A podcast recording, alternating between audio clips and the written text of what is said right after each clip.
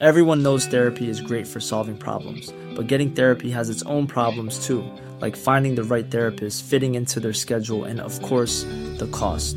Well, BetterHelp can solve those problems. It's totally online and built around your schedule. It's surprisingly affordable too.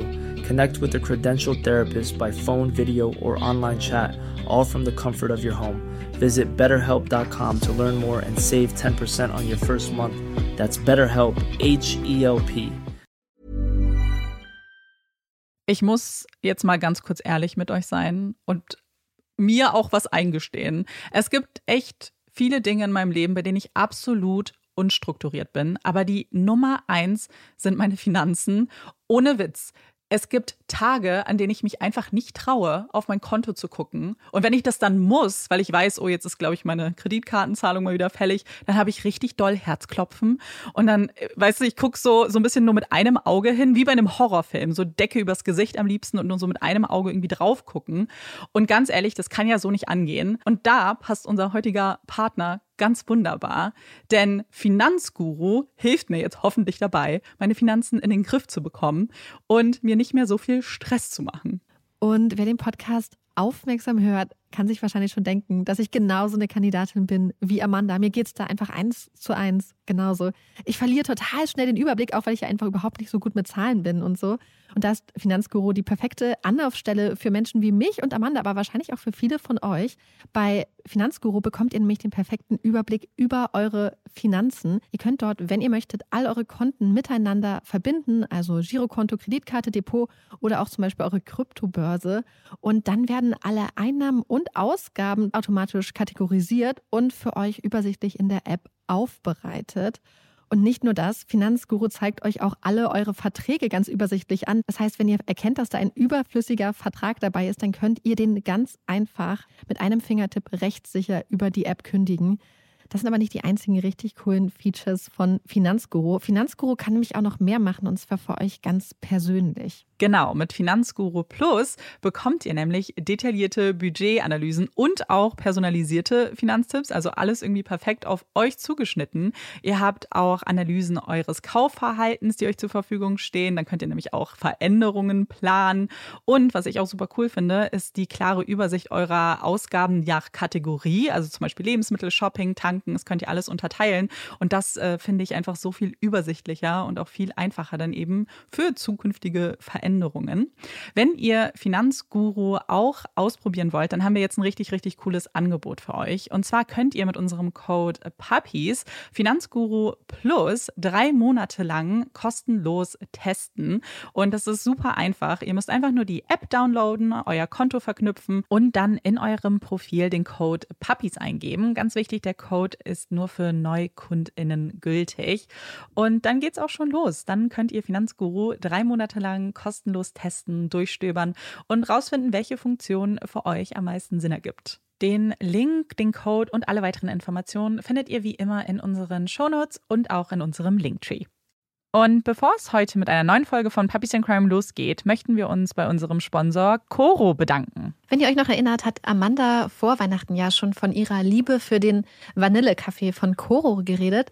Und dann habe ich gedacht, jetzt bin ich mal dran mit meinen Favorites und eine Sache, die ich unglaublich cool finde bei Koro, ist das Mandelmousse Zimt Vanille. Das ist so lecker. Kann man auf ganz vielfältige Art und Weise benutzen. Was ich total gerne mache, ist es einfach auf Brot machen und darauf dann irgendeine Art auch von Marmelade und so. Muss man eigentlich gar nicht, aber ich liebe diese Kombination total. Und ich hatte das Mandelmus Zimt Vanille mit zu meinen Eltern genommen und meine Mutter fand das so toll, dass ich ihr dann äh, die ganze Packung dagelassen hat, weil ich es einfach nicht übers Herz gebracht habe, ihr das dann wieder wegzunehmen, weil sie auch total begeistert oh. war. Und deswegen warte ich jetzt schon auf die nächste Bestellung, weil das den Alltag einfach total bereichert. Ja, ich habe das tatsächlich meiner Schwester auch geschenkt, weil ich mir irgendwie so gedacht habe, so, dass man, wie du sagst, es sehr vielfältig benutzen kann. Ich glaube, gerade für Leute, die vielleicht auch sehr gerne so Haferflocken oder Bowls essen, mhm. ich glaube, das ist voll das coole Topping. Äh, und das ist auch so ein richtiger, ich war ein bisschen überrascht, wie groß dieser ja. es ist kein Topfen Glas ist, weil ich dachte mir, das hält bestimmt ganz gut. Ja, also bei uns hat es gar nicht so lange gehalten, weil wir es einfach so exzessiv gegessen haben und auch irgendwie alle in der ja. Familie.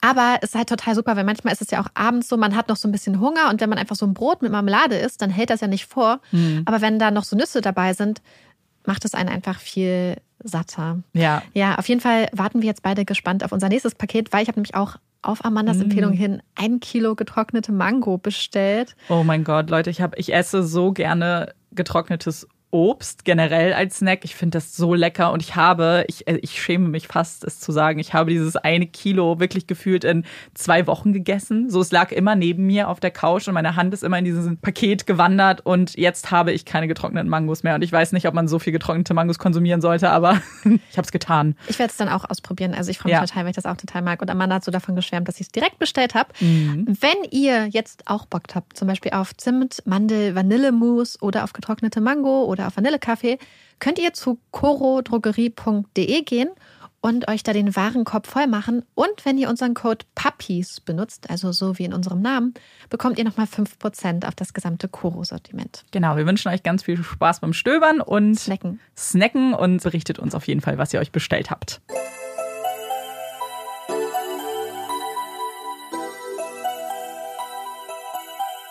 Herzlich willkommen bei Puppies in Crime, unserem True Crime Podcast. Ich bin Marike. Und ich bin Amanda. Marike und ich sitzen jetzt wieder im Studio. Seit einer gefühlten Ewigkeit, wie wir schon berichtet haben. Es fühlt sich länger an, als es, glaube ich, war. Es waren mehr als zwei Monate. Ja, okay, doch, so fühlt sich auch an. Weil der Weg hierher war auch auf einmal, ich habe ihn viel kürzer eingeschätzt, als er tatsächlich war. Und war dann so, oh, und war dann auch ein bisschen anstrengend. So, weil ich äh, nicht so äh, sporty mehr unterwegs bin. So, das Yoga hilft, glaube ich, meiner Ausdauer nicht wirklich. Überraschenderweise. Aber wir sind jetzt hier. Wir haben uns äh, Kerzen angezündet. Es duftet sehr gut, sehr süß, nach Keksen und Vanille. Olaf ist schon da. Ich habe ihn ausgiebig geknuddelt. Er hat mich nicht vergessen, für alle, die sich gewundert haben. Und Marika hat uns einen Fall mitgebracht. Ja, ich habe einen Fall mitgebracht, der schon bisschen auf meiner Liste stand, aber der ganz am Anfang eigentlich auf Amandas Liste stand, wo sie sich dann aber doch dagegen entschieden hat, den zu machen. Und ähm, jetzt habe ich mir mal einen Anstoß gegeben, den Fall mal zu bearbeiten. Ich entschuldige mich vorher schon mal, wenn meine Stimme ein bisschen kratzig ist heute. Seht es mir nach. Ähm, ja, ich habe irgendwie es ist irgendwie ein bisschen anders, ein bisschen fast aufgeregt, weil wir irgendwie jetzt wieder zusammen Mhm. im Studio sind und so und das ist ganz lustig und ähm, Man ist ja, Ja. es ist äh, auf jeden Fall ein bisschen anders. Vielleicht noch zur äh, vor der Vollständigkeit halber, weil, weil Marike denkt, ich kenne diesen Fall so gut, dass ich quasi zweite Expertin bin. Ich möchte mich kurz distanzieren und sagen, ich habe diesen Fall ganz am Anfang, wirklich zum also zum Anfang dieses Podcasts, also jetzt vor über zwei Jahren, äh, mal in Erwägung gezogen, habe ganz kurz darüber gelesen und war dann eingeschüchtert von der Vielzahl an Quellen, was Marike dann ja auch erzählen wird. Äh, und äh, mein Gehirn hat natürlich ein bisschen ausgemistet, weil es Platz für über 50 Folgen machen musste. Also ich werde bin tatsächlich sehr gespannt auf den Fall. das, das freut mich. Das heißt, ich darf mich jetzt zusammen mit euch zurücklehnen. Wir machen es uns jetzt gemütlich für einen wahrscheinlich längeren Fall und ich bin sehr gespannt. Sie hat es geschafft. Yes. Und wie sie es geschafft hat. Natalie kann stolz auf sich sein. Richtig, richtig stolz. Einmal lächeln bitte. Cheese. Natalie strahlt in die Kamera. Ihre weiße Abschlussrobe schimmert, die gelbe Quaste ihrer Kappe hängt ihr vor dem Gesicht und um den Hals trägt sie drei bunte Kordeln. Gold, Blau, Rot. Auszeichnungen für ihre besonderen Leistungen, insbesondere in Mathe und Spanisch. Die Kamera klickt. Lächeln. Ein paar Fotos mit Mama Beth. Klick, klick, klick. Ein paar Fotos mit Papa Dave. Klick, klick, klick. Natalie ist stolz. Nicht nur auf ihren Abschluss, sondern auch, dass all die Menschen, die sie liebt, da sind, um ihn mit ihr zu feiern. Ganz einfach war die Vorbereitung des Tages nicht gewesen. Und das nicht nur, weil ihre Eltern seit mehr als zehn Jahren geschieden und nicht unbedingt gut aufeinander zu sprechen sind. Auch logistisch war das Ganze eine kleine Herausforderung. Denn die Tickets für die Abschlussfeier an der Mountain Brook High School sind begehrt wie warme Semmeln und streng limitiert. Eigentlich stehen jeder Absolventin nur sechs Tickets zu, was, gerade wenn man Teil einer Patchwork-Familie ist, nicht genug ist. Und so hatte Natalie in den Wochen vor ihrem Abschluss alles daran gesetzt, wie eine Schatzsucherin, die ungenutzten Karten ihrer Mitschüler zusammenzusuchen und am Ende genug Tickets für alle gehabt. Ihre Mutter Beth war nicht überrascht gewesen. Denn wenn Natalie sich erst einmal etwas in den Kopf setzt, dann zieht sie es durch. Systematisch, selbstständig und ohne Zögern. Natalie ist eine Naturgewalt. Und das zeigt sie immer wieder. Sie tanzt seit ihrer Kindheit leidenschaftlich gerne und war so darauf versessen gewesen, ins Schultanzteam aufgenommen zu werden, dass sie sich trotz einer akuten und sehr schmerzhaften Verletzung zum Vortanzen schleppte. Mit Erfolg. Bis zu ihrem Abschluss war sie Teil des Teams. In der Schule schreibt Natalie Einsen, gehört zu den Jahrgangsbesten und erhält schließlich unter anderem ein sogenanntes President's Scholarship, also ein Stipendium für die Universität von Alabama.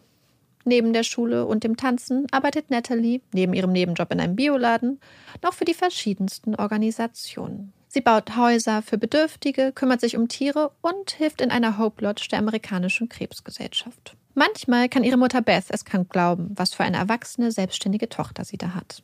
Was für eine Kämpferin. Und dann ertappt sie sich ab und an auch mal bei dem Gedanken, dass Natalie ruhig ein kleines bisschen unselbstständiger sein könnte. Nur, nur ein kleines bisschen. Damit man sich als Mutter nicht komplett überflüssig fühlt. Aber dann hilft meist der Blick oder auch nur der Gedanke an Natalies Zimmer. Ein Zimmer, das oft so aussieht, als wäre dort eine Bombe explodiert. Dann liegt ein wilder Mix aus Kleidern, Büchern und anderem Zeug auf dem Boden und dem Bett. Und Beth kann beruhigt feststellen, dass Natalie, zumindest was das Aufräumen angeht, immer noch ihr kleines, unordentliches Mädchen ist. Ob sich Natalies Hang zum absoluten Chaos an der Uni wohl minimieren wird? Natalie freut sich schon unglaublich auf die Uni, will unbedingt Mitglied in einer Sorority werden. Wenn sie erst einmal mit den anderen Mädels in einem der großen, schicken Häuser mit den begehrten griechischen Buchstaben über dem Eingang wohnt, dann wird sie sicher den Ansporn entwickeln, etwas ordentlicher zu werden. Nach dem Sommer geht es endlich los. Das große Abenteuer Medizinstudium. Dann haben sie irgendwann Dr. Natalie Holloway zu Hause. Beth gefällt das. Du kannst alles werden, was du willst, solange du Anwältin oder Ärztin wirst. Das hatte sie Natalie immer gesagt. Halb im Scherz und halb ernst gemeint. Bald geht es los. Aber jetzt erstmal Abschluss und dann Aruba. Aruba, die kleine zum niederländischen Königreich gehörende Karibikinsel vor der Küste Venezuelas, eine kleine Schwesterinsel von Curacao. Wunderschöne weiße Sandstrände, glasklares, hellblaues Wasser, Clubs, Casinos und Alkohol ab 18 Jahren. Ein Sehnsuchtsziel. Auch für die Abschlussklassen der Mountain Brook High School. Die Ausflüge nach Aruba, Sonne, Strand und unbeschwerte Partys sind bei den jungen Leuten berühmt berüchtigt. Und auch wenn viele Eltern, sowie auch Nathalies Mutter Beth und ihr Vater Dave, die Sache eher skeptisch beäugen, ist die Abschlussfahrt eigentlich ein Muss. Und Natalie wollte so gerne mit all ihren Freundinnen und Freunden fahren. Bitte, bitte, bitte. Und auch wenn sie eigentlich alles andere als begeistert sind, steuern ihre Eltern Beth und Dave schließlich je die Hälfte der Kosten für den Trip bei. Natalie hat so hart gearbeitet, so viel geleistet. Sie ist vernünftig, smart. Kein wildes Kind, das sich die Nächte mit Alkohol und Partys um die Ohren schlägt. Sie hat es sich verdient. In die Organisation der Aruba-Reise wirft Natalie sich mit voller Kraft. Auch wenn es dieses Mal nicht ganz so viel vorzubereiten gibt. Denn der Trip wird über ein Reisebüro von der Mutter einer Mitschülerin organisiert. 125 Schüler und Schülerinnen der Schule sind dabei, sowie sieben Chaperons, also Aufsichtspersonen. Jedoch, und das wird den Eltern der Schüler von Anfang an klar gemacht, sind diese Aufsichtspersonen nicht dazu da, um 24 Stunden am Tag auf ihre Kinder aufzupassen und sie zu kontrollieren, sondern vielmehr, um im Notfall einzuspringen. Die jungen Leute sind in erster Linie für sich selbst verantwortlich. Die große Freiheit auf der kleinen Insel. Verlockend. Da die Organisation ihr größtenteils aus den Händen genommen wurde, kann Natalie sich auf die anderen, wirklich wichtigen Details des Trips konzentrieren. Bademode und Strandoutfit.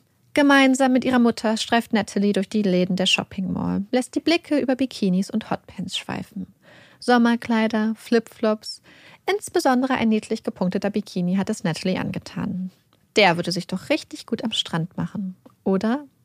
Ihre Mutter lächelt. Sie liebt es, gemeinsam mit Natalie shoppen zu gehen und will dieses Mal die Gelegenheit nutzen, um Natalie noch ein paar Lebensweisheiten mit auf den Weg zu geben. Pass gut auf dich auf, mahnt Beth ihre Tochter. Bleib bei deinen Freundinnen. Pass auf dein Getränk auf. Geh nicht mit Fremden mit. Sei vorsichtig. Manche Menschen haben böse Absichten.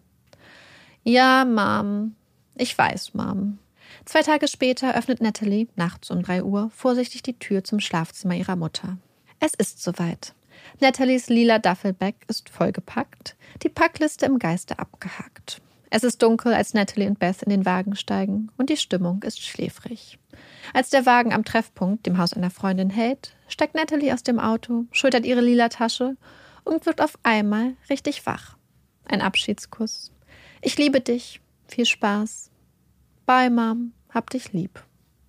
Beth beobachtet, wie Natalie ihre große Tasche über der Schulter zum Haus ihrer Freundin läuft, die Tür ein Spalt breit öffnet und Natalie in das hell erleuchtete Innere des Hauses schlüpft, bevor die Tür wieder zugeht und Beth zurück durch die Dunkelheit nach Hause fährt. In fünf Tagen wird sie zum Flughafen fahren, um die Mädels wieder abzuholen. Sie wird am Gate stehen und mit erwartungsvollem Blick nach Natalie suchen, nach ihrem strahlenden Gesicht. Wird sie und ihre Freundinnen nach Hause fahren, der Wagen voller Erinnerungen, voller Geschichten, Ihr letztes großes gemeinsames Abenteuer, bevor sie sich im Herbst, wenn die Uni losgeht, in alle Himmelsrichtungen zerstreuen. Beth freut sich auf das Wiedersehen. Es ist das letzte Wochenende im Mai, Memorial Day Weekend, und während ihr Mann Jack und ihr Sohn Matthew eigene Pläne haben, macht Beth sich mit ein paar Freundinnen auf den Weg zum Seehaus ihrer Familie in Arkansas. Es ist ein wunderschönes Wochenende. Freunde und Familie sind zusammengekommen. Gutes Essen, der See, die Natur. Es wird viel gelacht. Bei einem kleinen Ausflug vor Ort besorgt Beth ein Wizard of Oz Figurenset für Natalie. Natalie ist ganz verrückt nach dem Film, sammelt seit Jahren alles, was sie zum Wizard in Oz in die Finger bekommt. Es ist ein wunderschönes kleines Set. Beth freut sich. Sie kauft alle Figuren, bis auf das Haus der Hauptfigur Dorothy. Nicht als Geiz, sondern als Symbol. Zu Hause, das ist etwas ganz Besonderes. Und ihr Zuhause ist bei ihrer Familie, auch wenn sie für die Uni wegzieht. Beth liebt das kleine Set, liebt die Bedeutung des fehlenden kleinen Häuschens, kann es kaum erwarten, Natalie damit zu überraschen. Nach drei entspannten Tagen am Seehaus machen Beth und ihre Freundinnen sich schließlich auf den langen Weg zurück nach Alabama. Später muss Beth Natalie und ihre Clique noch vom Flughafen abholen. Die Stimmung im Wagen ist entspannt und ausgelassen, als auf einmal das Handy von Beth klingelt. Eine unbekannte Nummer. Seltsam. Beth geht ran. Mrs. Twitty? Die Stimme am anderen Ende der Leitung klingt jung, unsicher. Es ist eine Mitschülerin von Natalie. Die Mitschülerin, deren Mutter den Trip organisierte und die dann, aufgrund einer Blinddarmentzündung, zu Hause bleiben musste. Meine Mom möchte mit Ihnen reden, bringt das Mädchen schließlich hervor. Beth ist auf einmal ganz aufmerksam, ganz ernst. Was ist los? Und mit der Antwort endet Beths bisheriges Leben. Es ist der Moment, der ihr Leben in ein Vorher und Nachher einteilt, aufteilt, zerbricht. Natalie ist verschwunden und niemand weiß, wo sie ist.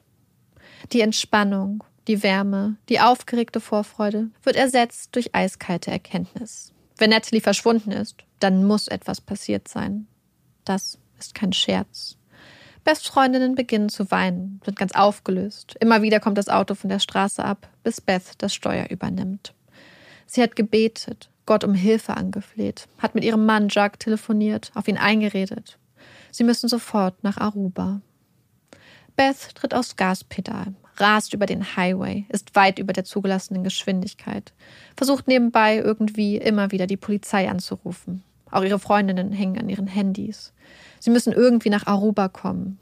Sie telefonieren herum, fragen nach Piloten, nach Privatflugzeugen.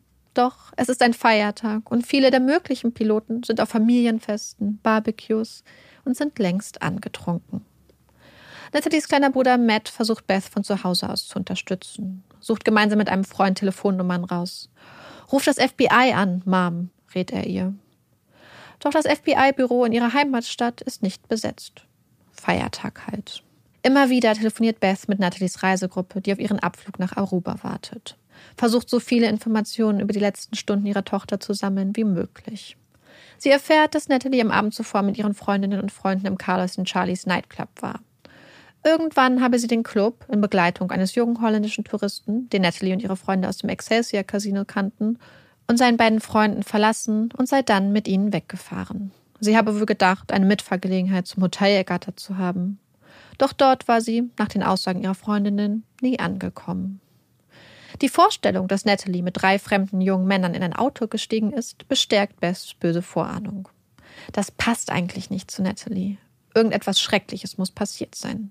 Ob Natalie verletzt ist, verwirrt, entführt, tot. Freiwillig würde sie nie so lange wegbleiben und erst recht nicht ihren Flug verpassen. Einer von Jacques Neffen versucht Beth zu beruhigen, als er erfährt, dass sie zuletzt mit dem jungen Holländer gesehen wurde. Er kennt den jungen Mann aus dem Casino.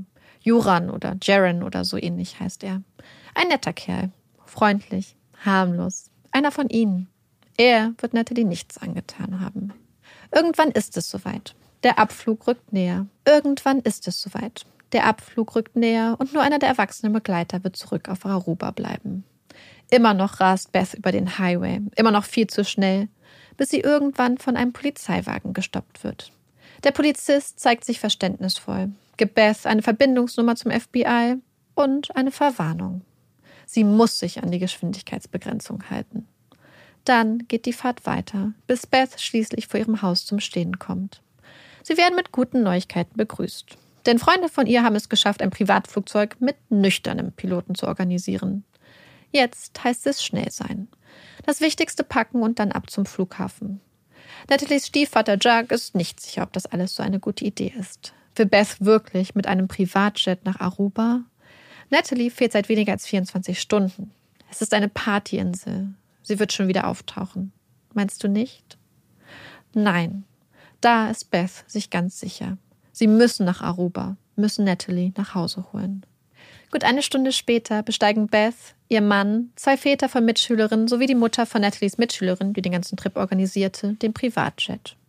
Vier Stunden lang geht der Flug in den Süden, bis irgendwann um elf Uhr abends die Lichter Arubas aus der Dunkelheit auftauchen. Beth muss schlucken. Sie hat sich die Insel ganz anders vorgestellt. Kleiner, kompakter, mit weniger Lichtern, weniger Häusern und vor allem weniger Gewusel. Ihr dämmert, dass diese Suche alles andere als leicht werden wird. Vor Ort angekommen, treffen Beth und ihre Begleiter auf zwei sogenannte Händler, quasi Guides aus Aruba, die ihnen bei praktischen und logistischen Fragen vor Ort helfen sollen. Die beiden Männer versuchen Beth zu beruhigen, erzählen von der tollen Gemeinschaft auf der Insel, davon, dass man sich auf Aruba kennt, dass die Menschen ehrlich sind, dass niemand so etwas tun würde. Niemand aus Aruba, keiner von ihnen. Da scheinen sich die Männer einig zu sein.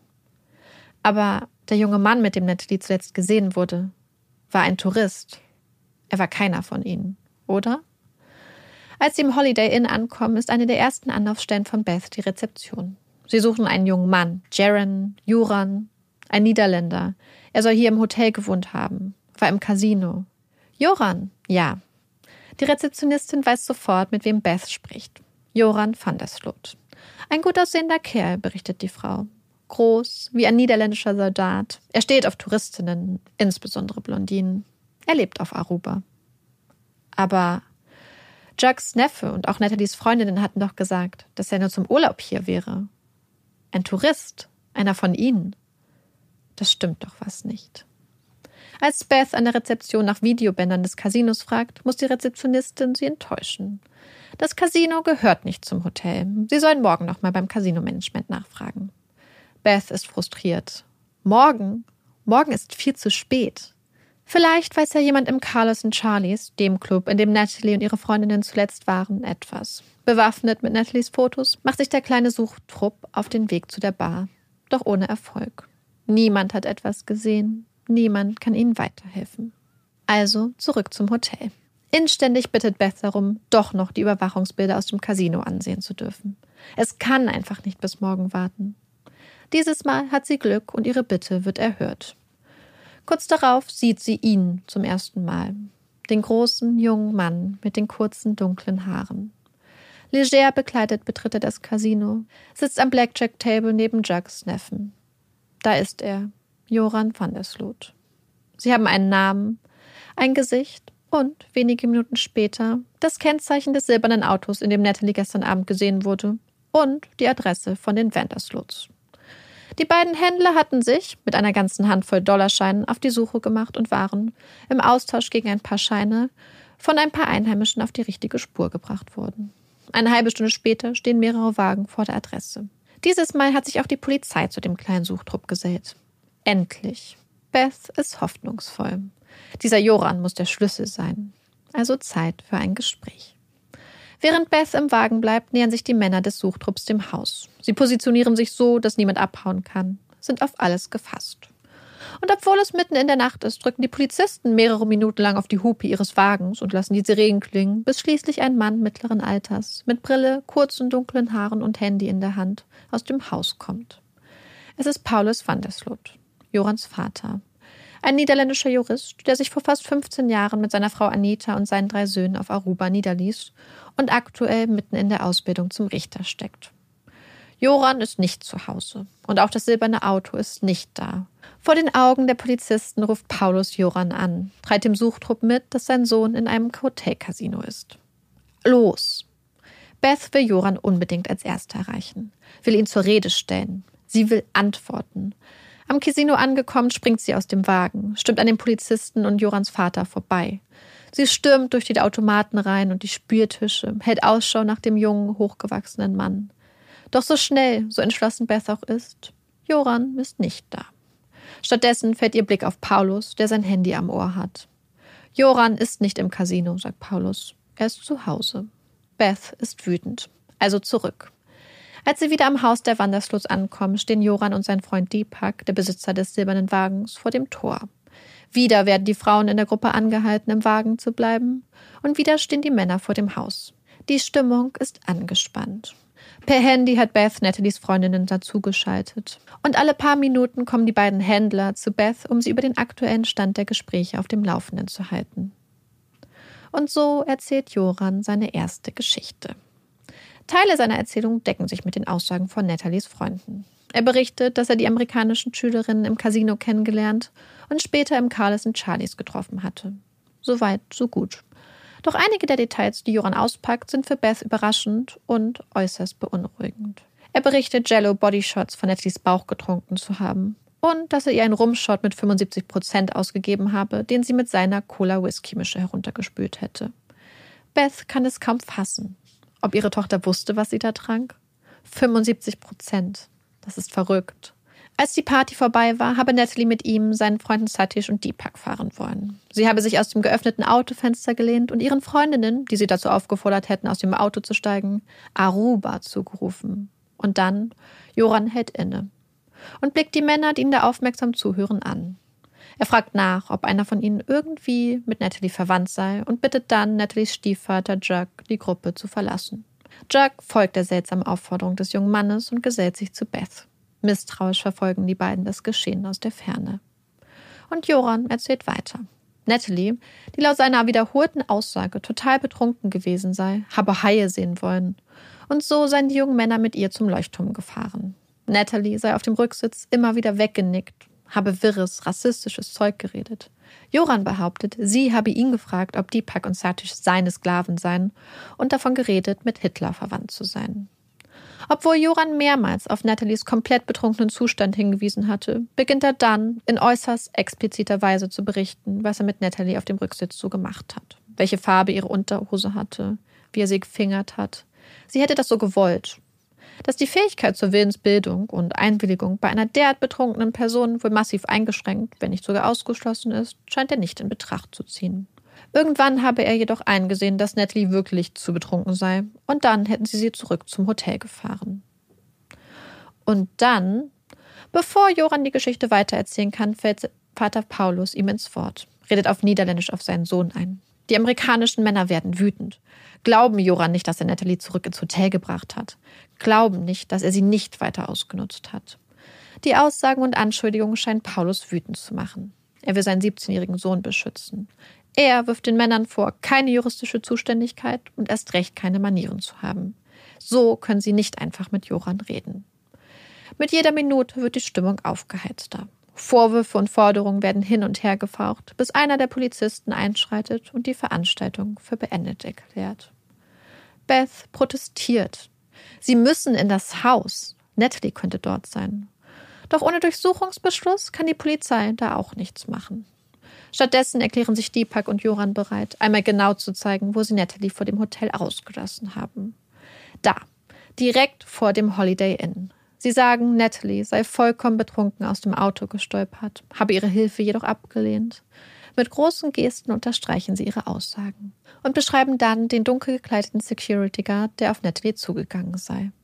Beth glaubt ihnen nicht. Doch sie haben keine Wahl, kehren schließlich in den frühen Morgenstunden, erschöpft und frustriert, in das Hotel zurück. Mit gebrochenem Herzen liegt Beth in dem Bett, in dem noch einen Tag zuvor ihre Tochter geschlafen hatte.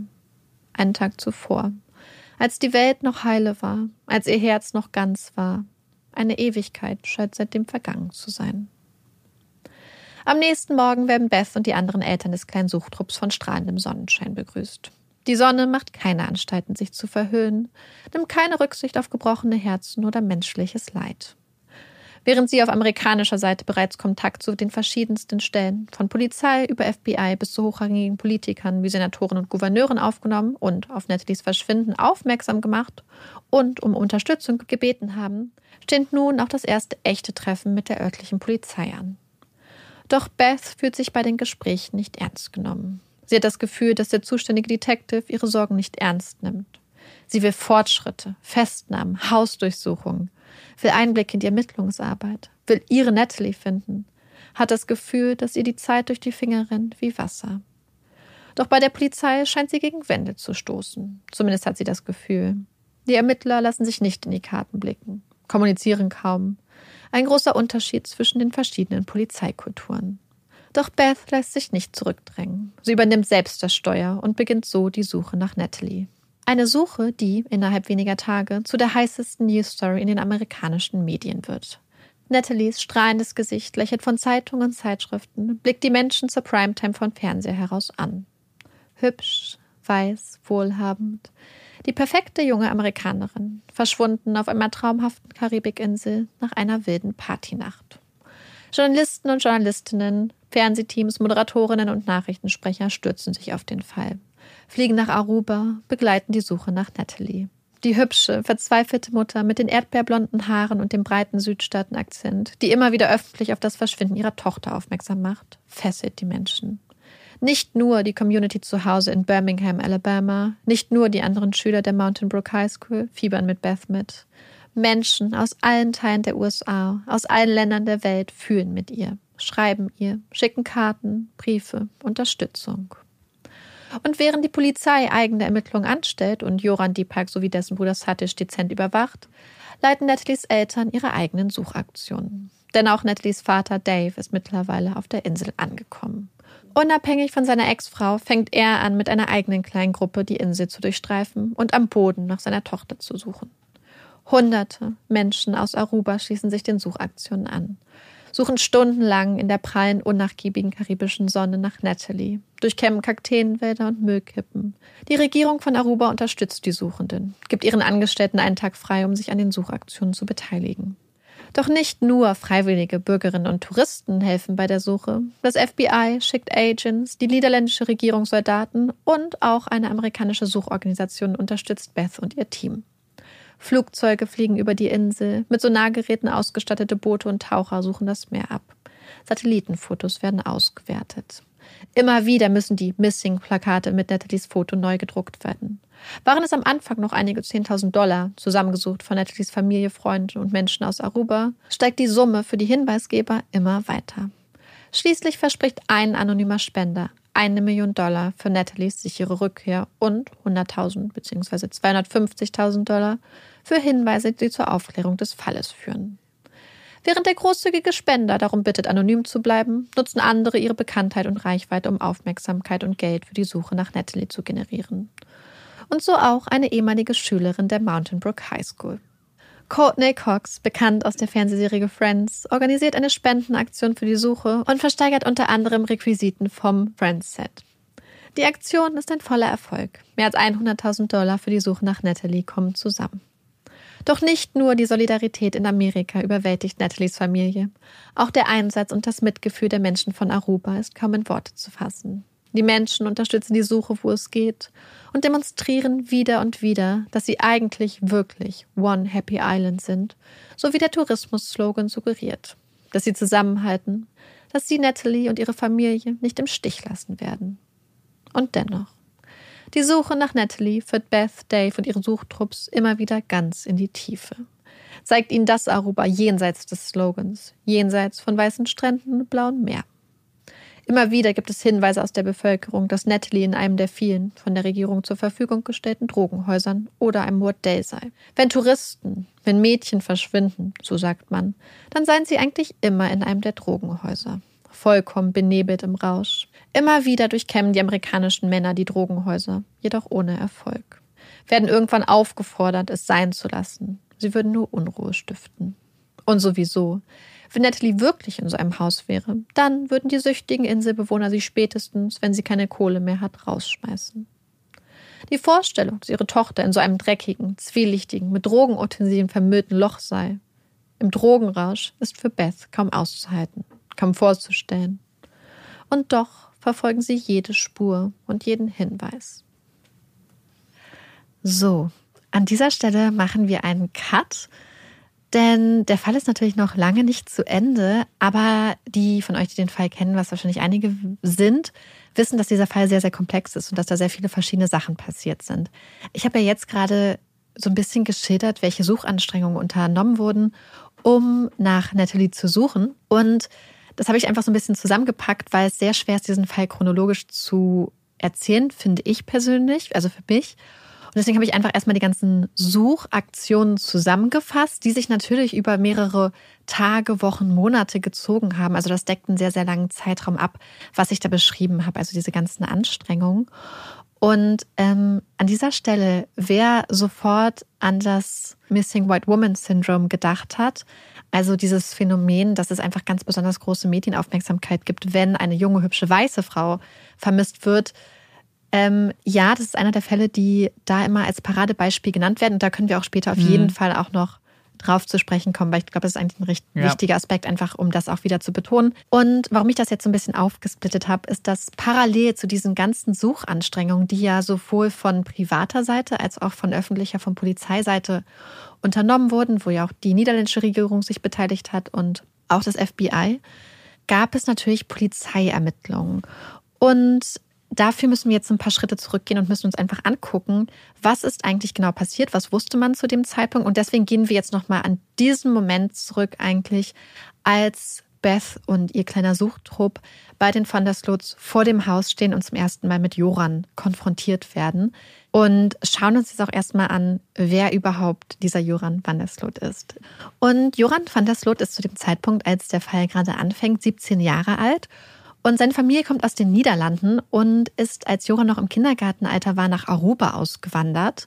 Und während seine Eltern Anita, die ist Kunstlehrerin, und Paulus, der ist Jurist, und befindet sich, wie ich erzählt habe, gerade in der Ausbildung zum Richter auf Aruba, sich eher so in diesen Expat-Kreisen aufhalten, also in den Kreisen von zum Beispiel weißen Niederländern, die nach Aruba quasi ausgewandert sind, will Joran eigentlich nicht so viel mit den, sage ich mal, Auswandererkindern zu tun haben, sondern freundet sich schon ganz schnell mit den richtigen Inseljungen, sage ich mal, an, lernt auch ganz schnell die Sprache zu sprechen. Das ist Papiamento, das ist so eine Mischung aus ganz vielen verschiedenen Sprachen, eine kreolische Sprache, die man auf den sogenannten ABC-Inseln spricht. Die ABC-Inseln sind Aruba, Curaçao und Bonaire.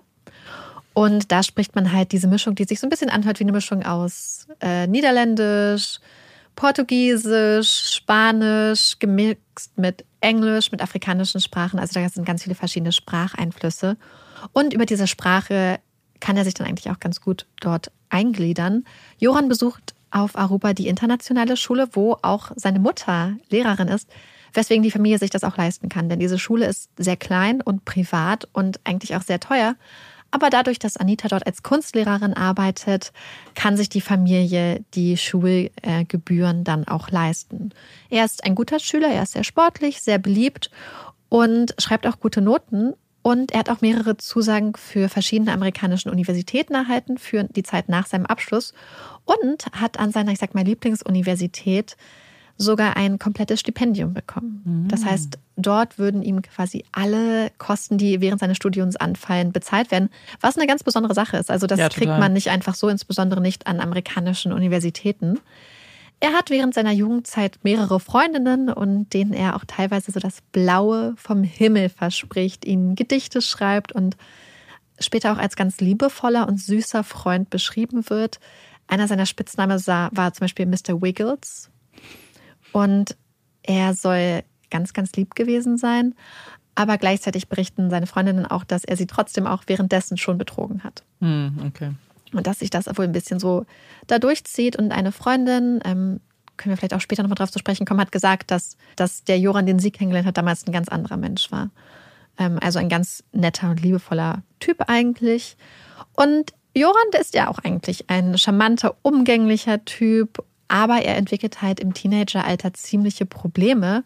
Und insbesondere der Umgang mit seinen Eltern und seinen kleinen Geschwistern wird immer schwerer. Die familiären Beziehungen sind ganz stark belastet. Denn Joran ist immer öfter aggressiv und insbesondere auch seinen kleinen Brüdern gegenüber. Und da kommt es immer wieder zu Konfrontationen und zu wirklichen kleinen ja, Gewaltausbrüchen. Er fängt auch an, seine Eltern immer und immer wieder anzulügen. Und obwohl er eigentlich ein sehr üppiges Taschengeld bekommt, und zwar in Höhe von 160 Dollar im Monat mit 17 Jahren, ich finde, das ist sehr, sehr viel. Also ja. ich weiß, dass ich damals sehr, sehr viel weniger bekommen habe, beklaut er seine Eltern immer wieder. Und wenn er Probleme hat, versucht er sich immer irgendwie ganz charmant da rauszureden und hat dabei oft Erfolg. Trotzdem, seine Eltern erkennen, dass es Probleme gibt und zuerst hat seine Mutter Anita so ein bisschen die Hoffnung, dass Joran, wenn er einen Yoga, quasi Meditationskurs macht, dann wieder dieser umgängliche, liebe Junge wird und vielleicht auch ganz viel entspannter. Gleichzeitig versucht sie, seine Probleme anzugehen, indem sie ihm eine Therapie bei einem Psychologen oder einer Psychologin organisiert. Dort geht er auch hin. Trotzdem bleiben die Probleme bestehen und Joran zieht dann in so eine Art Gartenhaus bei der Familie, auch ein bisschen, um ihn quasi von der Familie so fernzuhalten mhm. und um die Beziehung nicht weiter zu belasten. Auf der einen Seite ist das natürlich gut, weil er so ein bisschen Freiraum hat. Auf der anderen Seite hat er auch den Freiraum, dieses Gartenhaus immer zu verlassen, ohne dass seine Eltern mitbekommen, wo er hingeht. Und das macht er auch. Denn er schleicht sich nachts gerne aus diesem kleinen Gartenhäuschen und trifft sich mit seinen Freunden. Denn Joran, den seine Freunde übrigens Jojo oder Jojo nennen, ist Mitglied in der sogenannten Pimpology Crew. Also das ist eine junge, also eine Gruppe junger Männer, die sich gegenseitig Pimps nennen. Mhm. Falls euch der Begriff nicht sagt, Pimps so im Sinne von Zuhälter, so, ja. so cooler Macker, ist jetzt ganz schlecht übersetzt, aber ich glaube, es kommt mhm. rüber, was, was wir damit meinen. Und diese Crew, sag ich mal, macht sich immer wieder auf die Suche nach jungen Frauen. Also sie gehen immer wieder in Casinos und in Clubs und halten dann Ausschau nach jungen Frauen, insbesondere Touristinnen, die zu viel Alkohol getrunken haben, um diese Frauen dann abzuschleppen. Also ganz sympathisch möchtest du jetzt schon mal sagen. Ganz, ähm, ja. Ja, ich glaube, das Problem ist, die, wenn du mit der Intention hingehst, dir schon ja. jemanden zu suchen, der betrunken ist. Wenn du einfach nur sagst, hey, wir möchten Frauen kennenlernen und natürlich sind dann in mhm. Casinos und Clubs, hast du höchstwahrscheinlich Frauen, die ja. schon angetrunken sind, ist was anderes. Aber wenn die Intention schon ist, wir suchen uns jemanden, der einfach williger ist. Ja, weil, williger trifft es, glaube ich. Ich glaube, sie haben ja. es gar nicht so sehr auf den Alkohol bezogen, nee, aber haben sich oft genau. halt angetrunkene Frauen oder Mädchen dann rausgesucht. Und Johann hat hier ganz oft als der Kontaktmann und der Wingman der Gruppe ähm, agiert, agiert mhm. und ist so in Erscheinung getreten. Und er hat sich ganz oft als niederländischer Tourist ausgegeben, denn mhm. im Vergleich zu einigen, beziehungsweise im Gegensatz zu einigen der anderen Pimps in Anführungsstrichen, konnte er sehr gut Englisch sprechen. Da waren auch so ein paar ältere Jungs dabei, die teilweise zwar Spanisch konnten und Papiamento und auch Niederländisch, mhm. aber teilweise auch kein Englisch. Und weil er groß war, weil er ganz charmant und äh, sympathisch rüberkam, hat er ganz oft dann den Kontakt hergestellt. Und die Jungs sind dann halt ganz oft zusammen unterwegs gewesen. Die Leute in der Szene kennen Joran. Eigentlich ist er ja auch zu jung, um Alkohol zu trinken. Er ist ja erst 17, aber viele Quellen berichten, dass so ein bisschen auch dieser Einfluss seines Vaters, mhm. der für die Regierung gearbeitet hat, ihm hier einige Türen geöffnet hat. Er hatte zum Beispiel auch so eine Art VIP-Pass. Ich weiß nicht genau, was das bedeutet, aber damit kam er dann wohl gut in die Clubs rein, konnte auch immer Leute mitbringen. Ja. Aber ich kenne das, also ich glaube, ich mhm. kenne das von so Urlaubsregionen und mhm. so, dass es da immer Leute gibt, die einfach in diese komischen Clubs kamen, einfach ja. und Leute mit reingenommen haben, ja. irgendwie kurz mit den Türstern gesprochen haben und zack, war es okay. Das kann genau sowas gewesen ich sein. Ich glaube, dass, weil man dann so im gegenseitigen Interesse wahrscheinlich mhm. agiert. So, du bringst uns Leute ran, die hier vielleicht Geld lassen und hey, dafür ja. winke ich euch durch. Und ähm, eine Sache, die ist mir so ganz, ganz stark aufgefallen. Und zwar ist, dass es die Pimpology Crew hat ein sogenanntes Buddy-System. Mhm. Das heißt, diese jungen Männer, wenn sie zusammen Party machen gegangen sind, haben sie darauf geachtet, dass am Schluss alle von ihnen sicher nach Hause gekommen sind. Mhm. Das heißt, wenn einer zum Beispiel von ihnen zum Beispiel noch unterwegs war oder so, ist immer einer von ihnen wach geblieben, bis auch die letzte Person geschrieben hat, dass sie sicher zu Hause angekommen ist. Mhm. Und das fand ich so seltsam. Mhm. Dass da Typen sind, die scheinbar wirklich es drauf anlegen, auch teilweise halt auch, wie gesagt, betrunkene Touristinnen mhm. und so mitzunehmen, abzuschleppen, wie auch immer. Und dann gleichzeitig aber so viel Wert auf ihre eigene persönliche Sicherheit mhm. legen und dann auch noch wach geblieben sind und aufgepasst haben wohl, dass, ähm, dass alle sicher nach Hause kommen. Das fand ich irgendwie ganz interessant einfach. Ja, man fragt sich so ein bisschen, warum. Weil, ja. also, ich finde, erstmal klingt es ja nach einer voll schönen Freundschaft und so, hey, wir sind bemüht, dass jeder sicher zu Hause ist. Aber wie du sagst, aber sie waren ja nicht einfach zu dritt unterwegs, waren feiern und sind nach Hause gefahren. So, es war ja dann schon der Plan, sich vielleicht zu trennen irgendwie und mit einem Mädchen ja. mitzugehen oder sie mitzunehmen. Also, dann frage ich mich, was genau da das Interesse ja. war. Also. Ja, also dieses Buddy-System kommt später auch nochmal, aber nur so ein bisschen am Rande. So, wie gesagt, ich habe ja schon mal mehrmals erwähnt, Joran hat zu Hause ein paar Probleme, ist im sonstigen Leben aber sehr charmant. Aber das ist auch nicht die ganze Wahrheit, denn auch eigentlich seine Freunde wissen, beziehungsweise auch die Leute an der Schule, dass Joran auch wirklich eine andere Seite hat. Und die zeigt er nicht nur zu Hause gegenüber seinen kleinen Geschwistern und seinen Eltern, sondern auch gegenüber Mitschülern und anderen Menschen, um zwei Beispiele zu nennen, die in einem Buch genannt wurden, um zu verdeutlichen, wie sich das manchmal geäußert hat. In einem Beispiel wurde berichtet, dass er mit seinen Freunden auf so einem Straßenfest war und dort sei er in Streit geraten mit einem Mann, der obdachlos war zu dem Zeitpunkt. Und die Polizei hätte sich auch eingeschaltet und sie hätten den Mann quasi des Platzes verwiesen. Aber er sei dann wiedergekommen und Joran hätte sich dann wohl provoziert gefühlt in dem Streit und hat diesen Mann einfach genommen und über eine Brücke ins Wasser geworfen. Mhm. Und seine Freunde fanden das wohl lustig, weil sie gesagt haben, er wäre ja provoziert worden. Aber ich glaube, A, eine Person über eine Brücke ins Wasser zu schmeißen, ist sehr, sehr gefährlich. Also zum einen Total. weißt du nicht, wie tief, also wenn das Wasser flach ist, kannst du dir wirklich was tun. Und wenn das Wasser tief ist ja. und du weißt nicht, ob die Person schwimmen kann, auch. Zumal eine Person, die von Wohnungslosigkeit betroffen ist zu dem Zeitpunkt, sich unter Umständen ja nicht immer einfach Wechselkleidung hat oder so. Also ich fand das ähm, überhaupt nichts amüsant. Im Gegenteil. Nee. Und seine Freunde fanden das halt amüsant, aber ich frage mich, ob sie sich das vielleicht auch einfach ein bisschen schön geredet haben. Denn es gibt auch eine andere Erzählung, dass er mit Freunden im Kino war und die haben dort irgendwie gewartet und dann ist er mit irgendwie einer Person wohl so ein bisschen aneinander geraten, mit einem Mitschüler.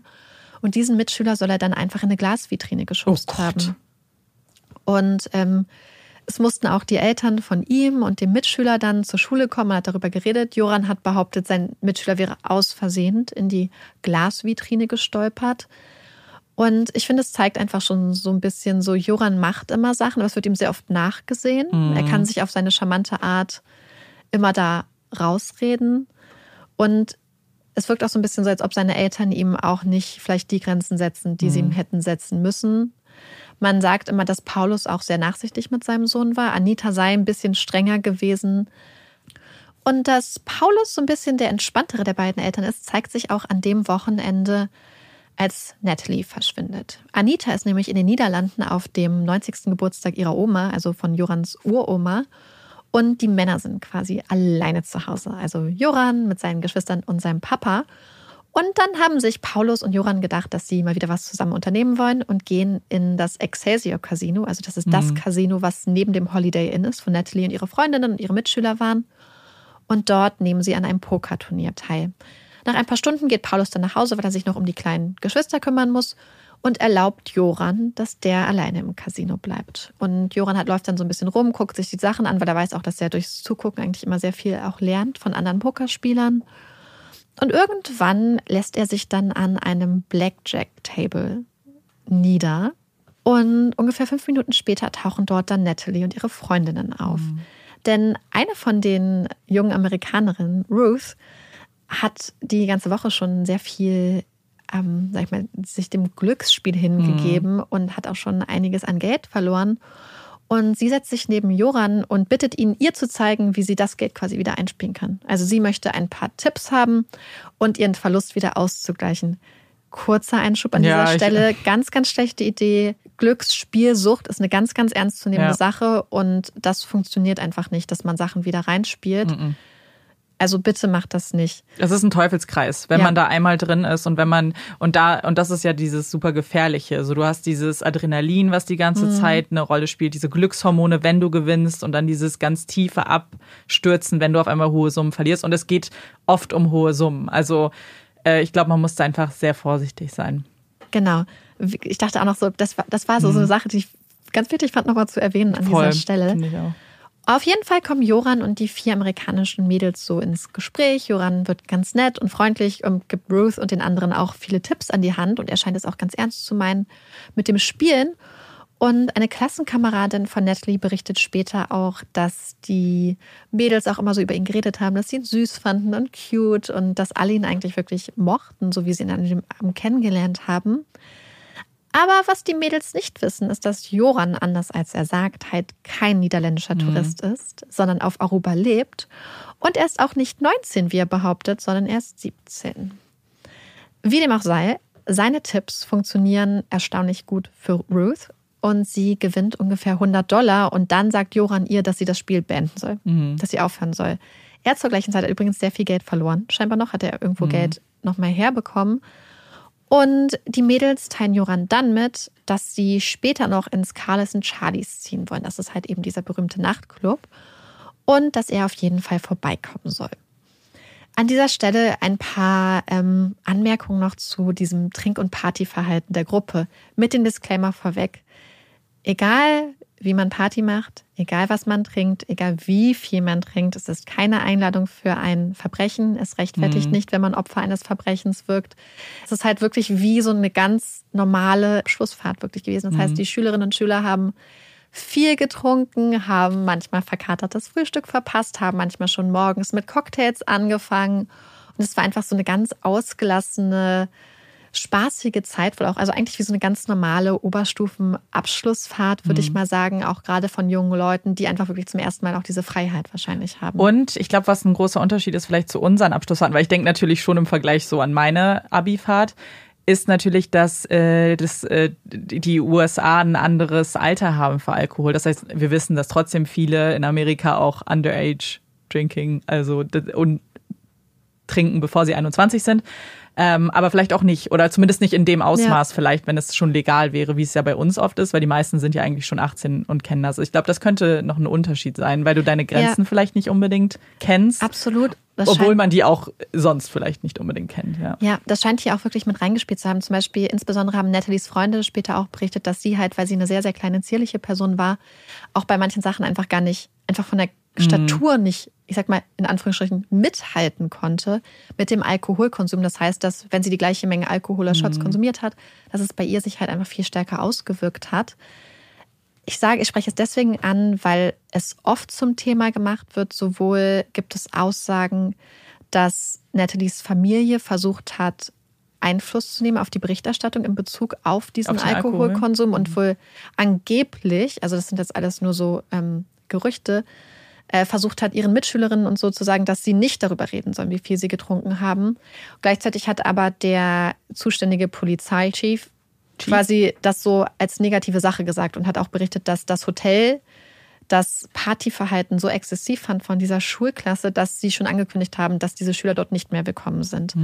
Ich möchte es deswegen aber auch ansprechen, weil ich finde es sehr schade, wenn Nathalies Eltern sich auch berufen geführt haben, falls es so ist, die Berichterstattung so zu beeinflussen. Denn, wir wiederholen es alle zusammen, einen Shot trinken oder betrunken sein ist keine Einladung zu nichts. Ja. Egal wie viel man getrunken hat, ist es immer noch die, also wenn zum Beispiel was passiert, ist es immer noch das Problem der anderen Person, wenn sie sich Ja. entscheidet, eine Person auszurauben, eine Person zu vergewaltigen, eine Person zu missbrauchen, eine Person zusammenzuschlagen.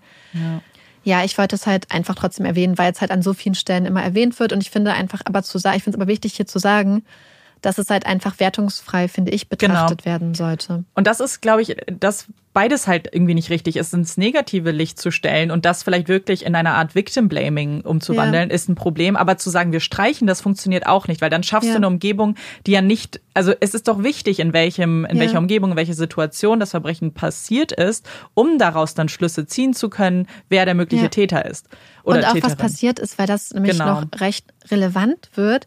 Und vor allem, ich finde halt einfach, dass wir müssen, man muss kein perfektes Opfer in Anführungsstrichen sein, man muss kein ja, das haben wir Unschuldig, schon. wir haben es schon so oft angesprochen. Mhm. Es ist oft so dieser Impuls, Opfer als perfekt darzustellen, nach so einem interessanten Standard, was perfekt bedeutet. Und wir finden einfach, dass das nicht nötig sein muss. Mhm. Dass egal, was eine Person konsumiert hat, egal ob eine Person also, Alkohol also, konsumiert ja. hat, kein Alkohol konsumiert hat, drogenabhängig war, Spielsucht, äh, mhm. spielsüchtig, all diese Sachen ähm, machen ein Opfer nicht zu einem würdigeren oder wertigeren Opfer oder rechtfertigen nicht weniger oder mehr Suchanstrengungen. Ja, total.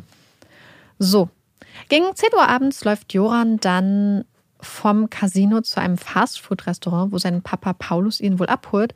Und auf dem Weg zu diesem Fastfood-Restaurant telefoniert Joran auch schon so ein bisschen in seinem Freundeskreis, also bei der Pimpology-Crew herum und fragt, ob irgendwer Lust hätte, ihn nachher zur Party zu begleiten, denn er berichtet, er hätte da ein paar hübsche Amerikanerin getroffen. Warum Joran so dringend äh, Begleitung braucht, ist, dass er einfach einen fahrbaren Untersatz braucht. Er braucht jemanden mhm. oder er möchte jemanden mit Auto, der ihn mitnimmt. Und erst hat er keinen Erfolg, aber dann irgendwann ruft er seinen Freund Deepak an. Deepak Kalpo ist 21 Jahre alt und ist der große Bruder von Satish, den wir auch schon erwähnt haben. Und Deepak ist eigentlich nicht so die ideale Begleitung in den Club, ins Casino. Er ist nicht so der perfekte Wingman, weil er einfach eher schüchtern ist, eher etwas unbeholfen im Umgang mit Frauen. Trotzdem wird er oft mitgenommen, denn er ist für eigentlich insgesamt ein recht netter Kerl. Und vor allem, er hat ein Auto und später wird auch gesagt, dass die ihn in der Gruppe manchmal so ein bisschen dafür ausgenutzt hatten, weil er nun mal ein Auto mhm. hatte, was er wohl mit seinem ganzen Herzen gepflegt und gehegt hat. Und deswegen durfte er öfters mit, einfach um die Leute dann nach Hause zu fahren. Und Paulus holt Joran ab und Joran verbringt dann noch die nächsten Stunden zu Hause und macht ein paar Hausaufgaben, bis sein Vater dann irgendwann ins Bett geht und Joran sich zurück in sein Zimmer, also in das Gartenhaus zieht. Und dann lässt er sich irgendwann von Satish und Deepak abholen. Die beiden parken übrigens ein bisschen entfernt vom Haus, weil das Auto einfach so laut ist. Und sie wollen Paulus nicht wecken. Gegen Mitternacht tauchen die drei dann im Carlos Charlies auf. Das ist der Club, wo Natalie und so sind. Joran zeigt seinen VIP-Pass vor und die drei stürzen sich ins Getümmel. Sie gehen an die Bar, trinken Bacardi und Whisky Cola.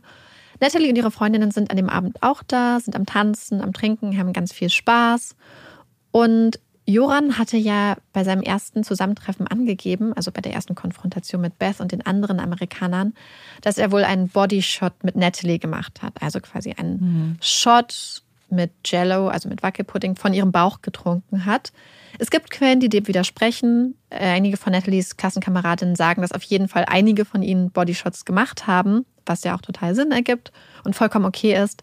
Letzten Endes ist auch das egal. Ich wollte es wieder erwähnen, weil mhm. das einer der Punkte ist, wo seine Aussage wahrscheinlich falsch ist und dass es nicht stimmt. Und ich glaube, er hat es vielleicht auch so ein bisschen so gesagt, um sie in einem bestimmten Licht dastehen zu lassen. Um kurz nach Mitternacht machen sich dann zwei von Natalies Freundinnen, die mit ihr in einem Zimmer wohnen, auf den Weg nach Hause. Sie suchen noch nach Natalie, um ihr Bescheid zu geben und finden sie dann mit Joran an der Bar. Natalie sagt ihnen, dass sie noch da bleiben möchte und die beiden Mädels berichten, dass sie zu dem Zeitpunkt auch noch total kontrolliert und überhaupt nicht betrunken gewirkt hat. Und die beiden machen sich dann auch ohne sie auf den Weg, weil einfach noch ganz viele andere Schüler der Schule zu dem Zeitpunkt da sind, unter anderem eine von ihren Zimmergenossinnen. Das heißt, Natalie wäre auch jeden Fall nicht alleine gewesen. Und dann irgendwann, das wissen wir aus eigentlich allen Quellen, verlässt Natalie mit Joran Satish und Deepak die Bar. Sie steigen in Deepaks silbernen Honda und fahren in die Nacht. Freunde von Natalie sehen, wie Natalie auf dieser Rückbank sitzt und versuchen sie wohl noch zu reden, also zumindest hat Joran das gesagt, auszusteigen. Aber Natalie ruft nur durch das runtergekurbelte Fenster, dass sie quasi eine Mitfahrgelegenheit zum Holiday Inn ergattert hat. Dann ruft sie Aruba und düst dann mit den jungen Männern in die Nacht. Ja, also Natalie wird nie wieder gesehen. Es gibt ganz viele Suchaktionen. Es passiert ganz viel. Und in ihrer ersten Version haben Joran und Deepak dann ja erzählt, dass sie mit Natalie zum Leuchtturm gefahren seien und weil sie, weil sie Haie angucken wollte und sie dann vor dem Holiday Inn abgesetzt hätten. Und Natalie sei dann von einem Security-Typen, also einem Security Guard, angesprochen worden.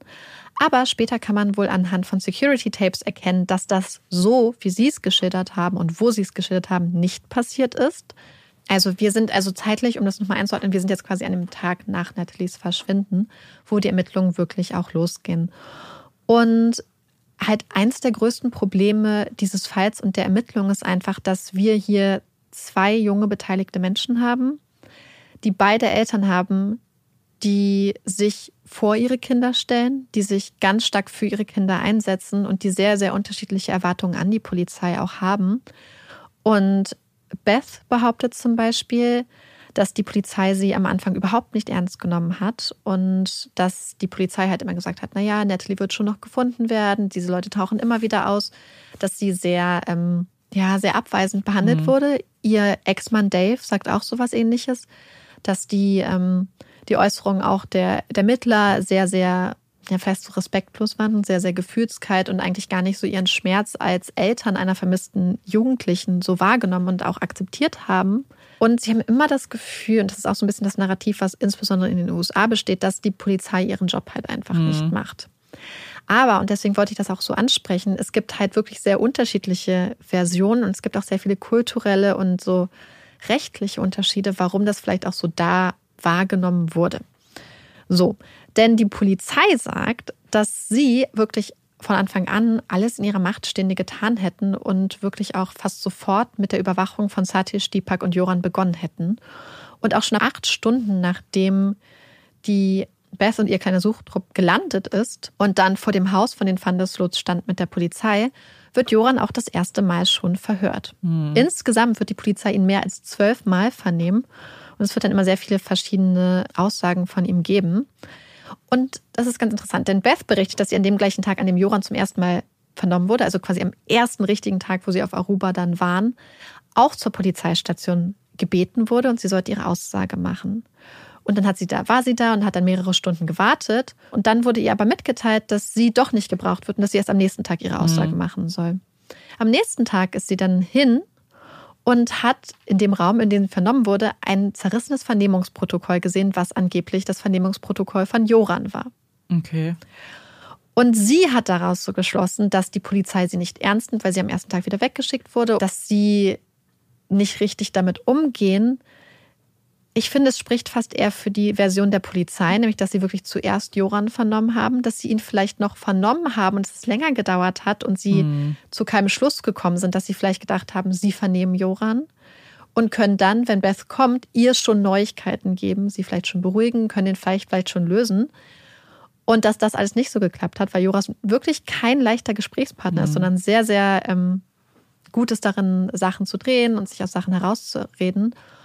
Und dass es vielleicht länger gedauert hat, dass sie Beth deswegen nicht vernommen haben und dass am nächsten Tag, als sie dann da ist und dieses zerrissene Vernehmungsprotokoll gesehen hat, wir wissen nicht genau, was drin stand, macht auf mich so ein bisschen den Eindruck, dass Joran vielleicht einfach Sachen gesagt hat und sich zum Beispiel am Ende geweigert hat, es zu unterschreiben oder dass sie gemerkt haben, das kann alles nicht sein und dass das dann vielleicht auch einfach ein Frust war oder dass es ein zweites Vernehmungsprotokoll gibt. Ich finde, es, ja, es spricht gibt, nicht mhm. dafür, dass sie ihre Arbeit mhm. nicht gemacht haben. Ich glaube, man merkt schon relativ, also jetzt schon, dass es bei ihr ein sehr, sehr subjektives Empfinden mhm. ist. Es ist ihre Verzweiflung, ihre Trauer, die sie halt wahrscheinlich auf irgendwen projiziert, gerade weil sie, vielleicht brauchst du das in der, wahrscheinlich in dieser Situation auch.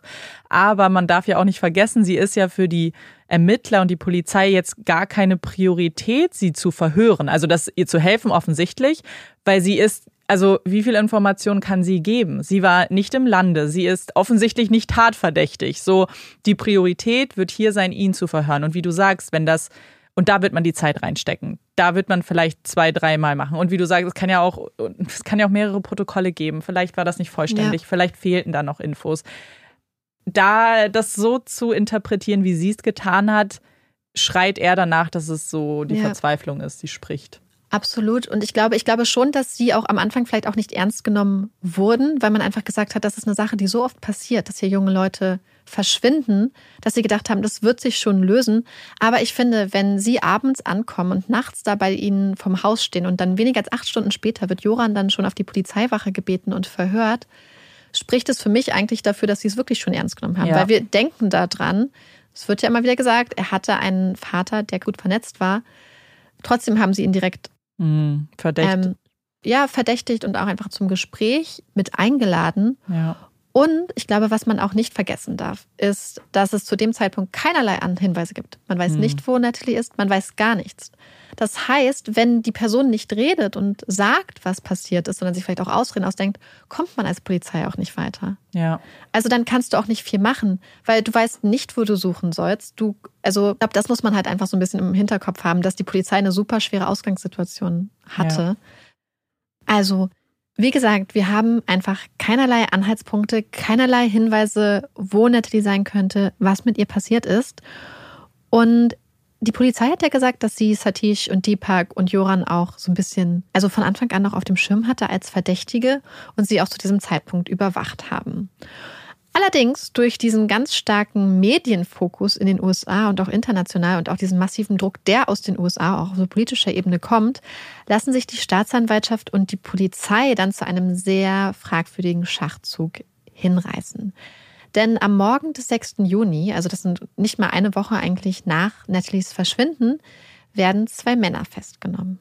Und obwohl der Polizeichef noch einen Tag vorher vage berichtet hat, dass zwei Männer aus Surinam, also das wären in diesem Mhm. Fall Deepak und Satish, und ein Mann aus den Niederlanden zu den Hauptverdächtigen in ihrem Fall zählen, sind es nicht Joran Satish oder Deepak, die festgenommen werden, sondern zwei Security Guards. Und zwar einmal Antonius John, genannt Mickey, und Abraham Alfred Jones. Die beiden haben eigentlich im Allegro Hotel gearbeitet. Das war so ein ganz großes Luxushotel, was gerade renoviert wurde. Aber das Casino war noch bis zum 31.05. um Mitternacht offen und bis dahin war auch ihr Vertrag und bis dahin haben sie noch als Wachmänner gearbeitet. Das heißt, sie haben zum Zeitpunkt des Verschwindens von Natalie als Security Guards gearbeitet.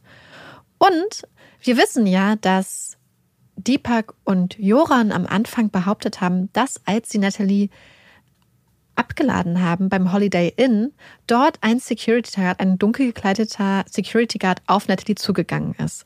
Und das Hotel hat gesagt, wir haben niemanden mit dieser Beschreibung bei unserem Staff, also bei unseren Angestellten. Und zu diesem Zeitpunkt, an dem Abend hat auch so niemand gar nicht gearbeitet. Das heißt, sie haben gesagt, es kann auf jeden Fall niemand vom Holiday Inn gewesen sein. Die Beschreibung trifft aber auf die beiden zu. Das heißt, es könnte sein, dass die Polizei sie aufgrund dieses Hinweises festgenommen hat. Es könnte auch sein, dass es andere Hinweise gab. Die Polizei hat sich da nicht wirklich geäußert. Es könnte aber auch sein, dass die Polizei ganz genau wusste, dass das nicht die Männer sind, die sie suchen, dass sie aber entweder zwei Sündenbocke gesucht hat, um zu zeigen, dass sie was machen, um irgendwie vielleicht auch medienwirksam Bilder zu generieren. Denn als die beiden festgenommen wurden, waren die Medien schon alarmiert. Das könnte sein. Oder vielleicht war es auch so, dass sie vielleicht die Verdächtigen in Sicherheit wiegen wollten. Das habe ich überlegt, weil wenn wir davon ausgehen, dass sie zu dem Zeitpunkt quasi nur darauf gewartet haben, dass sich Joran oder Satish oder äh, Deepak vielleicht auch verplappern oder irgendwas preisgeben und sie die Kommunikation zwischen denen so ein bisschen überprüft und überwacht haben, könnte man ja theoretisch denken, ermittlungsstrategisch, wenn wir jetzt ihrem Hinweis folgen und dem Glauben zu schenken Mhm. scheinen und wir wen anders festnehmen, vielleicht fühlen die sich dann sicherer Ja, und machen und Fehler. werden unaufmerksamer. Aber natürlich darf man dann trotzdem nicht einfach zwei Menschen Mhm. festnehmen. Und die Behandlung der beiden war auch unter aller Sau. Einer der beiden hat zwar gesagt, dass er das Gefühl hatte, dass die Polizisten zumindest, die ihn festgenommen haben, wussten, dass er nichts damit zu tun hat und auch recht respektvoll und höflich Mhm. mit ihm umgegangen sind. Aber die beiden wurden morgens aus ihren Betten gerissen. Mhm. Ihnen wurde nicht gesagt, weswegen sie verhaftet werden. Also das hat man ihnen nicht mitgesagt. Einer von den beiden wurde vor den Augen seiner komplett aufgelösten Mutter aus dem Bett gezerrt, in Handschellen gelegt. Das heißt, man hat weder ihm noch seiner Mutter gesagt, warum er überhaupt mitgenommen wird. Gleichzeitig wussten aber die Medien schon, worum es geht. Die haben vor dem Haus gewartet, haben Fotos gemacht. Und die Männer sind dann in verschiedene ähm, Haftanstalten beziehungsweise auf verschiedene Polizeiwachen gebracht worden und wurden dann halt ein paar Mal so ein bisschen aber auch eher halbherzig befragt. Und auch da wurde ihnen angeblich der Grund für ihre Verhaftung nicht mitgeteilt. Also sie wussten es nicht, konnten es sich aber so ein bisschen denken.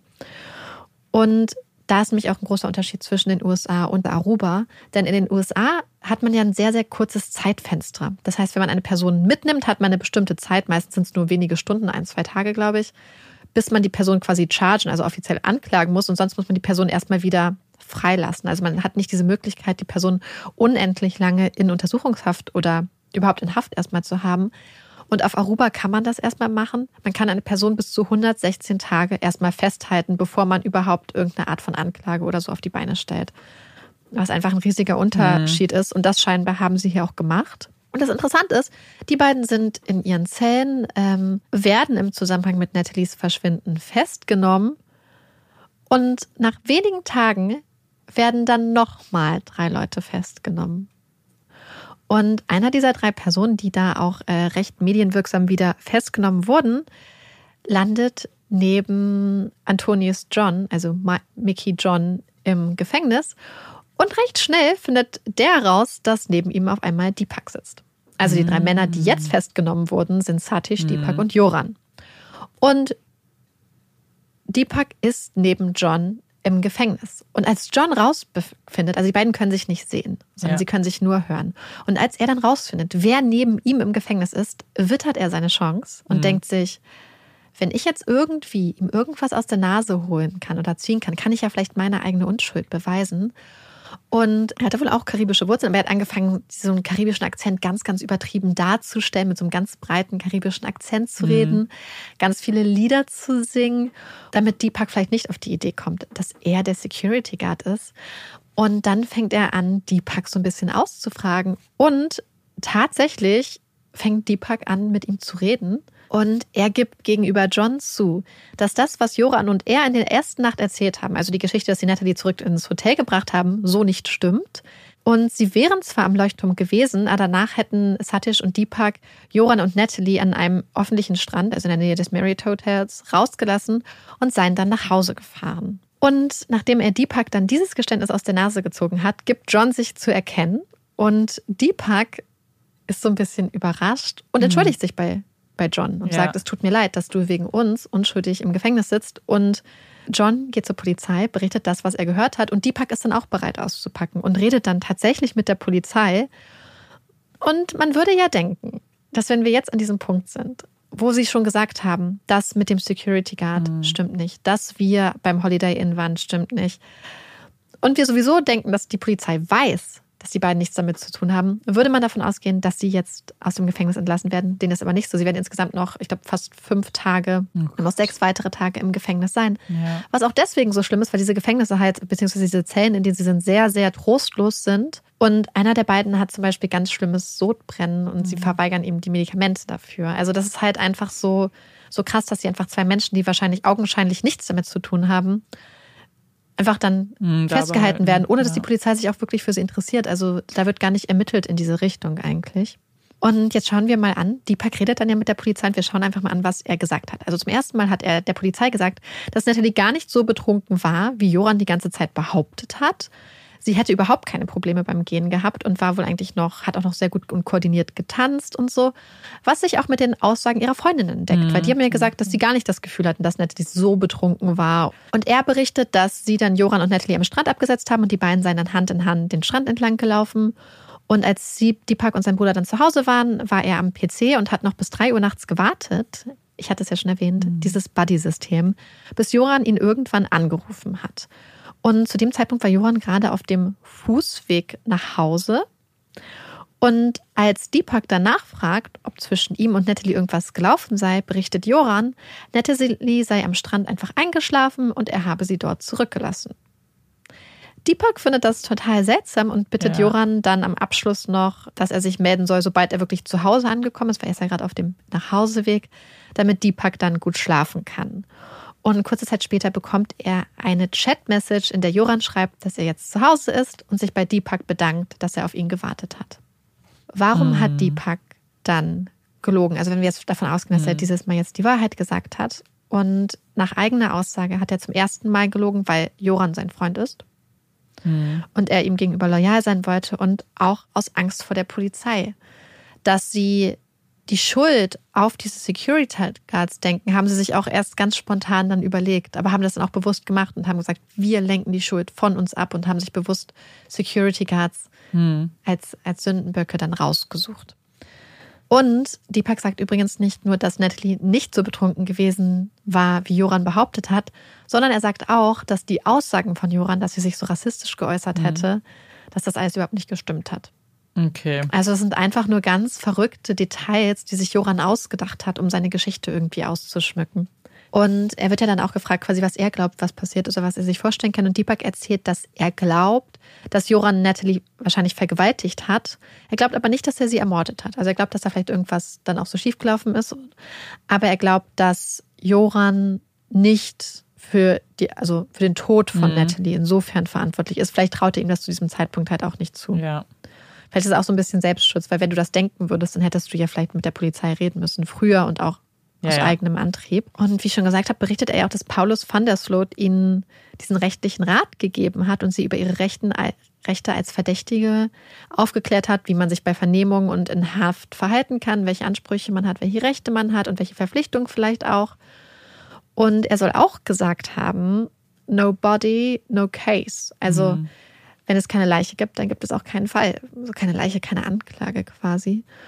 Und, oder no body, no crime, keine Leiche, kein Verbrechen. Ja. Das ist so eine Aussage, die die Ermittler sehr skeptisch macht und sie auch hellhörig macht, denn zum einen, woher weiß Paulus, mhm. dass es überhaupt eine Leiche gibt? Ja. Denn zu diesem Zeitpunkt weiß man gar nicht, was mit Natalie ist. Man hat keine Ahnung, wo sie ist. Und er soll das ja auch schon gesagt haben, zu einem Zeitpunkt, wo das Ganze ganz frisch war. Ja, total. Also woher wusste er, dass es überhaupt eine Leiche gibt? Und die zweite ist, woher weiß er, dass es diese Leiche nicht nicht zu erfinden ist. Und ja, es ist ja die Frage, wie ernst er das genommen hat oder ob er das nur ja. so dahergesagt mhm. hat, quasi so ein bisschen in dem, ah, wir brauchen uns noch keine Gedanken erstmal machen, weil nobody, no crime. So. Ja. Eine absolut mögliche mhm. ähm, Interpretation kann vielleicht auch die richtige gewesen sein. Auf jeden Fall sind die Behörden mhm. sehr alarmiert, als sie das hören. Und aufgrund dieser Aussage beziehen die Ermittler Paulus auf jeden Fall nun in den Kreis der Verdächtigen ein. Und jetzt geht es los, dass es die verschiedensten Versionen der Geschichte gibt. Es gibt ja jetzt schon zwei Versionen der Geschichten, was so passiert ist. Die Polizei redet jetzt auch mit Freunden und anderen Menschen. Es werden auch noch weitere Menschen aus diesem Dunstkreis von Joran und seinen Freunden festgenommen. Manchmal auch mit unterschiedlichen Verbindungen, aber auch aus diesen ganzen Festnahmen wird nichts. Das läuft wieder parallel mhm. zu verschiedenen Zeiten. Ich erwähne es jetzt nur am Rande, weil es eigentlich den Fall so nicht weiterbringt. Aber nur der Vollständigkeit halber möchte ich das trotzdem sagen. Wie dem auch sei, irgendwann gibt es ja zwölf verschiedene Statements allein von Joran zu dem Fall. Das heißt, ja. wir haben so einen richtig großen Dschungel, durch den die Ermittler sich irgendwie durchkämpfen müssen und auch herausfinden müssen, was ist denn jetzt die Wahrheit, was ist ausgedacht. Als sie irgendwann durch die Telefondaten und auch diese Chatverläufe gehen, können sie auf jeden Fall herausfinden, dass alles für die Version von Deepak spricht. Mhm. Denn es gibt nämlich wirklich diese Chatnachricht, wo Joran ihm sagt, danke, dass du wach geblieben bist und ich bin jetzt sicher zu Hause angekommen. Und das ist auch ganz wichtig, denn als Joran damit konfrontiert wird, mhm. dass Deepak gesagt hat, dass sie am Strand abgesetzt worden wären und dass er Natalie dort hat schlafen lassen, versucht Joran die Schuld nun erstmal auf Deepak zu schieben und zu behaupten, ja, Deepak wäre da quasi hingefahren und Deepak hätte vielleicht Natalie vergewaltigt und er wäre für ihr Verschwinden mhm. zuständig. Aber aufgrund des Chatverlaufes können ja die ja, Ermittler sagen, aber warum hast du dann Deepak, wenn er dich angeblich nochmal abgeholt hat und ihr euch getroffen habt, geschrieben, dass du jetzt mhm. sicher zu Hause bist? Und dann meinte er so, ja, ja, ach nee, das war Satish. Also versucht er es immer so anzupassen, ja. aber zum Glück bestätigen halt die Chatverläufe eine recht eindeutige Version davon, was passiert ist. Und er kann sich dann nicht so wirklich rausreden. Was jetzt ganz interessant ist. Eines der Gespräche, die mit Joran geführt werden, werden mit dem Polizeipräsidenten, also dem Police Chief von Aruba geführt. Van Straten heißt er, ich weiß nicht, ob man das so ausspricht. Wir wissen ja, dass Aruba ein sehr kleine, kleine Insel ist mit sehr vielen auch so niederländischen Auswanderern. Und dieser Police Chief gehört zu dieser Gemeinde. Und dann ist es auch eigentlich gar nicht so verwunderlich, dass er sich natürlich in den gleichen Kreisen aufhält wie Paulus van der Sloot. Mhm. Und die beiden sollen auch befreundet sein.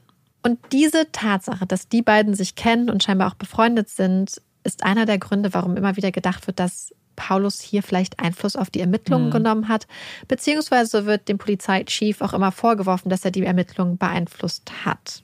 Ist eine Theorie, die da besteht. Und dazu möchte ich nur so ein paar Gedanken mit euch teilen. Zum einen ist es so, als Joran und äh, seine beiden Freunde festgenommen wurden, das war der Tag seines Schulabschlusses. Das heißt, ein Jungen festnehmen, an so einem Tag, der eigentlich so ein ganz besonderer Tag im Leben sein sollte, medienwirksam festnehmen zu lassen. In so einem Morning Raid war das. Ist ja. überhaupt nicht im Sinne der Familie. Das heißt, wenn man da denken würde, wenn schon jemand Einfluss nimmt, dann wäre es vielleicht so, ey, könnt ihr es einen Tag vorher machen und einen Tag später, dass es vielleicht nicht genau am Tag seines Abschlusses ist. Ich finde, das spricht einfach schon mal dafür, dass hier jetzt nicht übermäßig dolle auf ja. die Belange von Joran Rücksicht genommen wird. Weil wenn wir davon ausgehen würden, dass er jetzt nicht hochverdächtig ist, dann wäre das ja auch vielleicht unnötig, das genau an diesem Tag zu machen. Ja, total. Dann hat die Polizei, als sie Joran festgenommen haben, Paulus van der Sloot in den ersten Tagen komplett den Kontakt zu seinem Sohn verboten. Mhm. Was eigentlich rechtswidrig ist, weil Joran ja minderjährig, minderjährig ist. Ja. ist. Er war 17 zu dem Zeitpunkt. Und sie haben nur Anita erlaubt, Kontakt zu ihm zu haben. Aber Paulus ist ja zum einen sein Vater und zum ja. anderen ja auch ein Anwalt. Aber mit welcher Begründung? Es ist ja also ich glaube, sie wollten, dass die beiden sich nicht absprechen können oder haben einfach Ach Angst so, gehabt. Weil, okay. Und ich finde das, und ähm, Paulus fand das halt ganz, ganz ja. schlimm zu Recht, wenn man ja, einem Vater den Zugang zu seinem Sohn verbietet. Insbesondere, weil zu dem Zeitpunkt gab es ja immer noch keine Anzeichen, mhm. wirkliche Beweise für ein Verbrechen. Man wusste immer noch nicht, was passiert ist. Ich finde, das zeigt, dass hier auch gegen die Interessen von Paulus und Joran gehandelt wurden. Und ich finde, das spricht halt gegen diese Theorie, dass die beiden so eine extra Behandlung bekommen haben ja. und dass die Polizei sie mit Samthandschuhen angefasst hat. Wenn man sich die Vernehmungsausschnitte anguckt, hat man auch nie wirklich das Gefühl, dass die Polizei so oder später wurden ja auch extra niederländische Vernehmungsexperten eingeflogen, Joran irgendwie irgendwas haben durchgehen lassen, also dass sie wirklich schon daran interessiert waren, ihn hier auch mit Widersprüchen und so zu konfrontieren. Und wir wissen ja, insgesamt gab es zwölf Vernehmungen mindestens. Also ich finde, das zeigt für mich, dass sie wirklich immer wieder versucht haben, da mehr rauszuholen. Und am 22. Juni, also 22 äh, Tage nach diesem Verschwinden von Natalie, wird Paulus van der Sloot so auch festgenommen und er bleibt vier Tage in Haft. Und gegen diese Tatsache, dass er in Haft genommen wurde, hat er auch später geklagt, um die Rechtswidrigkeit dieser Maßnahme feststellen zu lassen. Und er hat auch Recht bekommen. Und ihm wurde in erster Instanz sogar Schadensersatz zugesprochen. Das war jetzt nicht besonders viel Geld mhm. und es wurde auch der Schadensersatz in der nächsten Instanz kassiert. Aber es wurde erstmal die Rechtswidrigkeit der ja. Festnahme festgestellt. Und dann zu sagen, ja, das, dass ja. die Polizei versucht hat, ihn da rauszuhalten, finde ich es einfach keine stichhaltige mhm. Argumentation. Also für mich wirkt es aufgrund dieser Sachen schon mal sehr unwahrscheinlich. Und die andere Sache ist, dass Jorans Mutter selbst, also Anita, hat zum Beispiel immer wieder geäußert, dass sie das Gefühl hat, dass die Justiz in Aruba bzw. der Niederlande sich durch die amerikanische Politik und die amerikanischen Medien haben beeinflussen lassen. Dass die quasi auf, das, auf die Insel gekommen sind und jetzt auf einmal alles beeinflussen und alles so unterdrücken und dominieren. Das heißt, wir haben in der Mitte die Polizei, die Staatsanwaltschaft und wir haben auf der einen Seite Nathalies Familie und die amerikanischen Medien und die amerikanische Politik die massiv Einfluss nehmen wollen auf die Ermittlung. Und auf der anderen Seite haben wir Jorans Familie, die auch das Gefühl hat, dass die, also keine der beiden Familien hatte das Gefühl, dass sie fair behandelt wurden. Mhm. Beide hatten das Gefühl, dass die andere Seite bevorteiligt wird, dass die andere Seite Privilegien genießt, dass die andere Seite unzulässig Einfluss nimmt. Und ich habe das Gefühl, dass das darauf hindeutet, dass die Wahrheit ziemlich genau in der Mitte liegt. Die Einflussnahme von Nathalies Familie ist tatsächlich insofern fast so ein bisschen bestätigt tatsächlich, weil die Behörden ja später gesagt haben, dass sie einige Fehler gemacht haben, weil sie sich so massiv von den Medien haben unter Druck setzen lassen und sie dadurch in so einem Handlungszwang sich ja. gesehen haben. Aber wie sie das amerikanische Narrativ ist, dass die Behörden total korrupt sind und also Korruption kann man jetzt nicht ausschließen. Ja. Aber gerade in diesem Fall, dass es da so eine unfaire Beeinflussung gab oder so ein Cover-up, eine Vertuschungsaktion, sehe ich persönlich gar nicht. Mhm. Interessanterweise, es gibt ein Interview von Fox News, wo sie mit einem Mitglied des niederländischen Parlaments reden.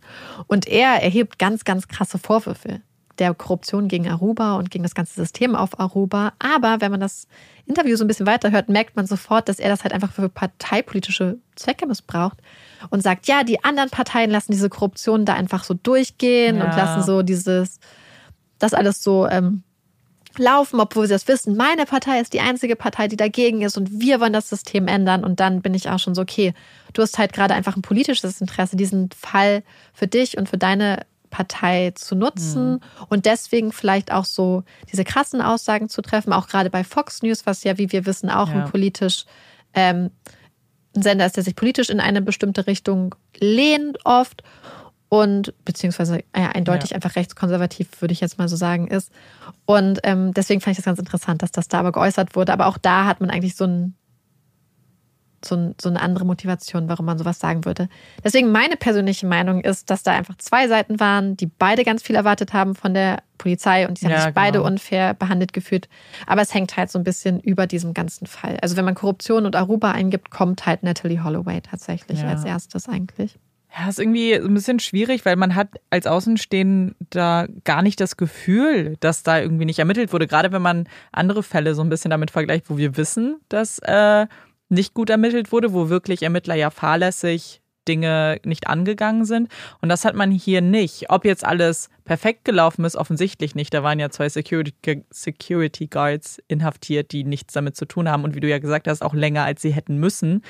So, klar, aber dann direkt von Korruption zu sprechen und wie du sagst, nur weil beide Seiten irgendwie diese Vorwürfe äußern, die sehr emotional geleitet sind. Was man auch sehen muss, ist, dass in den Niederlanden ist ja das Rechtssystem auch ein bisschen Ja. anders und das Vorgehen der Polizei. Ich habe in einer Quelle gelesen, dass in den Niederlanden ist es sehr, sehr unüblich, von der Polizei oder der Staatsanwaltschaft sich zu laufenden Verfahren und laufenden Ermittlungen zu äußern.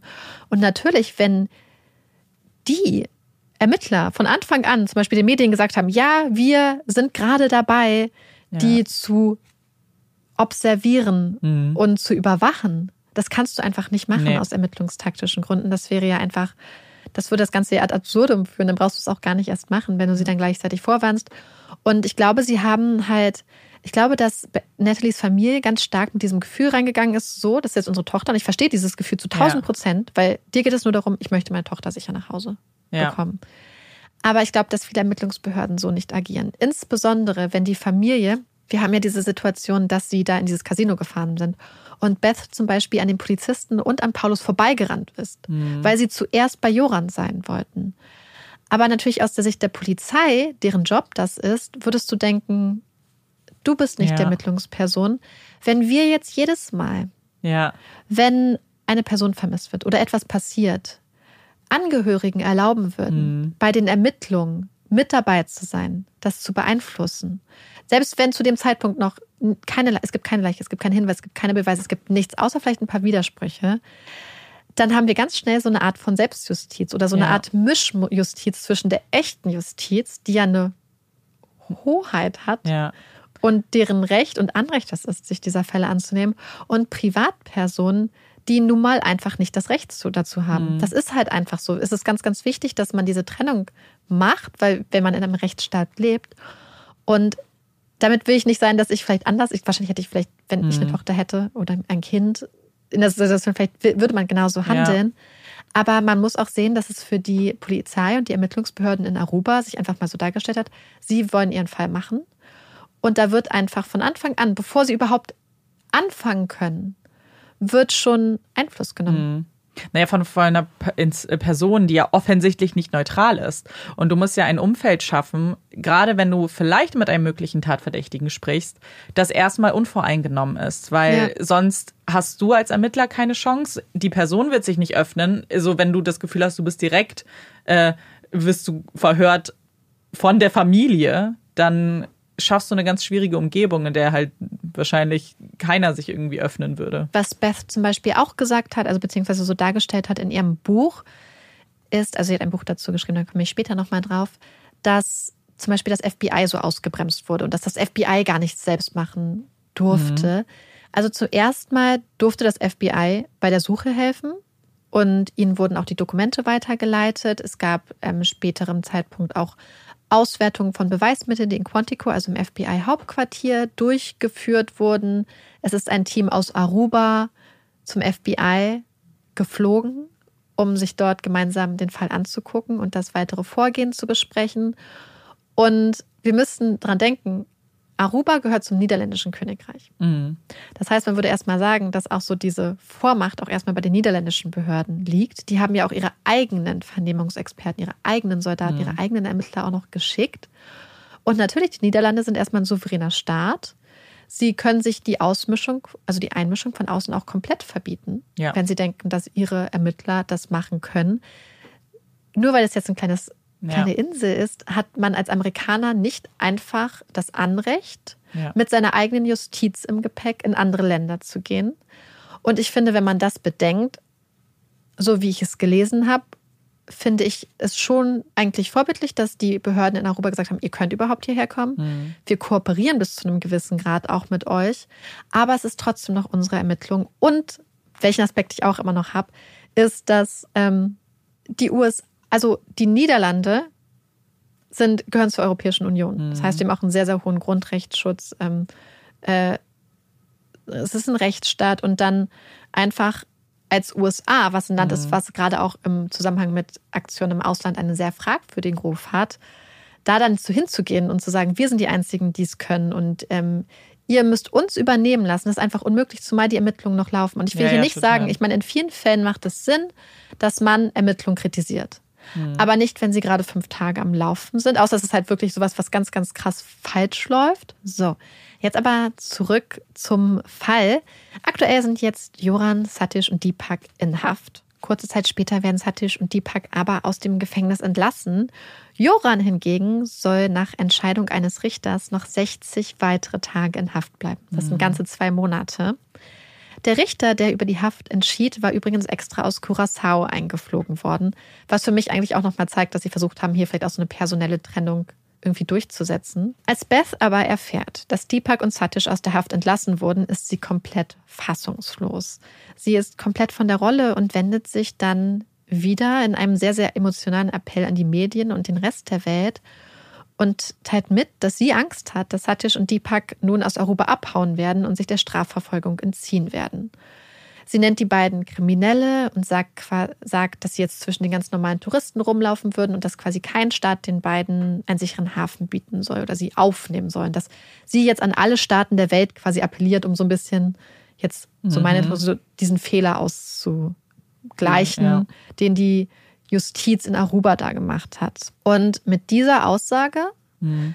macht Beth einen riesigen Fehler. Denn auf einmal fängt dieser ganz überwältigende Support, diese ganz überwältigende Unterstützung der Menschen auf Aruba an zu bröckeln. Ja. Die Men- Wochenmenschen haben wochenlang, sie haben Geld gesammelt, sie sind, haben gesucht, sie haben ganz, ganz viel gegeben, um für Natalie und ihre Familie da zu sein. Aber auf einmal kommt nun Beth und bezeichnet Deepak und Satish als Kriminelle.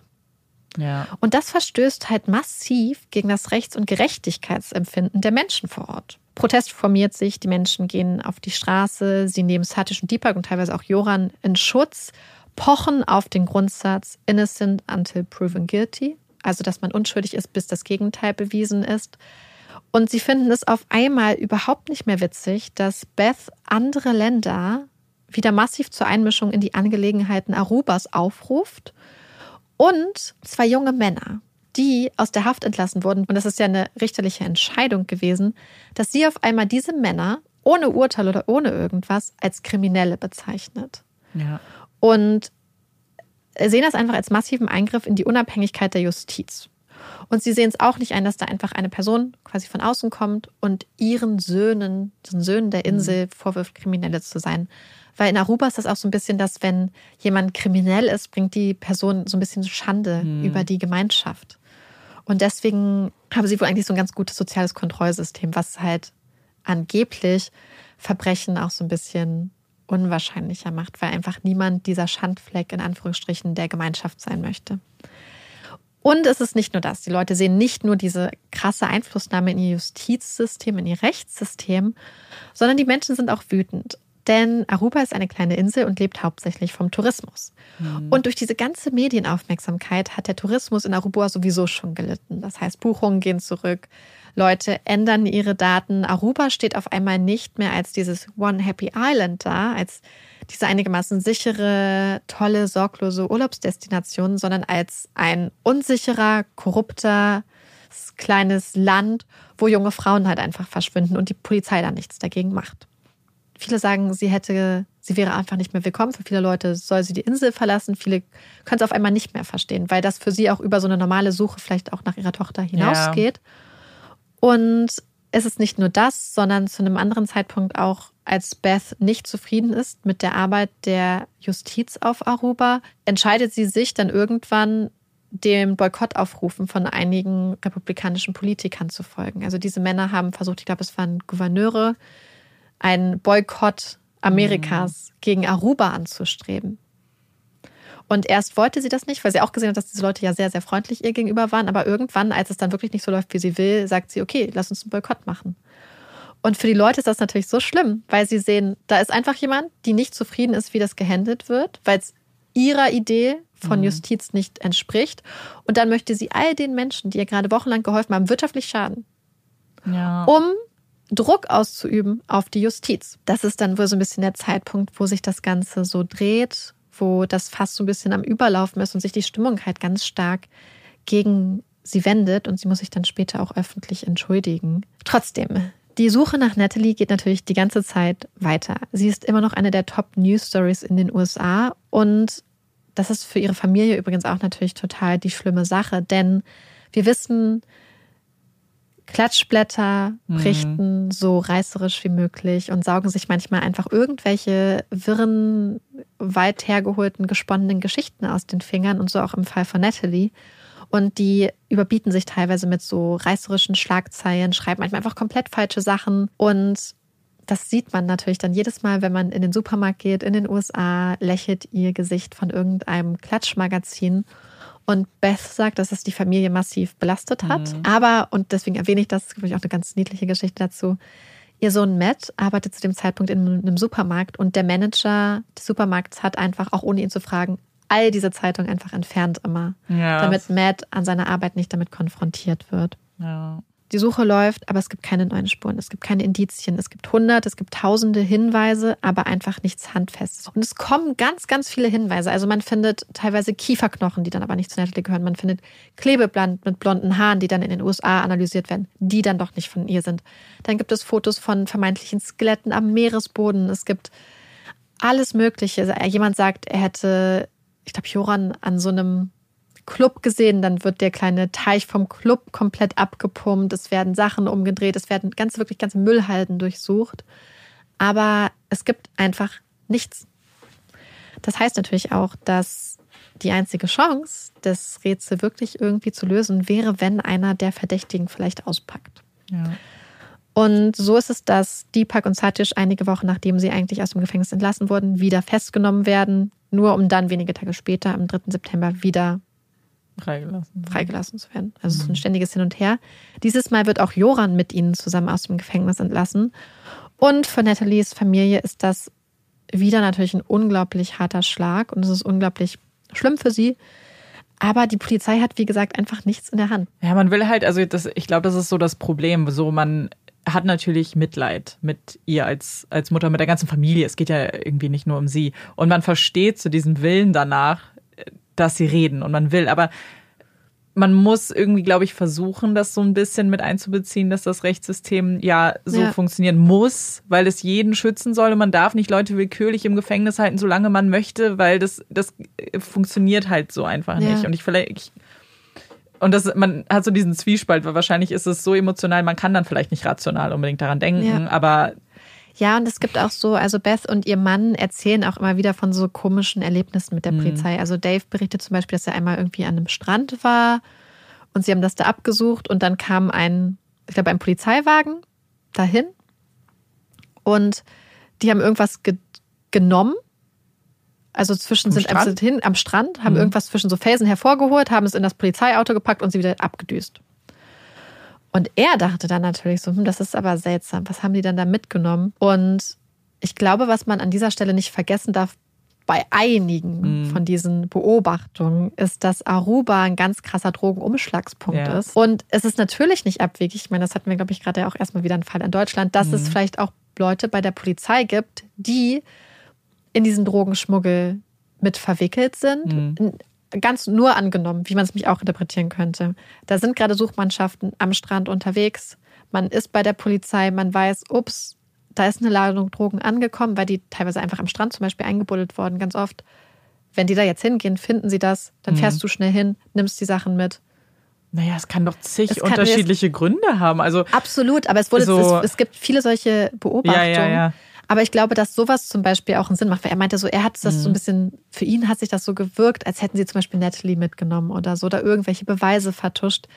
Aber ich glaube, man darf halt diesen Drogenaspekt auch immer nicht außer Acht lassen, dass wenn es Sachen gibt, die seltsam sind, wenn da Sachen vergraben werden oder ausgebuddelt werden, dass das auch oft ist, weil es einfach ein Drogenumschlagplatz mhm. ist. Ja. Weswegen es übrigens auch eine starke Polizeipräsenz, also DEA, also diese Drug mhm. Enforcement Administration, nee, Drug Enforcement Agency aus ja. den USA gibt, die da auch manchmal vor Ort waren und da so ein Auge drauf geworfen haben.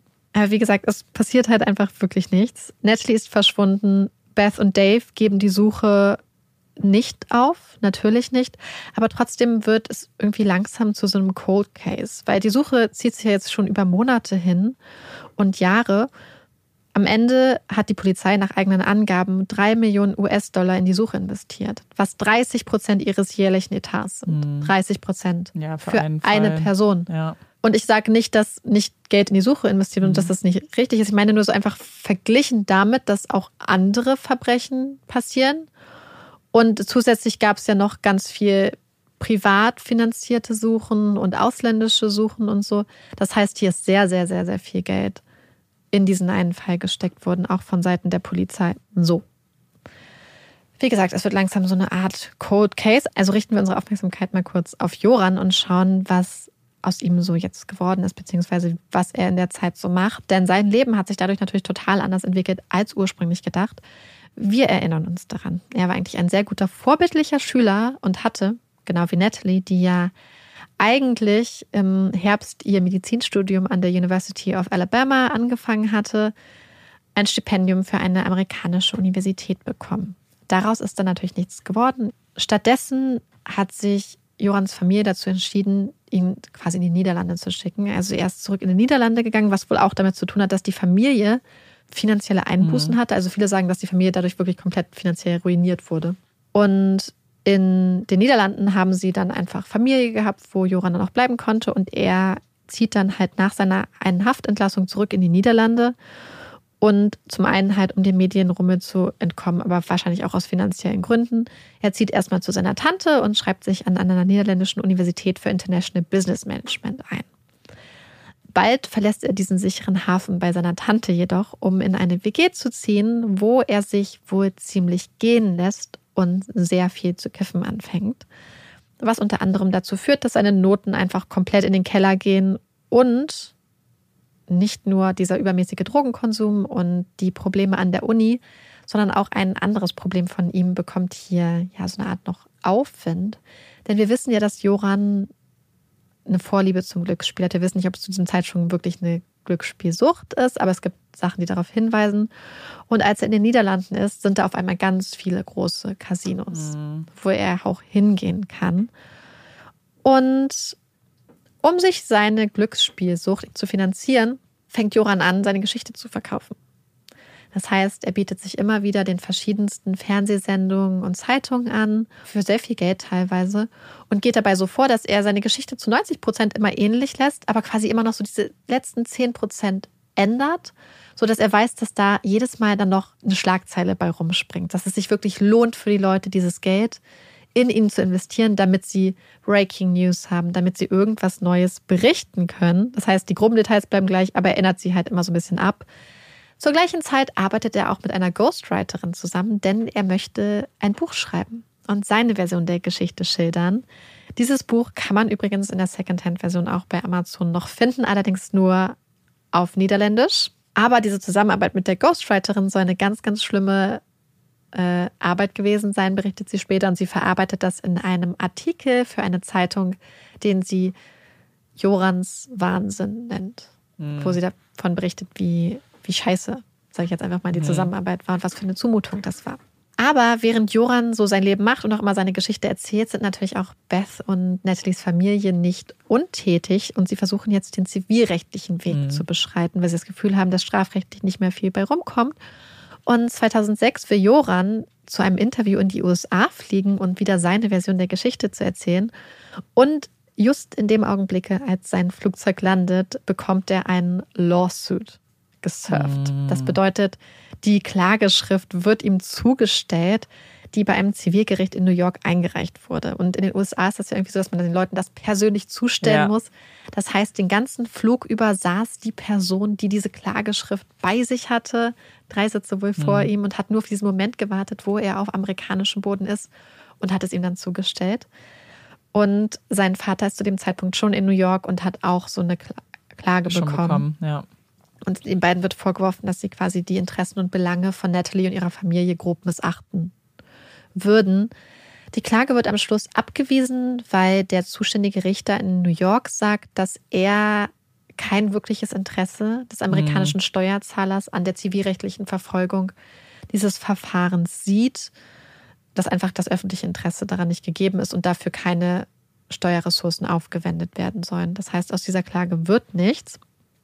Ja, ist ja auch irgendwie schwierig. Also ich meine, du hast ja noch nicht, wir kennen ja oft Zivilklagen, die, äh, Zivilklagen, wir kennen ja oft Zivilklagen gerade in dieser, also direkten Verknüpfung zu einem strafrechtlichen Prozess, wo man dann vielleicht noch andere Interessen, aber hier gibt es ja so wenig. Ja, und vor allem, Und- ich finde, es gibt ja bestimmte Rechte, die beispielsweise Angeklagte Ja. oder Verdächtige haben, um sie zu schützen. Und dazu gehört auch, dass man zum Beispiel nicht die Wahrheit sagen muss oder dass man auch gar nichts sagen Genau. muss. Man muss nicht an der eigenen Strafverteidigung helfen.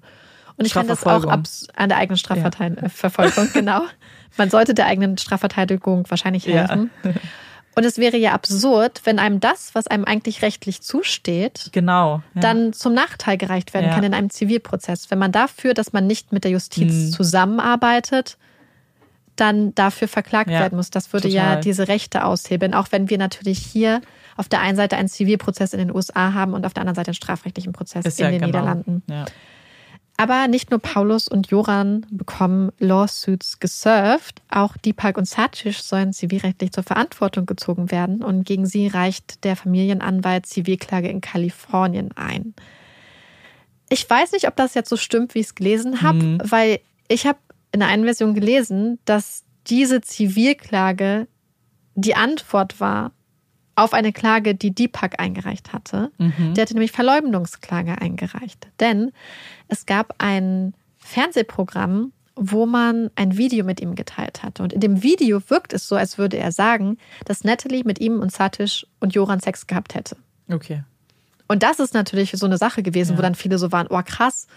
Also es hat er doch die ganze Zeit Eine gelogen. neue Version auf Und einmal. eine neue Mhm. Version und, und sie hatten alle Sex mit Natalie, was natürlich total schockierend für die amerikanische Öffentlichkeit war.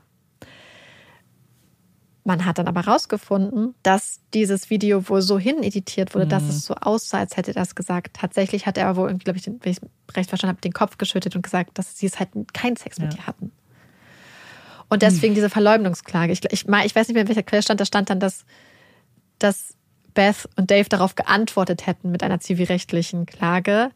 Ich bin mir nicht sicher, ob das wirklich der Zusammenhang war. Es kann auch einfach nur ein zeitlicher Zusammenhang gewesen sein, der dann in diesen Kontext gesetzt wird. Also es kann eine Korrelation sein ohne eine Kausalität. Wir wissen es nicht genau. Aber ich wollte das nur sagen, weil das fand ich auch ganz interessant, dass, ähm, dass hier auch wirklich einfach teilweise Sachen komplett aus dem Kontext gezogen wurden, was halt natürlich unmöglich ist. Du kannst ja nicht eine Person Mhm. irgendwas fragen, dann verneint sie das und du schneidest es dir so zurecht, dass wirklich das Gegenteil Aber das ist ja rauskommt. das, was du vorhin mit den Klatschblättern meintest. Es ist so ekelhaft, und ich sag's jetzt auch, wie es ist, dass sich Leute, und das können halt, das ist, kann die Presse sein, das können auch und Individualpersonen sein, das haben wir schon so erlebt, irgendwie sich ermächtigen, aus jedem, aus jeder Sache irgendeine Schlagzeile zu machen. Und, um, es geht ja da rein um Aufmerksamkeit. Ja. Es geht nicht um die Wahrheitsfindung. Es geht da um nichts anderes, außer irgendwie ein Dr- Drama und Skandale zu generieren, die Ja. vielleicht dir selbst egoistischerweise irgendwas bringen, einen Vorteil bringen. Ja. Und das finde ich ist so das ekelhafteste, was man machen kann. Ja. Vor allem mit dem Leid anderer, weil am Ende geht's ja immer noch um Natalie. Und das ist so, und auch Schicksale von anderen Menschen. Ja, und es hilft ja der Lösung ihres Falls nicht, wenn falsche Fährten gelegt Überhaupt werden. im Gegenteil. Ja. 2007, also ungefähr zwei Jahre nach dem äh, Verschwinden von Natalie, wird Joran in den Niederlanden festgenommen. Der Haftbefehl kommt aus Aruba und auch Deepak und Satish, die immer noch auf Aruba sind, werden festgenommen. Denn man hatte mit neuen technischen Möglichkeiten wohl irgendwie alte Chatverläufe zwischen den dreien analysiert, wo es auch um das Abschleppen von alkoholisierten jungen Frauen ging. Mhm. Allerdings sagt der Richter zwar, dass das natürlich ein ganz, ganz schlechtes Licht auf die drei wirft, aber es hat keinen Bezug zum Fall, es beweist nichts, Mhm. es ist keine Grundlage, um, um die drei festzunehmen oder in Haft zu halten. Und es sei einfach kein strafrechtlich relevantes Verhalten, was dadurch bewiesen würde und nichts, was eine Anklage rechtfertigen würde. Und deswegen werden die drei dann auch wieder aus ähm, in Freiheit gelassen. Das heißt, Joran ist dann wieder zurück in Freiheit in den Niederlanden. Aber genauso wie die Polizei immer wieder versucht, Joran irgendwie dran zu bekommen und Joran selbst seine Geschichte ja immer wieder verkauft, gibt es noch eine andere Person, die sich irgendwie zum Ziel gesetzt hat, Joran dran zu kriegen und Joran dieser ganzen Geschichte zu überführen. Und zwar ist das der Journalist Peter de Vries. Übrigens, der Name könnte euch vielleicht was sagen, auch unabhängig vom Fall, denn Peter de Vries ist am 15. Juli, hm. Juli letztes Jahr ermordet worden. Auch wahrscheinlich im Zusammenhang mit seiner, Zusammenhang mit seiner journalistischen Tätigkeit, weil er sich auch insbesondere viel so im kriminellen Milieu ähm, bekannt gemacht hat, auch ganz wichtige journalistische Investigativarbeiten oft unternommen hat. Und er hat immer wieder versucht, Joran durch Undercover-Aktionen zum Geständnis zu bewegen. Unter anderem einmal mit der Hilfe von Patrick van Eem. Patrick van Eem kommt von Curacao, also der Nachbarinsel von Aruba. Und er soll, und er war da auch schon polizeilich in Erscheinung getreten, also war schon ein bisschen mhm. kriminell tätig gewesen. Und Van Eem freundet sich mit Joran an. Die beiden sind halt in den Niederlanden und er spricht ihn dann, glaube ich, auf Papiamento, also dieser mhm. Sprache an. Und die beiden werden so ein bisschen Buddies.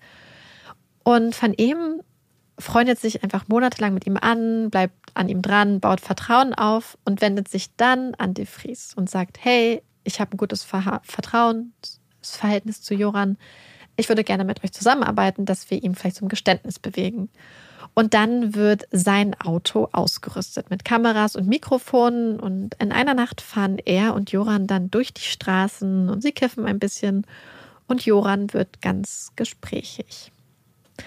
Und er erzählt jetzt, dass er und Natalie am Strand Sex gehabt hätten, als sie dann plötzlich einen Anfall gehabt hätte, so eine Art epileptischen mhm. Anfall vielleicht, und das Bewusstsein verloren habe. Er sagt, er hätte sie dann geschüttet, aber sie hätte nicht wieder das Bewusstsein erlangt. Und dann berichtet er von sehr viel Selbstmitleid. Er sagt, er hätte fast geweint und war wütend, dass ausgerechnet ihm das jetzt passiert. Und Natalie sei dann in seinen Armen verstorben.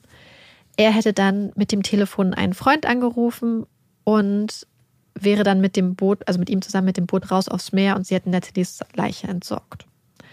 Er behauptet im Gespräch auch, dass er absolut kein schlechtes Gewissen habe oder gehabt habe. Die Aktion hätte ihm keinerlei schlaflose Nächte bereitet. Mhm. Er war halt einfach eher genervt, dass ihm das passiert. Und dieses Gespräch, diese Aufzeichnung des Gesprächs wird am 3. Februar 2008 in den Niederlanden ausgestrahlt und mehr als sieben Millionen Menschen schalten ein. Mhm. Also zum Vergleich, das ist fast die Hälfte der Menschen ja, in den Niederlanden. Das ist eine, das hat ja. einen Rekord in der mhm. Geschichte des niederländischen Fernsehens damit geschrieben. Und die Aufzeichnung, das Programm wurde später auch mit einem Emmy Award ausgezeichnet. Und diese Auszeichnung hat De Vries dann Natalie gewidmet. Mhm.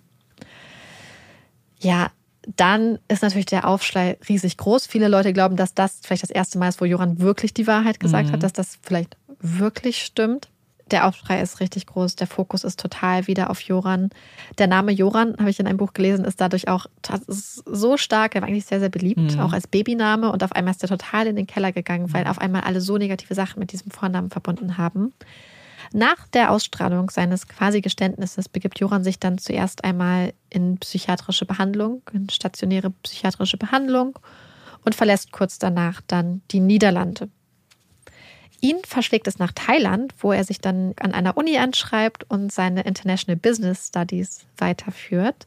Und es läuft eigentlich wohl auch ganz gut. Aber Joran schafft es einfach nicht, seine alten Angewohnheiten und vielleicht auch Süchte abzulesen, ähm, abzulegen. Er verkauft immer wieder seine neuen Geschichten. Einmal behauptet er jetzt zum Beispiel, er habe Natalie als Sexsklavin verkauft und guckt immer, was so, so spektakulär schon noch ist, dass es wirklich noch eine Schlagzeile und auch Geld wert ist. Aber letzten Endes trifft er wieder Aussagen, behauptet auch, er hätte jetzt Tapes, wo er beweisen könnte, dass sein Vater da mit drin steckte, wo Leute sagen, dass es teilweise einfach editiert wurde und teilweise er auch so getan hat, als wäre er sein Vater. Also es ist oh eigentlich Gott. alles ein großer Bluff. Er gibt auch ein Interview, wo er dann später ein SMS schickt, das war alles erlogen und erstunken. Also das stimmt überhaupt nicht. Hat dann dadurch den Fernsehsender um sehr viel Geld betrogen Aber natürlich hat der Fernsehsender die Sachen trotzdem gesendet und hat da eigentlich äh, dann doch gute Schlagzeilen rausholen können, weil es natürlich erstmal doch sehr spektakulär war. Und einige Monate später, nachdem schon wieder so dieser krasse Aufschrei dann durch die USA ging, ist Peter de Vries wieder am Start und zwar in Thailand. Und dieses Mal leitet er mit so einer Undercover-Aktion und versteckten Kameras und Mikros an, wie Joran quasi so als Zwischenhändler für einen Menschenhändlerring agieren soll und zwei thailändischen Frauen äh, je auch so Geld abnimmt für seine Vermittlungsdienste.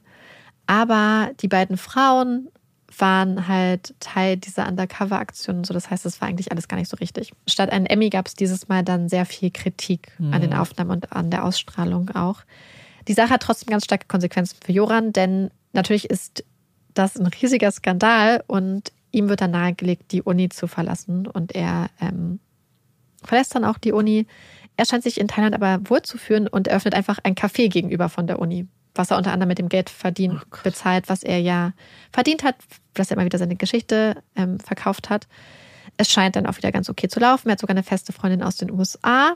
Allerdings hat er wieder ständige Geldsorgen, denn er zockt einfach immer noch ganz viel, spielt mhm. immer noch Karten, lebt auf sehr, sehr großem Fuß. Und irgendwann ist er pleite, seine Freundin verlässt ihn und kurz darauf verstirbt sein Vater Paulus dann auf Aruba. Mhm. Als Paulus verstirbt, ist er erst 57 Jahre alt. Und viele sagen, dass er halt am Schluss halt einfach ja, das ja komplett ruiniert war, sowohl finanziell als auch anders, weil er konnte halt natürlich als Richter nicht weitermachen, ja. hat angefangen für die Kanzlei zu arbeiten, die ihn damals im Prozess vertreten hat. Das ist ja eine psychische Belastung. Das ist ja diese Aufmerksamkeit, ja. die Augen immer auf, auf ja. egal und auch nicht immer wohlgesonnen offensichtlich. Ja, das, irgendwann belastet dich das Körperliche auch. Ja. Und Joran scheint sich die Schuld am Tod seines Vaters auch zu geben. Zumindest berichtet das seine Mutter Anita. Und sie erzählt nämlich, dass er mehrere Tage wohl durchgeweint habe mhm. nach dem Tod und dass er auch selbst gesagt hat, dass er sich die Schuld am Herzinfarkt seines Vaters geben würde. So, Anita ist jetzt nicht nur frisch verwitwet, sie macht sich auch ganz massive Sorgen um Joran natürlich und arrangiert einen Aufenthalt in einer psychiatrischen Klinik in den Niederlanden für ihn. Er stimmt dem auch zu mhm. und erklärt sich bereit, in die Klinik zu gehen, aber vorher hat er noch eine Sache zu erledigen. Und jetzt bietet Joran Nathalies Mutter an, den Fall aufzuklären. Aber nicht, wie man vielleicht denken würde, weil er einfach endlich realisiert hat, dass er sich da was vom Herzen sprechen müsste. Er sagt Nathalies Mutter bzw. ihrem Anwalt, dass er Nathalies Tod aufklären möchte, helfen möchte, die Verantwortlichen zur Verantwortung zu ziehen und sie auch zu Nathalies sterblichen Überresten führen wird. Dafür verlangt er eine Viertelmillion US-Dollar. Beth willigt ein. Aber natürlich hinter den Kulissen schalten ihr Anwalt, das FBI und auch die Behörden mhm. in Aruba ein. Und zuerst einmal bekommt Joran 25.000 Dollar, ein Teil in Cash, ein Teil auf dem mhm. Konto. Den Rest soll er dann halten, wenn es quasi alles erfolgreich ja, ja. funktioniert hat. Doch, ähm, und er sagt dann, dass Natalie, also seine Version der Geschichte ist, Natalie wäre in dem Fundament eines Hauses begraben. Also sein Vater mhm. hätte Natalie quasi in diesem Fundament des eines Hauses begraben. Mhm. Stellt sich dann halt heraus, dass das alles gar nicht so stimmt und Beths Hoffnung, dass sie ihre Tochter doch noch findet, ist zerbrochen. Aber sie haben jetzt genug Beweise, theoretisch, auf mhm. amerikanischer Seite, um Joran ranzukriegen wegen Betrug und Erpressung. Ja. Allerdings wird Joran, obwohl es ganz, ganz viele Hinweise auf eine massiv erhöhte Fluchtgefahr gibt, nicht festgenommen. Hm. Und dann, bevor er festgenommen wird oder zurück in die Niederlande fliegen kann, wo er sich ja eigentlich in die Klinik begeben wollte, findet Anita einen Zettel in der Küche. Der Zettel ist von Joran und da steht, ich bin weg. Und er schreibt, Anita solle sich keine Sorgen machen. Er wäre nach Peru zu einem Pokerturnier eingeladen worden. Hm. Und Joran reist tatsächlich nach Lima und trifft in Peru dann Stephanie. Es ist der 30. Mai 2010, also genau fünf Jahre nachdem Beth Holloway damals den Anruf erhalten hat, der ihr Leben für immer verändern würde. Und Ricardo Flores wundert sich, wo seine Tochter Stephanie steckt. Stephanie ist 22 und der ganze Stolz ihres Vaters. Ihre Familie ist wohlhabend, lebt in einem schönen Haus hinter hohen, schützenden Mauern. Und Stephanie führt ein unglaublich privilegiertes Leben. Privatschule, teure Urlaube. Sie ist Studentin, hat ein schickes eigenes Auto und muss sich eigentlich nie Sorgen um Geld machen. Und sie hat ein sehr gutes Verhältnis zu ihren Eltern. Eltern, die Stephanie schon von früher Kindheit an erzogen haben, die sie unterstützt haben und die sie vor allem auch mutig gemacht haben, die gleichzeitig aber immer ein wachsames Auge auf ihre Jüngste geworfen haben. Denn Stephanie ist die jüngste von fünf Geschwistern. Sie hat mich vier ältere Brüder. Einem von ihnen verdankt sie übrigens auch die spezielle Schreibweise ihres Namens. Sie heißt nämlich Stephanie mit Y am Schluss, weil einer ihrer Brüder das einfach sehr schön fand. Die Familie hat ihre Wurzeln auch irgendwie im Zirkus und als Stephanie zwei Jahre alt ist, thront sie einmal ganz alleine und selbstbewusst im rosafarbenen Kleidchen auf einem ausgewachsenen Elefanten. Und das sollte eine Überraschung sein für ihren Papa Ricardo, die ihre Mutter einfach heimlich mit ihr antrainiert hatte, um den Papa zu überraschen. Ihr Papa Ricardo ist auch ein ganz bekanntes Gesicht in Peru. Er ist irgendwie, er ist ein berühmter Rennfahrer und auch irgendwie so eine Fernsehpersönlichkeit. Und ihn verbindet so eine gewisse, ja, so eine Art Hassliebe zur Presse. Vater Ricardo ist aber nicht das einzige Familienmitglied, was vom Rennfahren total fasziniert ist. Denn als Stephanie 16 Jahre alt ist, beginnt sie mit ihrem Papa zusammen einen geheimen Plan auszuhacken. Sie wollen nämlich zusammen an einer berühmt-berüchtigten und super gefährlichen Autorally teilnehmen und Stephanie soll ihrem Papa als Navigatorin zur Seite stehen. Es ist, wie gesagt, ein super gefährliches und anspruchsvolles Rennen, bei dem sich der Fahrer zu 100 Prozent auf seinen Navigator verlassen muss. Und es ist eine Aufgabe, die Ricardo seiner 16-jährigen Tochter zutraut. Und die beiden nehmen unter falschen Namen an dem Rennen teil. Und das ist eine kleine Sensation. Zum einen, weil sie natürlich sehr jung ist, zum anderen, weil sie einfach eine Frau ist in einem komplett männerdominierten Feld und ihr Vater ihr einfach schon so viel zutraut. Das Vertrauen der beiden ist halt einfach unglaublich groß. Und Stephanie ist normalerweise auch total zuverlässig. Und wenn sie mal länger, länger wegbleibt oder ihre Pläne ändert, meldet sie sich eigentlich auch immer bei ihren Eltern. Doch an diesem Sonntag fehlt Stephanie und sie meldet sich auch nicht bei ihren Eltern. Und ihr Vater Ricardo ist dann langsam besorgt und hat Angst, dass ihr was zugestoßen ist. Er überlegt, ob sie vielleicht entführt wurde. Das wäre in Peru nämlich gar nicht mal so abwegig. Am nächsten Abend um 10 Uhr erhalten die erhält die Familie dann einen Anruf von der Polizei. Denn man hat Stephanies Wagen, also ihren Jeep, in einer eher zwielichtigen Ecke der Stadt gefunden. Der Wagen war nicht abgeschlossen und Anwohner hatten dann die Polizei alarmiert, als ihnen das Auto irgendwie verdächtig vorkam. Der Fund des Autos alarmiert ihre Familie natürlich total und die Medien fangen auch an, über das seltsame Verschwinden zu berichten. Denn was auch ganz besonders seltsam ist, dass die Straßen schweigen. Niemand weiß etwas, es gibt keine Informationen und es gibt auch keine Lösegeldforderung. Und deswegen sind auch alle sehr irritiert, weil wenn man von einer Entführung zum Beispiel ausgeht, würde man ja erwarten, dass früher oder später eigentlich eine Lösegeldforderung kommt. Also fragen sich alle, was ist passiert? Zuletzt gesehen wurde Stephanie von zwei Freundinnen, mit denen sie den Abend verbracht hat, bevor sie verschwunden ist, und die sie dann beide nacheinander nach Hause gebracht hat. Dann hatte sie ihren Freundinnen gesagt, dass sie auch nach Hause gehen würde, aber dort kann Stephanie bekanntlich nie an. Und jetzt, am Dienstag, ist Stephanie schon zwei Tage lang verschwunden. Die Familie sucht verzweifelt nach ihr. Sie haben ja auch schon die Medien eingeschaltet. Und Ricardo hat dann eine Idee. Denn Stephanie hat ein Problem. Sie ist spielsüchtig und super gern in den Casinos der Stadt unterwegs. Und Ricardo lässt dann so ein bisschen seine Kontakte in die bunte Casino-Welt Limas spielen, fragt ein bisschen herum. Und in einem der Casinos werden sie dann auch fündig, denn man zeigt ihnen Überwachungsaufnahmen aus der Nacht von Stephanies Verschwinden und kann feststellen, dass Stephanie, statt wie angekündigt nach Hause zu fahren, um 3 Uhr nachts im Atlantic City Casino aufgetaucht ist. Die Aufnahmen zeigen, wie sie sich ähm, um 3 Uhr an einem der Spieltische niederlässt und einen jungen Mann begrüßt. Ein Ausländer, der groß ist und dunkle, kurze Haare hat. Kurze Zeit später bekommt Ricardo Flores auch den Namen des jungen Mannes und ist jetzt keine große Überraschung, der junge Mann ist Joran van der Sloot. Mhm. Der Name sagt weder Ricardo noch den Angestellten im Casino irgendetwas. Die wissen halt mhm. nur, dass hm. er einfach, einfach zum Pokerspielen da war. Aber als Ricardo mit dem Namen und dem Foto des jungen Mannes nach Hause kommt und seine Schwiegertochter dann den Namen in die Suchmaschine im Internet eingibt, reißt es der Familie komplett den Boden unter den Füßen weg.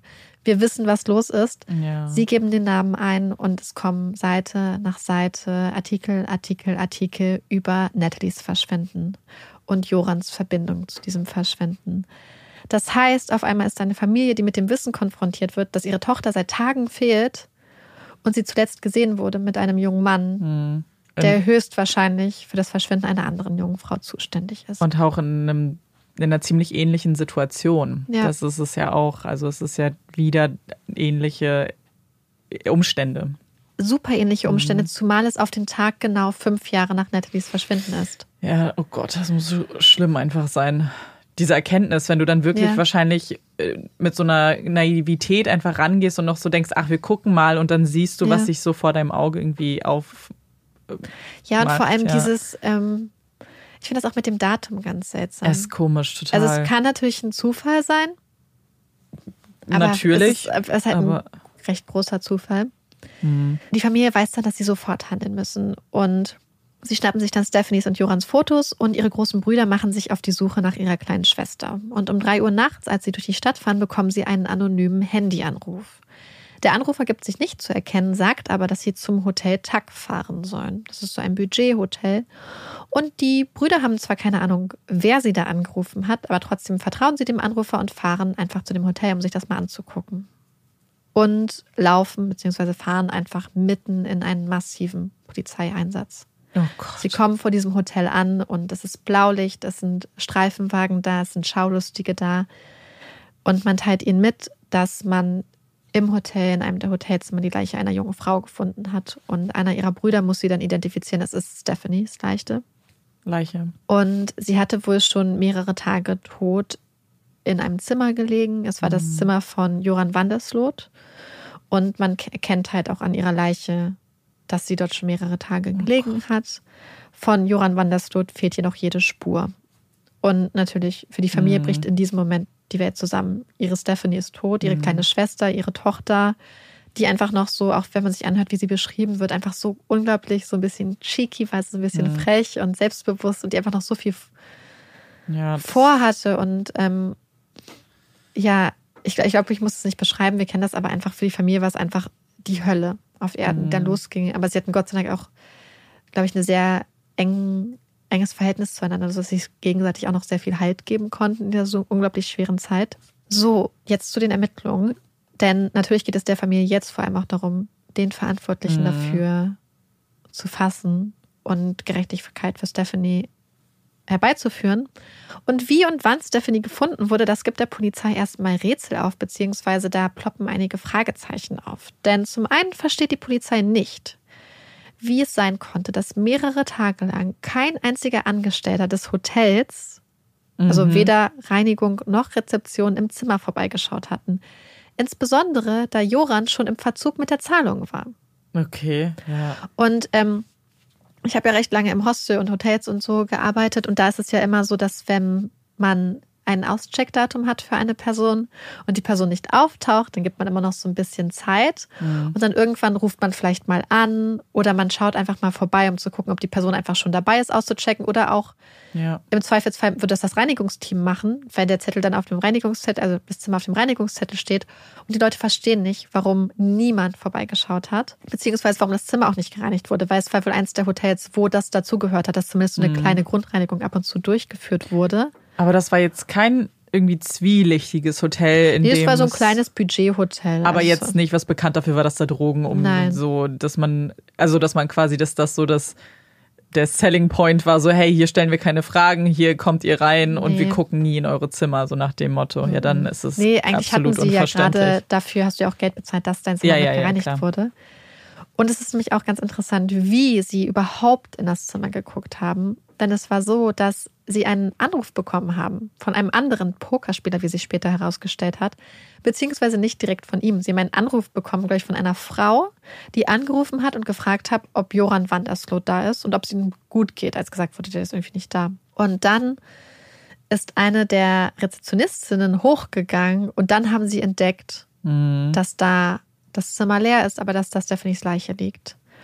Und dann war natürlich die Polizei auch total irritiert, weil sie dachten, warum würdest du da anrufen? Ja, das ist komisch. Und dann haben sie mit ihm geredet und er hat gesagt, dass er Stephanie kannte Mhm. und er kannte Joran. Und als er mitbekommen hat, dass Stephanie vermisst wird, Mhm. hat er überlegt und hat gedacht, was ist, wenn den beiden was Ja. passiert ist, weil er wusste, dass die an diesem Abend zusammen waren, ähm, hat Angst bekommen, dass ihm vielleicht auch was passiert ist und hat dann einer ähm, Frau den Auftrag gegeben, dort anzurufen. Dann wurde er auch gefragt, warum hast du nicht selbst angerufen? Du kannst ja Spanisch sprechen. hatte er keine Erklärung für. Aber dazu muss ich ganz ehrlich sagen, ich glaube, dass es, wir wissen es ja, es gibt einfach Leute mit einer Telefonphobie. Ja, ja, ja. Er hatte vielleicht einfach keine Lust. Ja, ach, Und die Polizei redet auch mit ihm und stellt dann fest, dass er wohl nichts mit der Tat zu tun hat. Aber sie waren trotzdem erstmal, also es war auch wirklich so ein Problem. So, warum ist da niemand hingegangen? Glücklicherweise kann man aber Kameraaufzeichnungen von der Nacht von Stephanies Verschwinden finden. Wir hatten ja schon gesehen, wir wussten, dass im Casino waren welche und jetzt auch hier im Flur des Hotels, beziehungsweise auch in der Lobby. Und die zeigen, wie Stephanie und Joran kurz nach 5 Uhr morgens Jorans Zimmer betreten. Joran geht vorweg und Stephanie hinterher. Sie wirken aber jetzt nicht so, als hätten sie jetzt vor, da irgendwie hinzugehen und, und Sex zu haben, als wäre da irgendwie was Erotisches am Laufen. Stephanie wirkt eher müde, schlapp und lässt den Kopf hängen. Also war sie entweder wirklich nicht gut drauf oder einige Leute haben auch vermutet, dass sie vielleicht unter Drogen stand. Und ein paar Stunden später verlässt Joran dann das Zimmer. Da hat er sich schon umgezogen. Eine Viertelstunde später kommt er dann zurück und hat zwei Kaffeebecher in der Hand und betritt sein Zimmer. Ein paar Minuten später kommt er wieder hinaus, wieder mit den Kaffeebechern in der Hand und schließt die Tür ab. Dann wartet er und tut so, als ob er an die Tür klopft. Dann Okay. geht er zur Rezeption nach unten und scheint den Rezeptionisten zu bitten, ihm die Tür zu öffnen. Also er gestikuliert so, als ob er mit Schlüssel ja. Jetzt hat er keinen Schlüssel. Der Rezeptionist begleitet ihn dann hoch zu seinem Zimmer, öffnet die Tür, aber nur so ganz klein spaltbreit und geht dann sofort weg. Joran geht dann zurück ins Zimmer und kommt wenige Minuten später hinaus. Und dieses Mal hat er Gepäck dabei. Er verlässt das Hotel, steigt in Stephanies Auto und fährt weg. Wir wissen ja, dass er das Stephanies Auto dann irgendwann einfach Ja. abgelegt hat. Und das Verhalten ergibt ja überhaupt keinen Sinn auf Nein. den ersten Blick. Es sei denn, die Polizisten gehen davon aus, dass Joran versucht hat, sich ein Alibi Ja, zu hätte ich jetzt, konstruieren. ja. Dass er runtergeht, also Stephanie zu dem Zeitpunkt, als er zum ersten Mal an dem Morgen dann das Hotel verlässt, schon tot war. Mhm. Ja. Weil er hat sich ja auch schon umgezogen und man hat sie in seinem T-Shirt gefunden. Dass er runtergeht und sich zwei Kaffeebecher holt, was ja auch so ein Bild, er holt sich zwei Kaffeebecher, das suggeriert ja nach außen, da ist es für zwei Menschen. Dann geht er wieder rein, macht irgendwas, geht wieder raus, tut so, als hätte er seinen Schlüssel vergessen und hatte darauf spekuliert, dass, wenn er den Rezeptionisten bittet, der Rezeptionist vielleicht die Tür aufmacht und Stephanie entdeckt.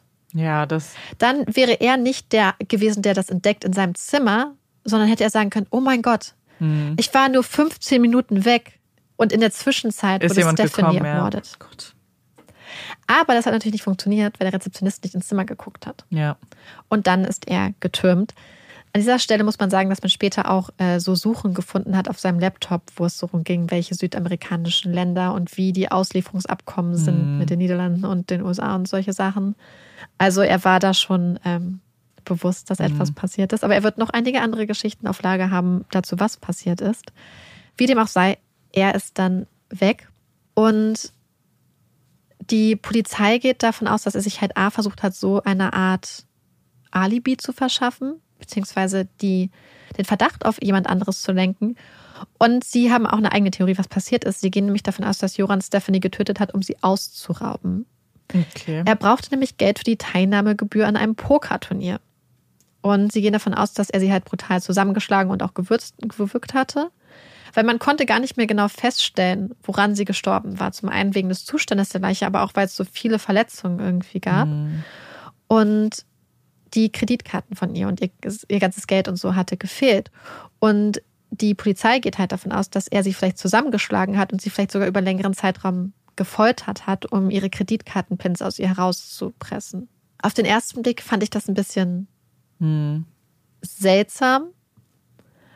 Aber wenn man wirklich davon ausgeht, dass er vielleicht Geldsorgen hatte, dass er schon auch wusste, dass er vielleicht vor der US-Justiz auf der Flucht ist, dass er vielleicht ganz, ganz starken Druck verspürt hat, an diesem Turnier teilzunehmen, um vielleicht Geld zu haben, um damit dann unterzutauchen, Ja.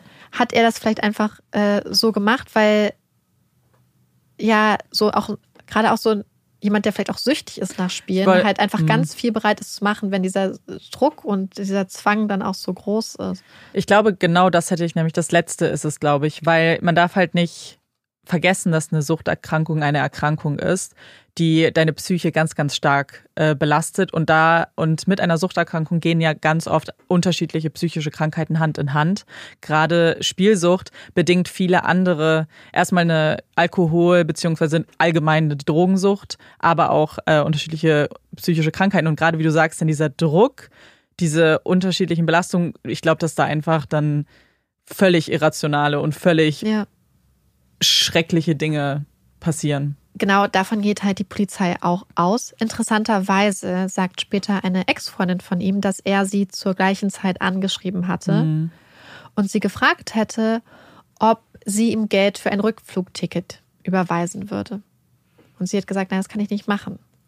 Und sie hat dann halt für sich die Theorie entwickelt, dass er dieses Geld für dieses angebliche Rückflugticket gebraucht hat, um sich damit die Teilnahme an dem Pokerturnier zu leisten. Ähm, und dieses Verhalten auch gerade, was du sagst, dass man auch Sachen macht, die man eigentlich nicht machen würde, wenn man süchtig ist. Bei Stephanie war es ja auch so, dass sie spielsüchtig war und ihr Vater hat auch berichtet, dass sie teilweise zum Beispiel gesagt hat, dass sie, ähm, ich glaube, sie hat einmal ihr Auto verkauft, um irgendwie Schulden zu bezahlen. Dann hat ihr Vater ihr ein neues Auto irgendwie gekauft, hat gesagt, sie bräuchte einen neuen Laptop für die Uni, hat sich von dem Geld dann aber damit gepokert und so. Und das sind ja auch, sie hatte ja eigentlich ein sehr gutes Verhältnis zu ihren Eltern. Sie hatte ja eigentlich sehr viel Geld zu, zu Zugang zu Geld.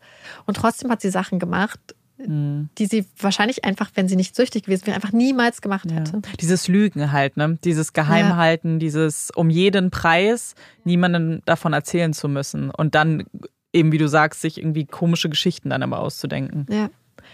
Also der Fall scheint für die Ermittler glasklar, beziehungsweise das Zimmer ist auch einfach voller Beweise. Trotzdem ist die Situation jetzt natürlich schwierig für die Polizei, denn dadurch, dass Stephanies Leiche so lange unentdeckt geblieben war, hat er einfach mehrere Tage Vorsprung. Sofort wird Interpol eingeschaltet und man macht sich, man hängt sich Joran an die Fersen. Er hat sich nämlich in, mit einem Taxi nach Chile abgesetzt. Und das kann man nachvollziehen, weil er ja bei der Einreise seine Dokumente vorzeigen musste und so. Und ähm, man hat dann auch die Taxifahrer, die mit ihm da unterwegs waren, äh, hat ihre Dokumente gefunden, hat sie dann auch befragt und sie wussten das alles gar nicht. Und er hat ihnen auch irgendwelche komischen Geschichten aufgebunden und so. Joran reist dann in Chile weiter in Richtung Süden, bis er schließlich von aufmerksamen Polizisten an einer Mautstation erkannt und festgenommen wird. Die Medien stürzen sich natürlich sofort auf die Festnahme. Und normalerweise ist es recht aufwendig und langwierig, um so eine Auslieferung von einem Stadt in den anderen in die Wege zu leiten und auch durchzusetzen. Und deswegen entscheidet sich, entscheiden sich die chilenischen Behörden, ihn nicht nach Peru auszuliefern. Stattdessen schieben sie ihn ab. Denn sie sagen, es ist gar nicht nötig, ihn auszuliefern, denn er hat ja bei seiner Einreise falsche Angaben gemacht und hält sich deshalb illegal im Land auf. Das heißt, dann ist es einfach ein bisschen einfacher. Es wird dann ein bisschen kompliziert, weil eigentlich würde man ihn mit so einem staatlichen Flugzeug zurückbringen, aber zum gleichen Zeitpunkt ist so ein riesiges internationales Treffen mit ganz vielen Politikern in Lima und alle Flugzeuge sind in Gebrauch für dieses Politikertreffen. Und deswegen wird er dann auf dem super langen Lang Landweg zurück nach Lima gebracht. Also jeder Schritt seiner Reise wird beobachtet und begleitet, bis er dann irgendwann ankommt. Interessanterweise, als er noch in Chile war, bevor er nach Peru ausgeliefert wurde, hat er, obwohl die Behörden gar nicht danach gefragt haben, versucht zu erklären, dass er und Stephanie Opfer eines Raubüberfalls und einer Entführung geworden waren und dass dass sie, dass diese, das wären so falsche Polizisten gewesen und sie hat ihm auch gesagt, er solle abhauen und dass er deswegen nicht nach Peru ausgeliefert werden dürfte, weil er dort in Lebensgefahr schweben würde. Diese Geschichte so ähnlich erzählt er dann, als er in Peru an ist, auch den Ermittlern. Er erzählt dann, dass sie halt Opfer eines Raubüberfalls waren, dass in ihrem Hotelzimmer diese falschen Polizisten waren, dass sie sie bedroht haben, dass sie ihn irgendwie losgeschickt haben, um Sachen zu holen Kaffee oder was? ja Geld und dann sei er irgendwie zurückgekommen, aber es hätte irgendwie nicht funktioniert und dann sei er quasi abgehauen und hätte sich einfach so geschämt, dass er Stephanie einfach mit diesen Räubern, Verbrechern alleine gelassen hätte. Was interessant ist, weil wir ja die Aufnahmen aus dem Ja. aus Ich meine, das war ihm Flur wahrscheinlich haben. nicht bewusst, dass es die Ja, gibt. es gibt so oder? eine Aussage, an einer Stelle habe ich gelesen, dass er tatsächlich gesehen hat, dass da eine Kamera ist und dann nachher Aber agiert hat. dann- Er hat es scheinbar trotzdem irgendwie versucht. Und als er dann auch merkt, dass das irgendwie nicht funktioniert, ändert er dann wieder seine Geschichte Und dieses Mal behauptet er, dass Stephanie an, dem, an der Nacht, als sie bei ihm im Zimmer waren, durch so einen Zufall mitbekommen hat, was das von Nathalies Fall mitbekommen hat mhm. und seiner möglichen Beteiligung. Und dann hätten sie irgendwie darüber geredet und auf einmal sei sie wütend gewesen und hätte ihm einfach so gegen den Kopf geschlagen. Und dann habe er sie einfach reflexartig zurückgeschlagen und ihr quasi die Nase gebrochen, sodass sie ganz doll geblutet hat und sie dann gewürgt. Und dann sei er einfach aus dem Hotel geflohen. Er stellt es quasi als Selbstverteidigung dar, was aber auch insbesondere in Anbetracht der ganzen Verletzung absolut unglaubwürdig ist. Und irgendwann scheint er es dann auch einzusehen, dass er damit, dass er wahrscheinlich mhm. nicht mehr rauskommt. Und dann fängt er an, dafür zu plädieren, dass man ihn doch nach Aruba ausliefern solle, weil dann könnte er ja helfen, Nathalies Fall aufzuklären. Das Interessante ist übrigens auch, dass er auch während diese ganzen Sachen verhandelt werden, hat er zum Beispiel Übersetzer dabei und auch eine Anwältin und so. Und er versucht gegen eigentlich alle dieser Leute vorzugehen und ihnen irgendwie Befangenheit vorzuwerfen und ihnen vorzuwerfen, dass sie keine richtigen Übersetzer sind, der niederländische Übersetzer, dass sie nicht richtig zertifiziert und qualifiziert werden, wo die Leute auch sagen, er konnte wirklich gut fließend Spanisch scheinbar. Das heißt, er hätte es theoretisch auch gar nicht gebraucht. Aber er hatte trotzdem Übersetzer. Ja. Und was ich so interessant finde, und da zieht sich so ein bisschen der Bogen auf das, was wir ganz am Anfang gesehen haben.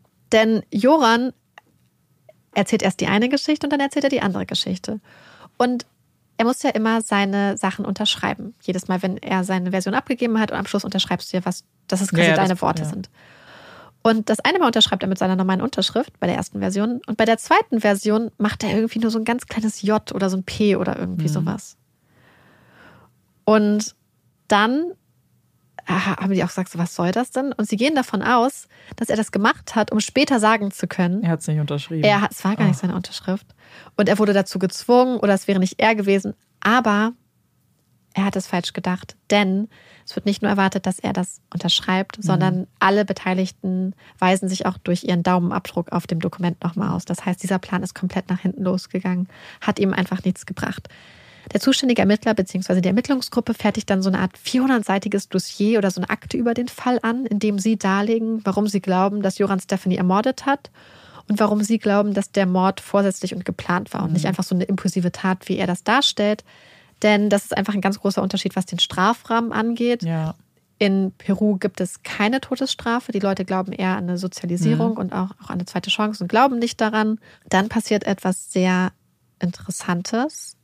Denn Joran bekennt sich schließlich am 12. Januar 2012 schuldig. Und er wird zu 28 Jahren Haft verurteilt. Nach 25 Jahren, das wird dann so vereinbart, kann er dann in die USA ausgeliefert werden, wo er sich dann für wohl mindestens noch 50 weitere Jahre ähm, in Haft begeben muss, einfach für die Erpressung und den Betrug an Beth Holloway. Mhm. So dass man davon ausgeht, dass Joran wann das nie wieder aus dem Gefängnis herauskommt. Ja. Aber eigentlich auch ein bisschen extremes Strafmaß, oder? 50 Jahre für Erpressung? Aber es sind die USA. Äh, offensichtlich, also aber das ist, gerade das, nur. Also er ist ja noch nicht, ich weiß noch nicht, ob er verurteilt wurde. Also so, Indictment mh. gab es schon. Naja, und glaube, er muss ja die eine Haftstrafe erstmal absitzen. Aber trotz, nur das, um, gerade der Vergleich ist natürlich ja. äh, krass. ja, ich glaube, dass es halt so eine, was es nicht geben dürfte, aber es sind die USA. Ja, das, das. Mh. So eine Art Ersatz Mhm. So, du wirst wegen diesen Sachen verurteilt, aber wir wissen alle, dass du eigentlich, eigentlich verurteilt wirst, ja. weil wir glauben, dass du sie umgebracht dass du sie umgebracht hast oder sie zumindest hast verschwinden lassen. Ja. Und wie gesagt, er bekennt sich schuldig. Einen Tag bevor er verurteilt wird, erklärt ein Gericht in den USA Natalie Holloway auf Wunsch ihres Vaters Daves und entgegen dem erklärten Wunsch ihrer Mutter für tot. Mhm.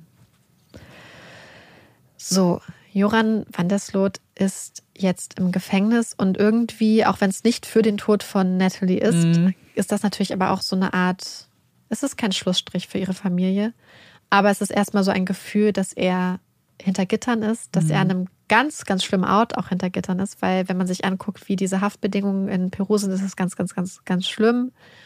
Und ähm, ja, ihre Eltern sagen auch, dass das gut ist und dass das ja. ihnen irgendwie auch hilft, damit umzugehen. Aber Joran macht weiter von sich reden. Irgendwie ist er trotzdem immer noch so, ich sage kein Liebling der Presse, aber einfach in dem Sinne, dass es immer gute Schlagzeilen gibt oder auf, aufsehenerregende. Denn er heiratet, als er im Gefängnis ist und bekommt mit einer Frau, also mit seiner Frau, eine Tochter, mhm. die er dann nach seiner niederländischen Oma benennt. Und es gibt dann auch Videos aus dem Gefängnis, die so versteckt aufgenommen wurden, wo er über den Fall Natalie spricht und ähm, verschiedene Versionen wieder der Geschichte sagt. Und 2021 gab es wieder große Schlagzeilen, denn Joran soll mit seiner Freundin, also jetzt eine neue Freundin, nicht die Mutter mhm. seines Kindes, an einer Drogenschmuggeloperation beteiligt gewesen sein. Und sie sollen mehrere hundert Gramm Kokain und Cannabis versteckt in roten Beeten mhm. ins Gefängnis geschmuggelt haben. Und Anfang des Jahres hat die Anklage dafür dann mindestens 18 Jahre Haft nochmal verlangt. Ich weiß nicht, was bis jetzt daraus geworden ist, mhm. aber das fand ich auch ganz interessant. Von Natalie fehlt leider bis heute einfach komplett jede Spur und man weiß überhaupt nicht, was passiert ist. Ich kann verstehen, dass die Eltern natürlich so einerseits erstmal für sie das so ein kleiner Abschluss bildet und dass man sich vielleicht selber auch einfach einreden kann, so er wird damit sitzt er auch die Strafe ab. Aber gleichzeitig ist es natürlich wahnsinnig schlimm, dass es überhaupt erst ein zweites Opfer geben musste. Ja. Was man ja hätte verhindern können, wenn man ihn nicht hätte ausreisen, also wenn man ihn irgendwie halt in Untersuchungshaft damals ja. hätte aufgenommen. Ja. Das, das ist gerade, woran ich so denken muss, weil Und ich das, das so schlimm finde. Wurde auch kritisiert an den Behörden, weil gesagt wurde, dass sie ihn theo, also manche Leute sagen, sie hätten ihn theoretisch einfach schon festnehmen können. Mhm wegen dieses dringenden Tatverdachts ja, genau. des Betrugs und der Extortion, also der Erpressung. Aber dass sie vielleicht wirklich noch dieses Ziel gehabt hätten, dass er sie mhm. zu Nathalies Leiche bringt. Ja. Und natürlich ist gleichzeitig auch das Problem, dass er auf einmal Geld zur Verfügung hatte. Er war vorher pleite, er wäre eigentlich in die Niederlande gereist, ja. in die psychiatrische Klinik. Und stattdessen hat er auf einmal 25.000 Dollar. Ja. Und ähm, das ist natürlich einfach eine total schlimme Fügung.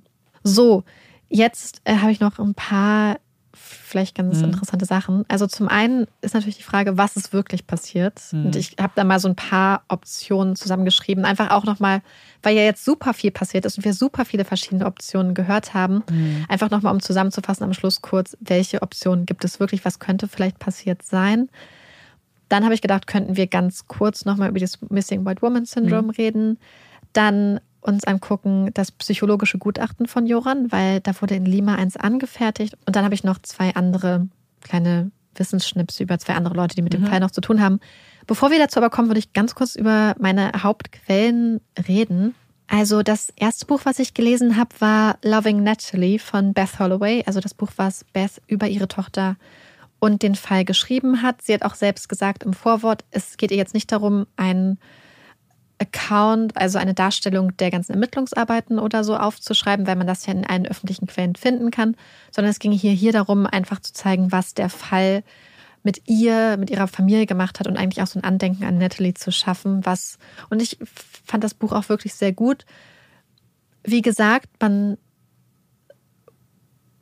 es ist natürlich eine sehr, sehr subjektive Sicht auch auf viele der Vorgänge. Und einige der Sachen, die sie gesagt hat, habe ich an anderen Stellen wirklich auch anders gelesen, mhm. beziehungsweise würde ich persönlich auch ein bisschen anders einschätzen. Aber ich finde, es ist eine super schöne Liebeserklärung einer Mutter an ihre Tochter. Und sie führt einem einfach vor Augen, das hatten wir ja schon so oft, es gibt mhm. einfach so viele unglaublich beeindruckende Bücher von Angehörigen, was es mit ihr gemacht hat, aber auch zum Beispiel, wie ihr Glaube ihr Kraft geschenkt mhm. hat. Und ähm, wie, was sie für Menschen kennengelernt hat. Also ich fand, das ist ein sehr beeindruckendes Buch. Das zweite Buch, was ich gelesen habe, war Portrait of a Monster von Lisa Pulitzer und Cole Thompson.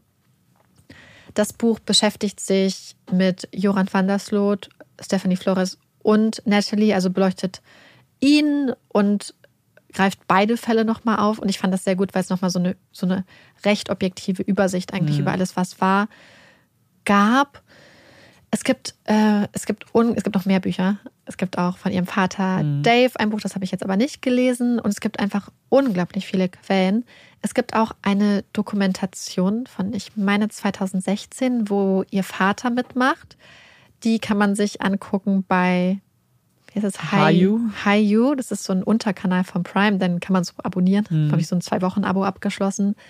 Daran soll es darum geben, dass ähm, ein Informant sagt, dass er jemanden kennt, der behauptet, dass er 2010, bevor Joran geflüchtet ist, mit Joran bzw. für Joran Nathalies Leiche aus einem Grab ausgebuddelt hat und sie dann entsorgt hat. Und diese Dokumentation verfolgt in sechs Folgen einfach, wie diese Privatermittler in den USA und auf Aruba versuchen, ihn zu diesen Aussagen zu bewegen und sich diesen John Ludwig, Ludwig heißt mhm. der Mann, um den es geht, ihn so zum Reden zu bringen und auch zu versuchen zu verifizieren, was er sagt. Ich persönlich, Amanda hat es mitbekommen, mhm. weil sie so halb live dabei sein musste, als ich das geguckt habe, einfach weil wir währenddessen ein paar Mal telefoniert ja, haben. Es war sehr frustrierend anzugucken, wenn man weiß, also ich möchte mich gar nicht so böse darüber äußern, weil offensichtlich Nathalies Vater mitspielt. Also nicht mitspielt, aber Teil hat. Ja, mitwirkt, ja. Äh, mitwirkt, genau. Aber ich persönlich würde sagen, dass man sich die Doku eigentlich hätte ich, ich, ich will es nicht so sagen, mhm. weil ihr merkt, das fällt mir unglaublich schwer, ja. weil es geht hier um Angehörige und es steht mir offensichtlich nicht zu, nicht zu, mhm. zu sagen, was man machen soll oder nicht. Aber ich persönlich finde, dass der Erkenntnisgewinn einfach rein objektiv betrachtet für den Fall halt quasi gleich null ist. Ja. Ähm, wenn, ich meine, man kann sich die Doku natürlich angucken, aber es bezieht sich eher so auf die Ermittler und es werden sehr viele Kleinigkeiten sehr stark aufgebauscht und es ist halt eher so dieser Entertainment-Faktor ja. als wirklich Erkenntnisgewinn oder das Voranbringen eines Falls. Ähm, interessanterweise die Hauptperson, um die es geht, dieser Mann, der wohl mit Joran befreundet war und dann behauptet, dass er Natalie ausgegraben hat. Und dann in einer Version sagt, er hätte sie äh, im Krematorium verbrennen lassen und ihre Asche dann im Meer ver, verstreut. Mhm. In einem anderen, ähm, in einer anderen Version sagt er, er hätte ihre Gebeine quasi mit den Gebeinen und den Überresten eines Hundes gemischt und hätte sie vergraben auf dem Tierfriedhof ja, letzten Endes ähm, ist dabei nichts rumgekommen, um euch das jetzt einfach mal auch zu spoilern. Sonst hätte ich offensichtlich auch darüber geredet im Fall, ja. wenn da wirklich was passiert wäre. Natürlich, das hätte natürlich den ganzen Fall geändert. Aber er, das ist noch interessant zu wissen, für die, die die Dokumentation vielleicht geguckt haben, er ist 2000, genau, John Ludwig, also die Hauptperson, die das behauptet hat, ist 2018 ermordet worden, beziehungsweise getötet worden. Er ist nicht ermordet worden, denn er hat eine Ex-Freundin vor ihrem Haus mit einem Messer angegriffen und sie hat sich dann gewehrt und hat sich versucht freizukämpfen und dabei hat sie ihn mit dem Messer, erwischt und dann hat sie auf ihn eingestochen, wohl gar nicht massiv, aber erst am Schluss seinen Verletzungen erlegen. Mhm. Ähm, wer die Doku gesehen hat, den überrascht wahrscheinlich so eine Tat von seiner Seite aus auch nicht unbedingt. Das waren so die drei Haupt, die umfangreichsten Quellen, aber dann gibt es, wie gesagt, noch super viele Artikel. Es gibt Interviews mit Beth, es gibt Interviews mit ehemaligen Klassenkameradinnen und man kann sich einfach ganz, ganz viele Sachen dazu angucken. Es ist sehr, sehr umfangreich. Ich hoffe, dass ich jetzt eine einigermaßen übersichtliche Zusammenfassung gemacht habe. Es ist halt total schwer, weil man kann den. Fall auch wirklich kurz erzählen, kann ja, ganz viel weglassen, aber ich finde, es waren so viele spannende Aspekte. Gleichzeitig gibt es noch voll viele andere spannende Aspekte, aber es wäre einfach viel zu viel gewesen. Ich hoffe, dass das jetzt so ein einigermaßen guter Kompromiss ist. So, jetzt aber erstmal wieder zurück zu dem, was wir besprechen wollten.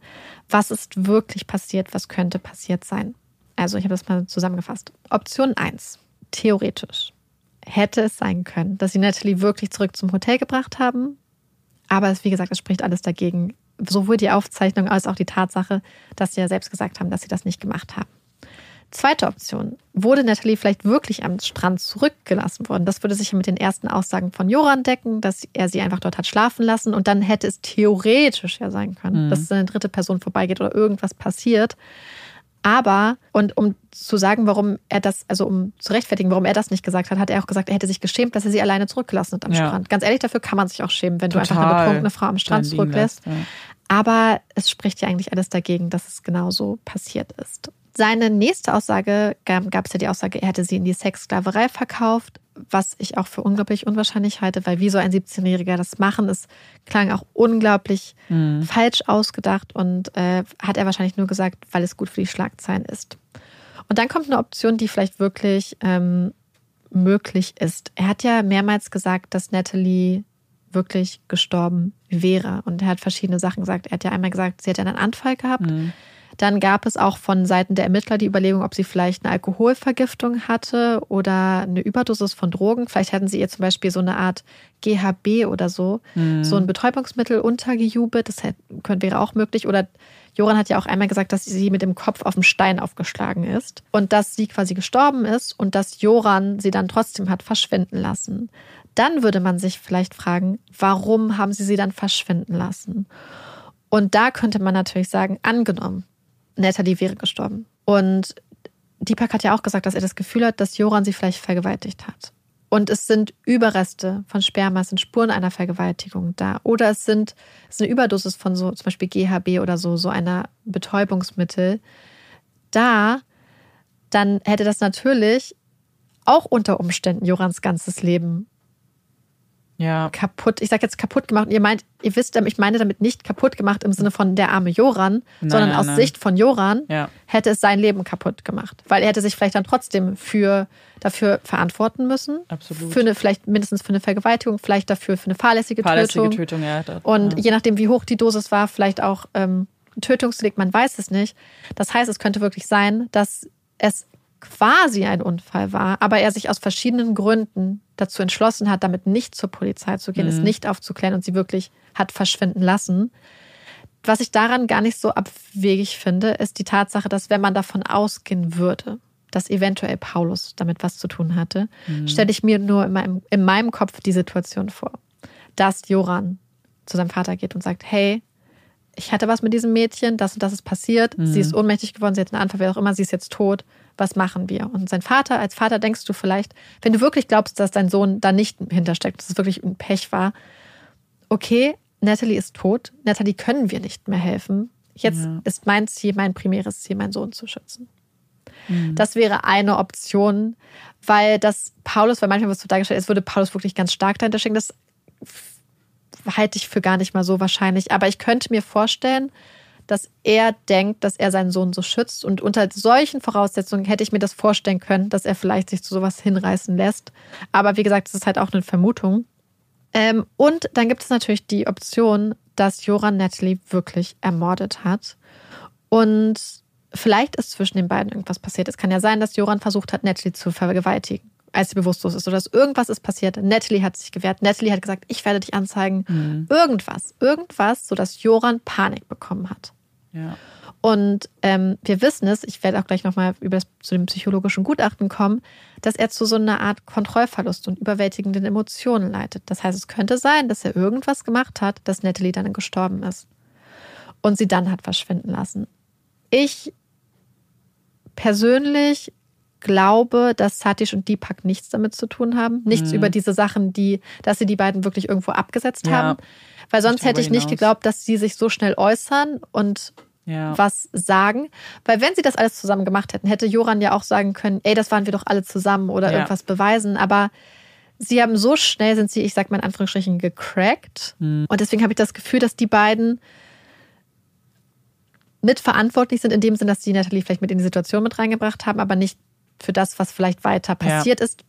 Warum ich das auch so ein bisschen glaube, ist ja diese Tatsache, dass Joran ja Deepak dann geschrieben hat, hey, danke, dass du auf mich gewartet hast. Hm. Es gibt eine Sache, die ich erwähnen musste, die ganz interessant ist. Denn Joran hat in der Nacht, als Natalie verschwunden ist, angeblich seine Schuhe verloren. Mhm. Und hat immer wieder gesagt, er hat ein paar Schuhe verloren. Und zwar Turnschuhe in Größe 14. Dann wirst du erstmal denken, okay, er hat einfach seine Schuhe verloren, vielleicht ist irgendwas passiert, vielleicht musste er sie mit der Leiche entsorgen, man weiß es nicht. Es hätte ja sein können, dass wenn zum Beispiel Natalie geblutet hat, dass seine Ja, dass Schuhe voll sind. Mhm. Beispielsweise, rein theoretisch, Ja. er hat sie getreten, Blutspritzer, seine Schuhe sind irgendwie voll. Aber, und das ist das Interessante, als er von den niederländischen Vernehmungsexperten vernommen wurde, meinten sie immer so, was ist, also haben Mhm. sie quasi aufgezeigt, dass seine Schuhgröße irgendwie neun war. Oh Gott, also so viel zu groß. Also, dass es da quasi. eine ganz große Diskrepanz gab. Und vielleicht lügt er, was die Schuhgröße anging. Oder er meint eine andere, weil ich meine, ich glaube, unterschiedliche Länder haben ja auch irgendwie untergröße. Aber, Aber, so groß ist der Unterschied normalerweise. und ich glaube auch nicht, dass sein Vater so große Sch- Schuhe Ja. hat. 14 ist krass. Also Ja. egal in welchem Maß. was Und was ich mich gefragt habe, ob das vielleicht, ne, dass da noch eine, vielleicht eine Person dabei ist, die Schuhe in Größe 14 hat. Mhm. Und dass deren Schuhe da irgendwie dabei sind. Und das müsste aber irgendjemand sein, vor dem Joran entweder so krasse Angst hat oder der ihm so wichtig ist, dass er. Dass er diese nichts Person sagt. nicht mit reinbringen kann. Weil wir wissen, selbst sein Vater Ja. hat er mit reingezogen in Sachen. Und ähm, er hat, ihm war eigentlich nichts heilig. Und deswegen frage ich mich, ich frage mich einfach, was es damit auf sich hat. ja, wer es sein könnte. Irgendwie ergibt es wenig Sinn. Und es wurden ja auch andere Leute irgendwie festgenommen, aber das ergibt für mich wirklich wenig Sinn. Er hat ja einmal gesagt, er hätte einen Freund angerufen, der ein Boot hatte. Also meine Theorie ist persönlich, es ist irgendwas passiert. Joran hat auch selbst vielleicht einen Unfall, irgendwas. Joran hat irgendwas gemacht. Vergewaltigung kann ich mir gut vorstellen, von dem, was auch so erzählt wurde. Und hat getötet oder sie ist einfach gestorben. Und dann haben sie einfach das vertuscht und haben einfach dafür gesorgt, dass Natalie für immer verschwindet. Ja. Und dass niemand auch vorausgesehen hat, was das mit sich bringt. Und Wobei was ich, daraus wird. was mich ein bisschen stört an der Beteiligung von seinem Vater, ist genau Ja. das. Hätte er nicht als Jurist doch ein bisschen absehen müssen, dass das nicht so wie in den Filmen ist, weil man hätte wissen müssen, er war die, eine der letzten Personen, die sie gesehen hat. Er, es gibt diese Nachrichten, also weißt du, so Mhm. Ja. dieses Aber ich glaube, Bewusstsein. wo man nicht von ausgehen konnte, dass ein ganz treibender Faktor diese massive Medienbeteiligung Ja. war. Die wussten gar nicht, was Natalie ist. Und hier haben wir ja A, eine Mutter, die sofort vor Ort ist, Mhm. dann Eltern, die sehr, also nicht sehr, aber recht wohlhabend waren, die sofort am ersten Tag schon Gouverneure, Senatoren. Sie Mhm. hat sogar ein Gespräch gemacht gehabt mit Condoleezza Rice. Sie hat sich Ja, ja. persönlich getroffen mit Condoleezza Rice. Die hat sich Zeit dafür genommen. Ich glaube, du konntest nicht vorhersehen, dass auf einmal Leute wie Oprah, ja, äh, Mickey Rourke, Courtney Cox, dass sich die Medien da so drauf stürzen, dass da eine Mutter ist. Es hätte ja auch sein können, dass das Eltern sind, deren Tochter vermisst wird und die dann sagen, hey, wir suchen ein bisschen, aber es gibt keine Sachen, okay. Dass da jemand ist, der so massiven Einfluss Ja. nimmt, auf so einer hohen Skala und so schnell die Medien sich darauf stürzen, das ist ja auch recht einzigartig. Deswegen ist ja dieser Fall so besonders. Das war die Top-News-Story. Und ich glaube, du kannst nicht vorhersehen, dass sowas passiert. Und wenn du einfach nur gedacht hast, hey, mein Sohn ist die letzte Person, die mit ihm gesehen wurde, aber es gibt nichts, es gibt keine Hinweise dafür, dass überhaupt irgendwas passiert ist, hätte auch passieren können. Also das war ja, das war ja das, was diesen Fall so krass gemacht hat. Dass es halt diese massive Einflussnahme und dieses krasse Medienecho war, was ja auch niemand vorausgesehen hat. Nee, also das offensichtlich nicht. Also das, diese Ausmaße ganz Ja. bestimmt nicht. Aber dass es nicht unter den Teppich gekehrt wird bei einer amerikanischen Touristin. Ja. Ich weiß nicht, ob das absolut. abschätzbar aber, wäre. Aber ich glaube, dass du einfach weißt, so, hey, aber am Schluss wird nichts bei rumkommen. Es ist ja tatsächlich auch nichts bei rumgekommen. ja.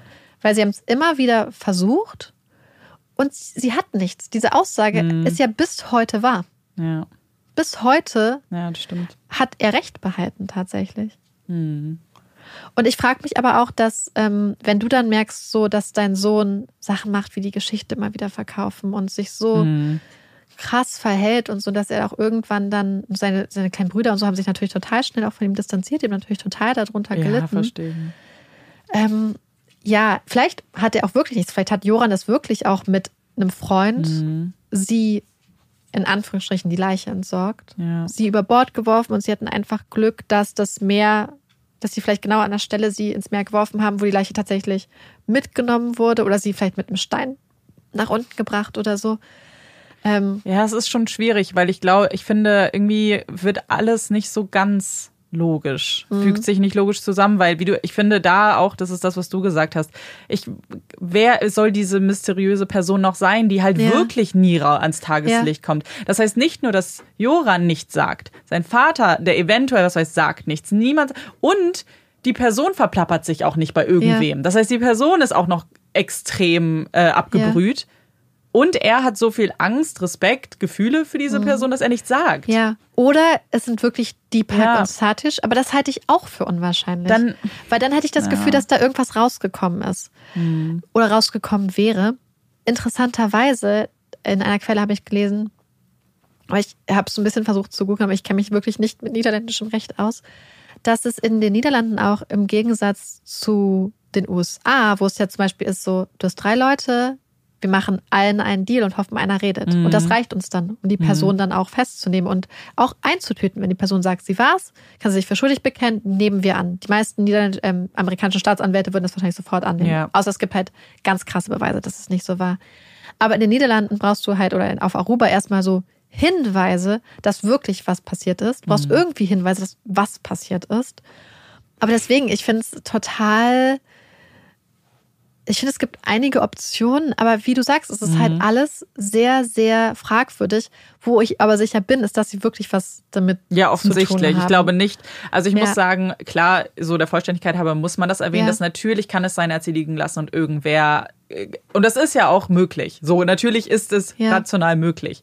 Aber ist es auch wahrscheinlich? Und das ist halt irgendwie schwierig, wenn man das Verhalten von ihm beobachtet. Und wir sind ja sonst große Verfechter auch immer zu sagen so, hey, manchmal verändern sich Geschichten und man muss nicht jedes Wort auf die Goldwaage legen. Aber dieser Mensch hat es so drauf angelegt, Lügen zu streuen, bewusst Lügen zu streuen, die der, also auch so ein bisschen komplett ohne jegliche Rücksicht zu nehmen Ja. auf irgendwen, auf seine Familie, Ja. Freunde, die Eltern von, von Natalie Mhm. braucht man gar nicht drüber zu reden, aber und das ist so frustrierend, weil damit weiß man auch, dass die Wahrheit nie ans Licht kommen wird. Weil Ja. selbst wenn die, es kann ja sein, dass die Wahrheit draußen ist, in einer Ja. seiner vielen Versionen, aber du wirst es in der Masse, wirst du die eine Nadel nicht Ja. finden. Weil selbst wenn er das jetzt sagen würde, würde man ihm ja erstmal nicht Genau, glauben. genau. Selbst, warum sollte jetzt die richtige kommen? Oder genauso wie, Ja. vielleicht, wie gesagt, vielleicht hat er sie schon gesagt, aber dann war er so, ach Mensch, mir, nächstes Mal, ich brauche ja jetzt eine neue Story.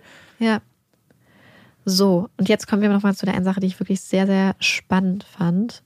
Und zwar das psychologische Gutachten von Joran, das so ein Ausschnitt, oder ich weiß nicht, ob es eine Zusammenfassung ist oder ein Ausschnitt in dem Buch Portrait of a Monster, was ich vorhin angesprochen habe. Und zwar hat sich eine Psychologin oder Psychiaterin mit ihm zusammengesetzt, um auch zu gucken, ob er überhaupt fähig ist, die Konsequenzen seines Handelns, also ob er schuldfähig ist und ob er prozessfähig ist.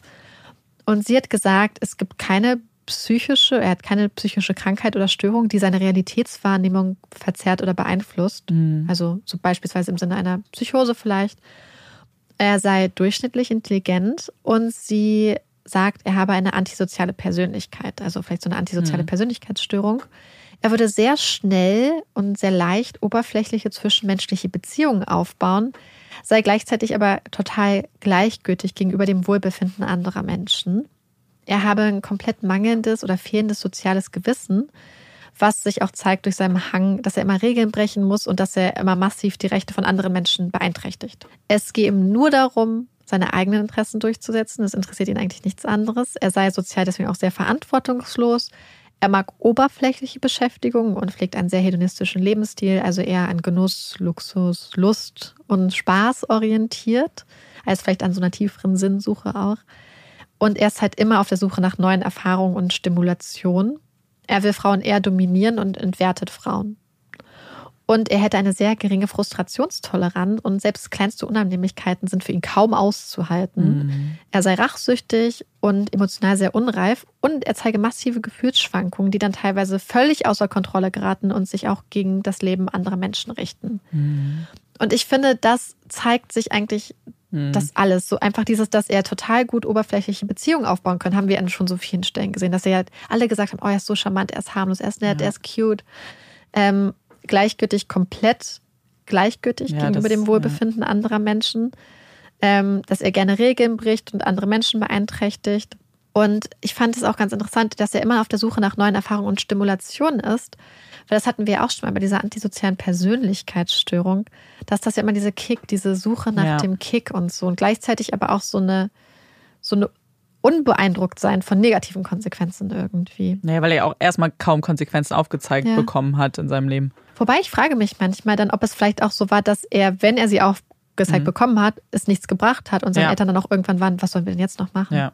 Weil beispielsweise bei so einer ähm, Psychopathie, also antisozialen Persönlichkeitsstörung, ist ja eins der Merkmale, dass dieser Teil des Gehirns, wo es auch um diese negativen Konsequenzen irgendwie gibt und die Verarbeitung davon einfach sehr weniger ausgeprägt ist und dass das deswegen kaum Einfluss auf das Verhalten der Menschen hat. Und auch ich hatte auch dieses Gefühl, dass er selbst kleine Unannehmlichkeiten kaum aushalten kann.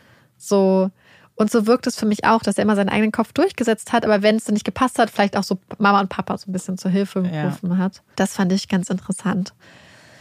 So, und jetzt habe ich noch zwei, beziehungsweise einen interessanten Fakt zu der Suche. Die Suche war ja einfach auch verglichen mit allem, was wir bis jetzt so hatten, einfach krass. Ja. Also unglaublich viele Ressourcen, unglaublich schnell, eine unglaubliche Mobilisierung der Öffentlichkeit. Und ich habe es ja vorhin schon angesprochen, es wird ganz oft der Begriff äh, Missing White Woman Syndrome benutzt. Und ich würde sagen, dass das hier auch so ein Paradebeispiel dafür Ja. ist. Natalie war sehr, sehr hübsch, war sehr, sehr sympathisch, haben alle Leute gesagt, sehr, sehr gut in der Schule. So wurde von Beth auch immer nach außen sehr, sehr perfekt dargestellt. Natürlich war die Familie auch gut vernetzt. Aber Beth hat auch selbst mal gesagt, sie werden immer als sehr, sehr reich dargestellt. Aber sie hat auch gesagt, so nur weil sie mit einem Privatjet nach Aruba geflogen sind in einer Notsituation, heißt das nicht, dass sie immer einen Privatjet genommen haben. Also sie hat zum Beispiel an der Schule gearbeitet als quasi Betreuerin und Assist ähm, und Lehrerin für Kinder mit speziellen Bedürfnissen. Sie meint auch so, ja, die waren einfach so ganz normale Mittelklasse, vielleicht auch gehobene Mittelklasse und so. Ich glaube, die Definition ist in den USA halt einfach noch ein bisschen anders, Ja. als wir es jetzt, weil da musst du, um ein, glaube ich, um so Mittelklasse-Leben zu führen, musst du ein bisschen gehobener schon sein, weil einfach Ja. alles wahnsinnig teuer ist. Ja, und ich glaube auch, dass selbst wenn du Mittelklasse bist, dass Leute das auch immer ein bisschen herunterspielen, Mhm. Ja. weil sie ja sehr gut äh, vernetzt waren äh, und viele krasse Connections haben. Aber ich glaube, dass selbst wenn du diese Connection hättest, ich glaube, dass trotzdem auch viel mit reingespielt hat, dass sie sehr, sehr fotogen war. Mhm. Und was wir nicht vergessen dürfen, es geht nicht nur um Natalie. Beth ist auch eine unglaublich hübsche Frau, Mhm. die sich sehr gut vor der Kamera gemacht hat. Das heißt natürlich, wenn du als Nachrichtensender da diesen Appell siehst von einer aufgelösten, hübschen, so einer Südstaatlerin mit diesem Akzent, dann ähm, spricht das auch vieles an und es gibt dem Ganzen auch nochmal, es fesselt halt die Menschen auch nochmal sehr. Und das ist natürlich diese eine Sache, die man einfach sieht. Wir haben schon viele Fälle gemacht über Missing and Murdered ähm, Women and Girls, Indigenous Women and Girls in Kanada beispielsweise. Und wir wissen, dass einfach ähm, schwarze Frauen, Mhm. Latina-Frauen, Alle People of Color eigentlich. People of Color einfach insgesamt und indigene Menschen. Wenn da jemand vermisst wird, können die Leute oft manchmal überhaupt froh sein, wenn überhaupt eine Anzeige aufgenommen wird. Ja. Und wir haben es jetzt gerade erst gesehen bei Gabby Petito. Das Ja. war wieder eine wunderschöne, junge, hübsche, weiße Frau. Und in diesem Rahmen, wo dann wegen ihr ermittelt wurde, sind mehrere Vermisstenfälle gelöst worden, auch Mhm. von People of Color. Und ich finde, allein wie viel von diesem Etat von Aruba dafür benutzt wurde und allein die Tatsache, dass das FBI so viele Leute geschickt hat, dass 50 Soldaten geschickt Mhm. wurden aus den Niederlanden, dass das, äh, also, da war so ein riesiger Aufschrei, da ist so viel Geld zusammengekommen, auch so dieses eine Million für diesen Hinweis.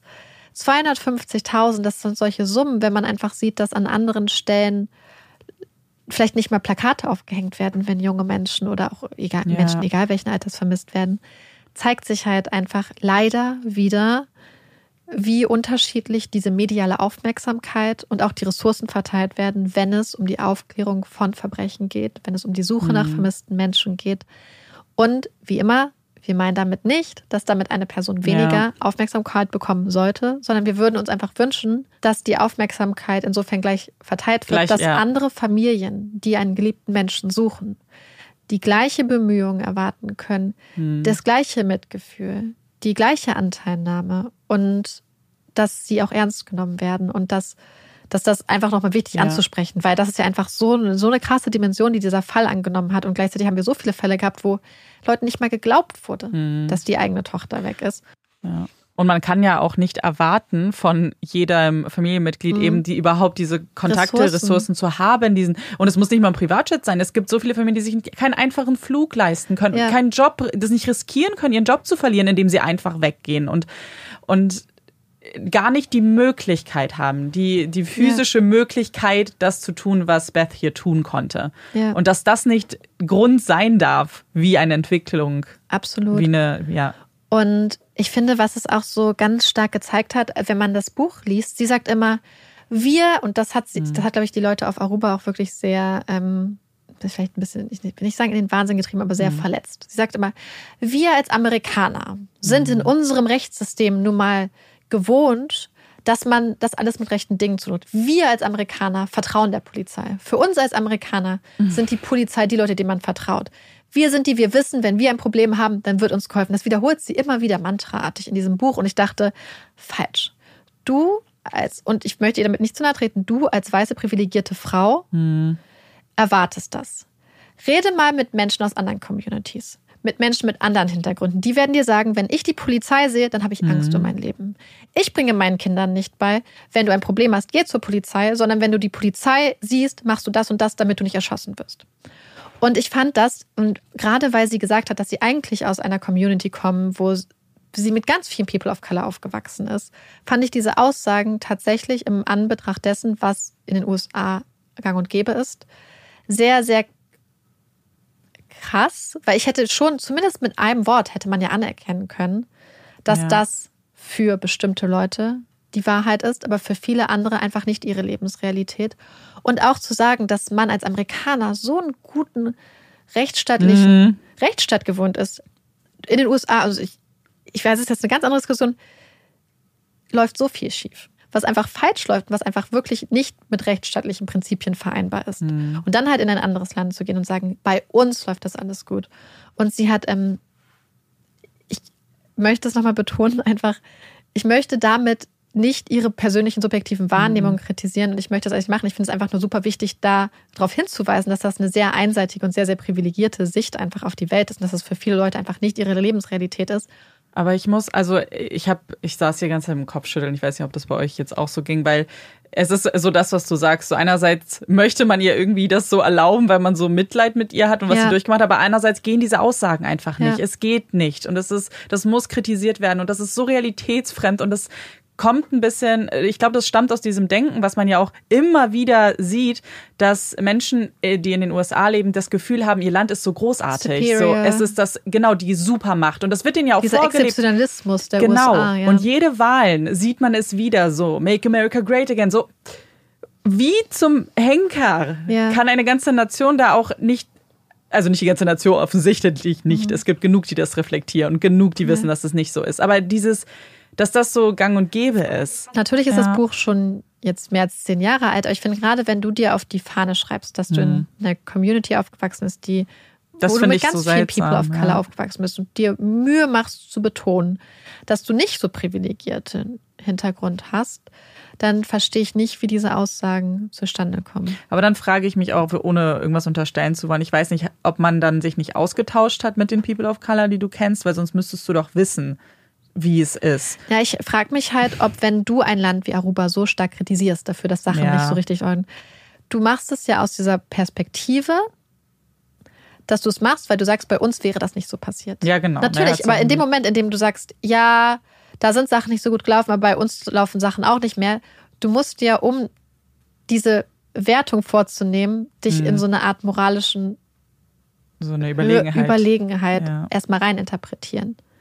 Wenn du aber anerkennst, auf Aruba können Sachen schieflaufen, in den USA können Sachen schieflaufen, dann ist es sehr viel schwerer, das zu verurteilen Mhm. und dazu zu plädieren, warum es besser wäre, wenn das FBI die Ermittlung übernommen hätte. Weil USA, Auslandseinsätze, wie gesagt, ganz, ganz, ganz fragwürdig oft und, und massivst Mhm. rechtswidrig teilweise auch.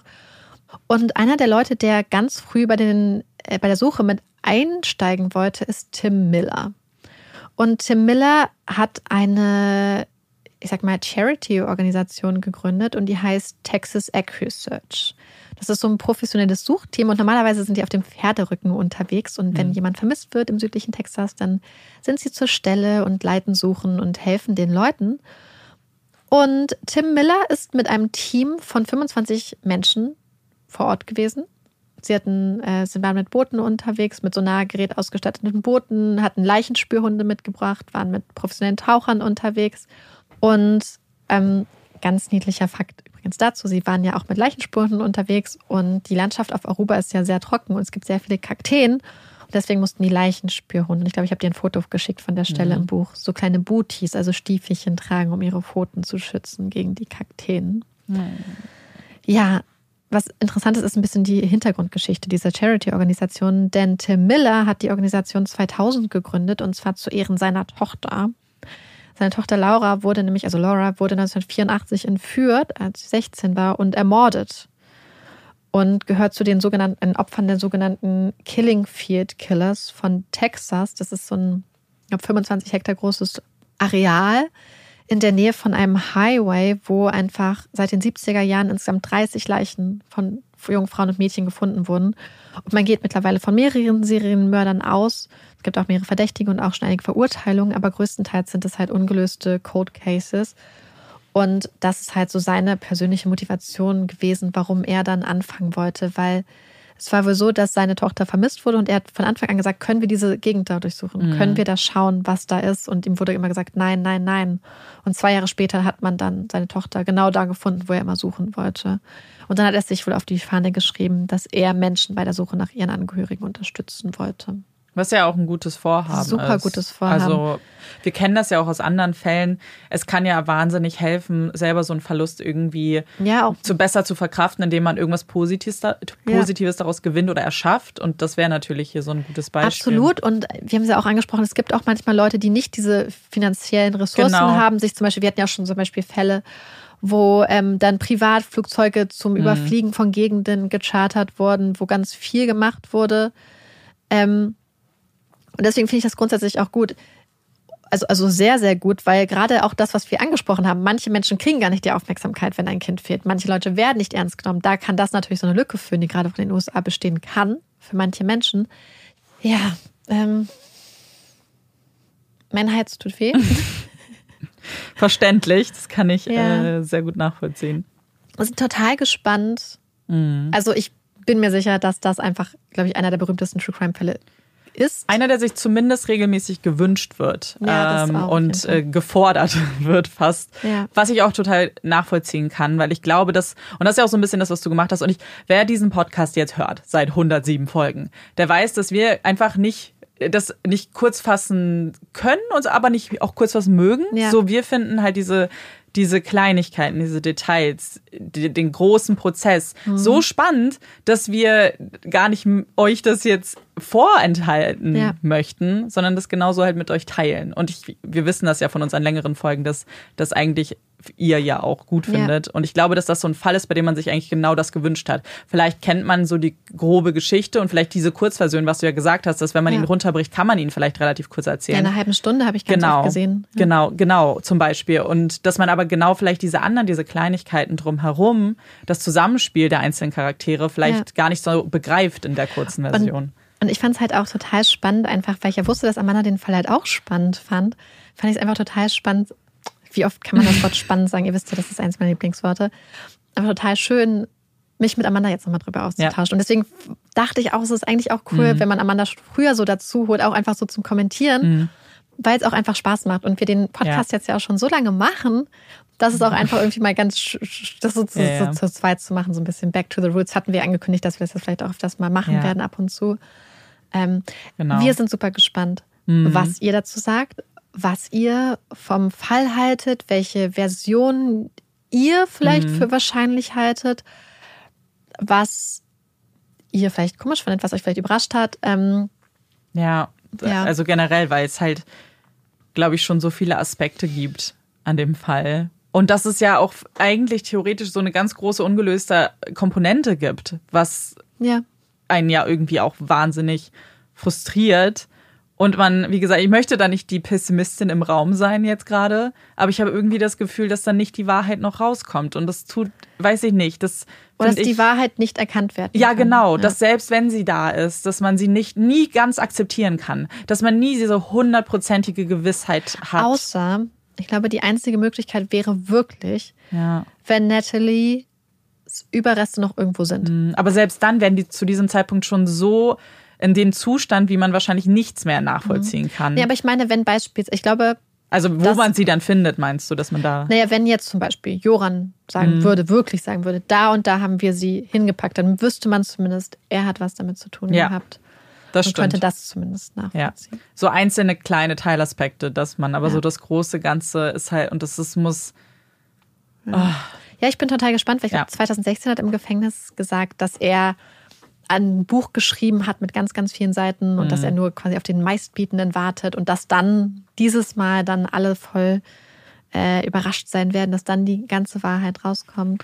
also ich meine, da bin ich tatsächlich, glaube ich, so das erste Mal auch wirklich gewillt, dass das jemand ist, dem man langsam nicht mehr zuhören sollte. Also so, Absolut. Also ich bin sonst immer mich in, in uns, deswegen machen wir, deswegen mögen wir True Crime, uns interessieren ja eigentlich die Aspekte. Aber dieser Mensch hat schon so viel Aufmerksamkeit bekommen, hat so viele Und so viel Plattformen Geld bekommen. dafür bekommen. Ja, und ich glaube, das, was ihm am meisten wehtun würde, ist genau diese Aufmerksamkeit entzogen bekommen zu haben und dass ich, dass er irrelevant wird. Weil langsam ich ich habe wirklich das Gefühl, dass er halt das so extrem ausnutzt Ja. und so fast wahrscheinlich auch genießt ein bisschen. Also ich weiß nicht, inwiefern er das aktiv genießen kann im Gefängnis äh, in Peru. Ja. Aber wenn er solche Aussagen immer noch trifft, dann, ich glaube, diese, diese Person darf einfach kein bisschen mehr Aufmerksamkeit bekommen. Außer jetzt durch die. Ich wollte gerade sagen, wir haben jetzt eine Folge, das, aber die wird er ja höchstwahrscheinlich nicht hören. Ja. Also ich glaube, du meinst so, dass man Ich meine, ihm direkt keine Plattform oder für seine Version Genau, keine sollte. Plattform mehr geben. Genau, für seine Version. Genau, für die Wahrheit offensichtlich muss immer Platz sein. Ja. So, aber nicht mehr für sein Rumgespinne. Stephanie und Ja, und für die. Angehörigen und die Opfer und genau, also genau, so ist es eigentlich richtiger. So, so sind wir fein raus. Ja, wir möchten ihm keine Plattform mehr geben. Und erst Ja. recht keine Bücher und wenn das Buch rauskommt, dann kaufen wir das alle nicht. Niemand. Nee, man kann sich aber wahrscheinlich so die drei Euro, also die drei Ja. Seiten Zusammenfassung durchlesen. Dann kriegt er nämlich kein Geld, aber man hat den Inhalt Man hat trotzdem umsonst. ein bisschen, ja. Wir finden dann einen Weg. Ja, wir sind sehr gespannt. Schreibt uns auf jeden Fall dazu. Ja. Puh. Puh. Geschafft. Es ist jetzt Sonntagabend sehr spät. Ja. Ich weiß gar nicht, wenn ich das editieren soll. Das ist egal. Wann ihr hört sie, Ah. wenn sie da ist. Ja. Und damit wir aber vielleicht na, ein bisschen aufatmen können, ich meine, wir haben es jetzt ja so ein bisschen schon eingeleitet, kommt trotzdem hier noch eine kurze, knappe Puppy Break. Okay, es ist tatsächlich äh, relativ kurz, was ich mir ausgesucht habe. Und ich wurde inspiriert durch einige Menschen, beziehungsweise durch Social Media. Und zwar, äh, wer vielleicht bekannten so Kurzfaktenseiten oder Channels folgt, wie zum Beispiel Faktastisch oder ich habe es auch bei anderen Nachrichtenportalen gesehen, die einfach manchmal so kurze Nachrichten aufploppen lassen. Da wurde mir eine bestimmte Info relativ oft zugespielt von äh, Freundinnen und zwar geht es um ein neues Gesetz, das dieses Jahr in Spanien in Kraft getreten ist. Und zwar gelten zum allerersten Mal in der Geschichte von Spanien Hunde als empfindungsfähige Lebewesen und haben da dementsprechend jetzt nicht mehr den Status eines Gegenstandes. Bis dieses Jahr waren Hunde ein Gegenstand. Das ist die Info, die so geteilt wurde. Und ich wollte aber jetzt natürlich noch ein bisschen Mehrwert bieten und gucken, wie das aktiv auch umgesetzt wird. Denn es wurde tatsächlich jetzt schon dieses Jahr in einem ganz spannenden Szenario umgesetzt. Und zwar bei einer Scheidung. Und zwar gelten jetzt Hunde eben als diese empfindungsfähigen Lebewesen und haben deshalb auch den gleichen Status wie ein Kind in einer Familie. Sie sind ein aktives Familienmitglied. Das heißt, wenn es Scheidungsgespräche gibt, in denen sich beide Parteien nicht klar sind um das Sorgerecht und nicht wissen, manchmal geht es ja dann relativ Hand in Hand und man hat sich irgendwie geeinigt. Wenn das aber nicht so ist, dann wird tatsächlich beraten, bei wem es der Hund besser hat. Es wird geschaut, eben, wer sich vielleicht besser gekümmert hat, bei wem wer sich darum gekümmert hat, besser, wer die besseren Lebensumstände hat, wer dem Hund, also wie einem Kind, das bessere Leben bieten kann am Ende des Tages. Und das fand ich sehr spannend. Und tatsächlich gab es jetzt schon einen, einen Prozess, bei dem der Richter dann ein geteiltes Sorgerecht entschieden hat. Und jetzt müssen die beiden Parteien sich da irgendwie arrangieren, beziehungsweise wird ihnen natürlich geholfen, dass es Besuchertage gibt, dass sich das ordentlich aufgeteilt wird und das Sorgerecht eben auch gleichermaßen aufgeteilt wird. Und ich habe mir natürlich dann auch angeschaut, wie das in Deutschland ist, weil ich das eigentlich ganz spannend fand. Denn tatsächlich gelten Hunde auch hier als empfindungswürdige Lebewesen, nicht wenn es um die Scheidung geht. Denn dann werden sie tatsächlich wie Gegenstände ähm, analysiert und tatsächlich wird dann eben wie bei jedem anderen Gegenstand geprüft, ob es Nachweise gibt, wer den Gegenstand, also den Hund erworben hat, dann gilt automatisch der Hund auch dieser Person und man hat keinen Anspruch bei einer Scheidung darauf, wenn man nicht Eigentümer dieses Hundes ist. Und wenn es dann aber zum Beispiel nicht so klar ist, wenn man sich den vielleicht gemeinsam angeschafft hat und es keine Papiere gibt, wenn man sich nicht darauf geeinigt hat, wie es bei einer Trennung dann aussieht, dann geht das auch vor Gericht, aber dann geht es halt sehr viel mehr um den Wert.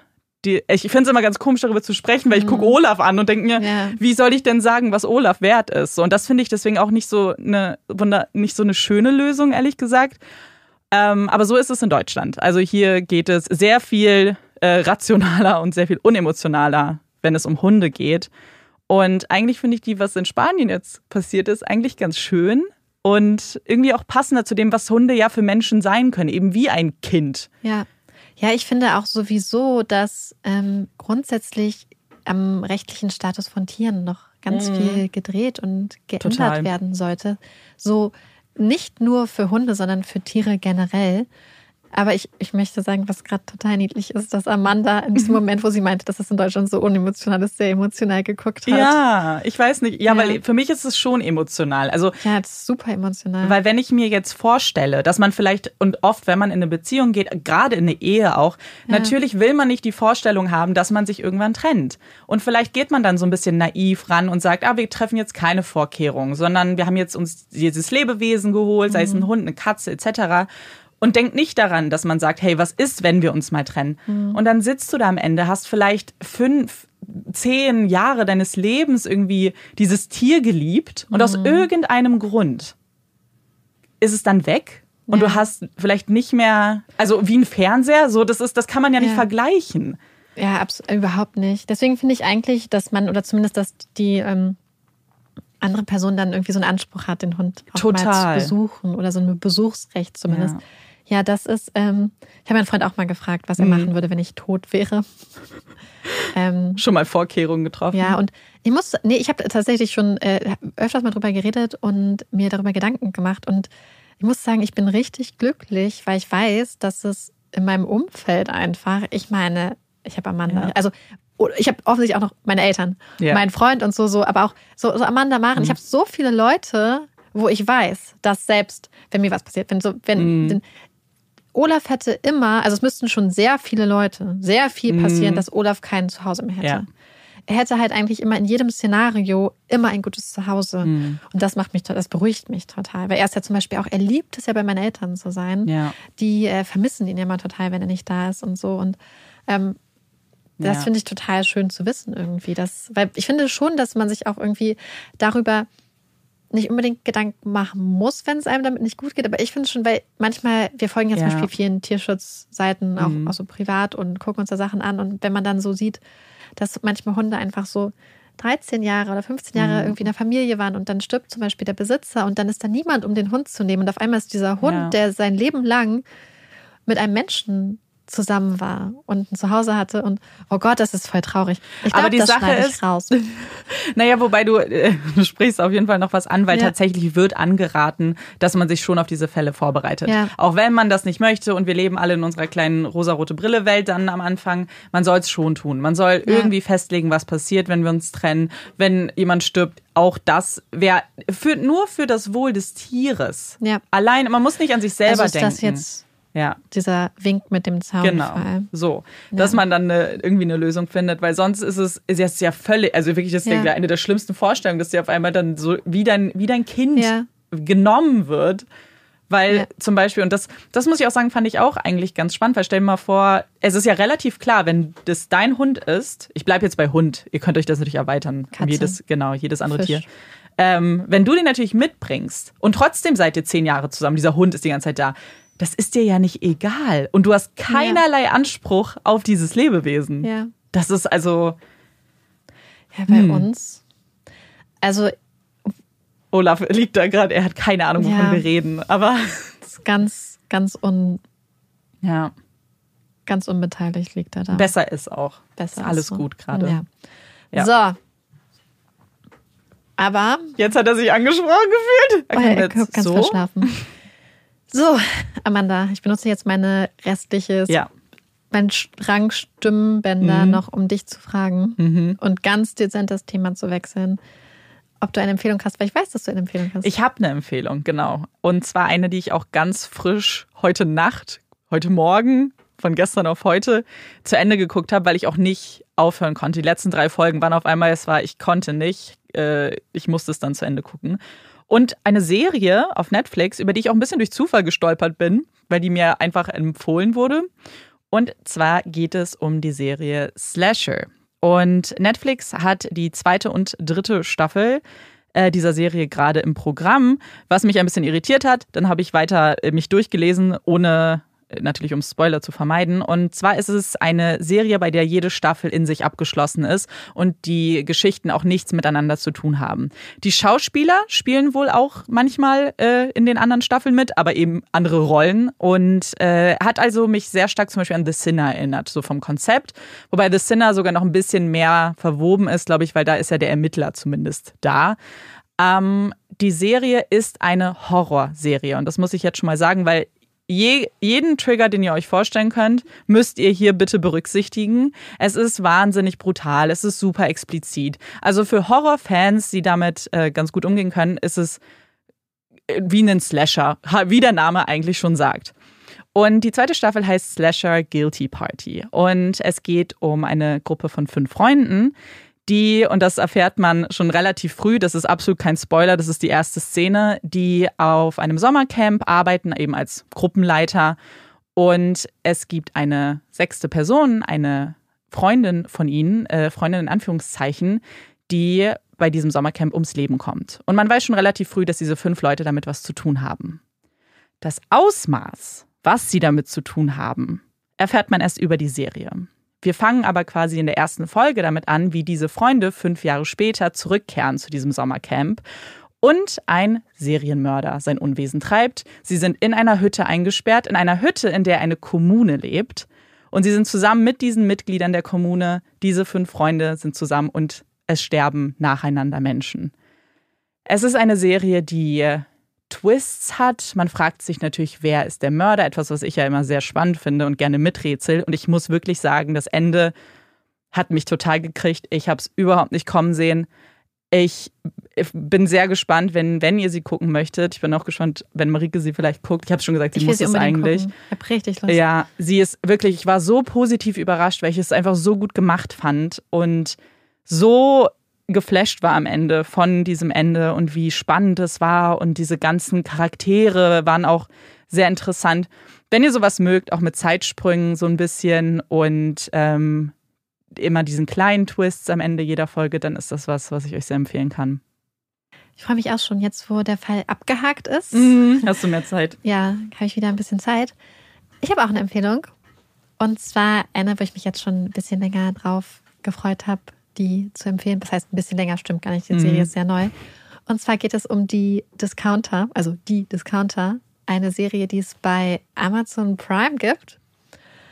Uiuiui. Also persönlich, also ich kann es eigentlich ganz schnell einordnen. Wenn ihr Stromberg mögt und wenn ihr Jerks mögt, dann werdet ihr höchstwahrscheinlich die Discounter sehr, sehr gut finden.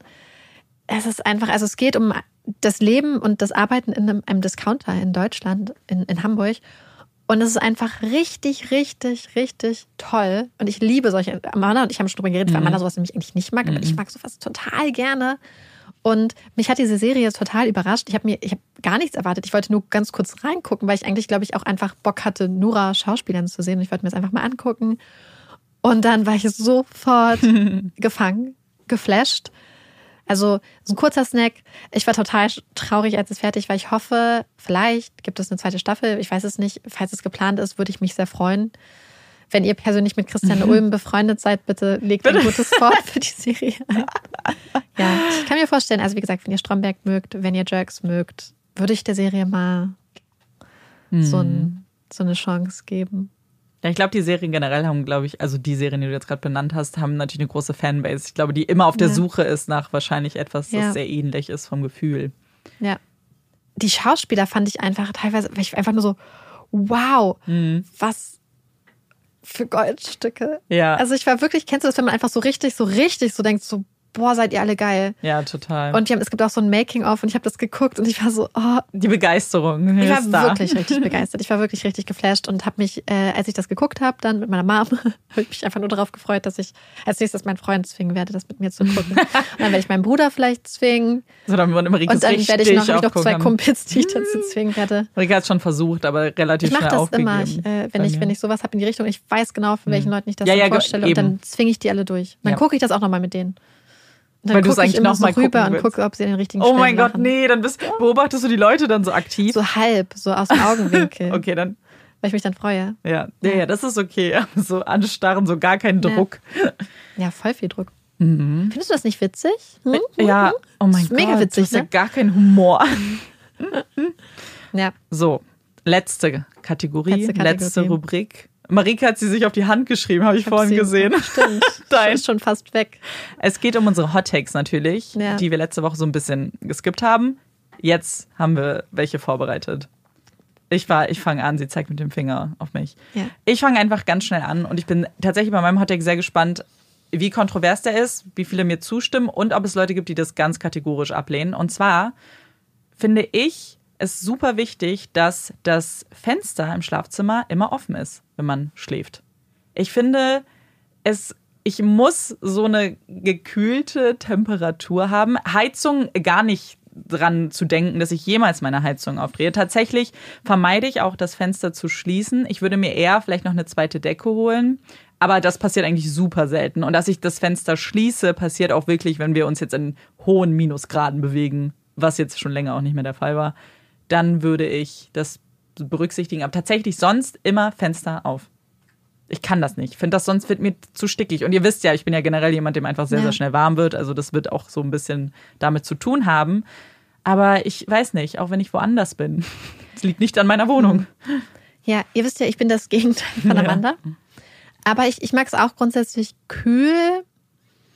Aber, und das finde ich so witzig, weil Amanda und ich haben ja beide Schlafzimmer zum Hinterhof. Mhm.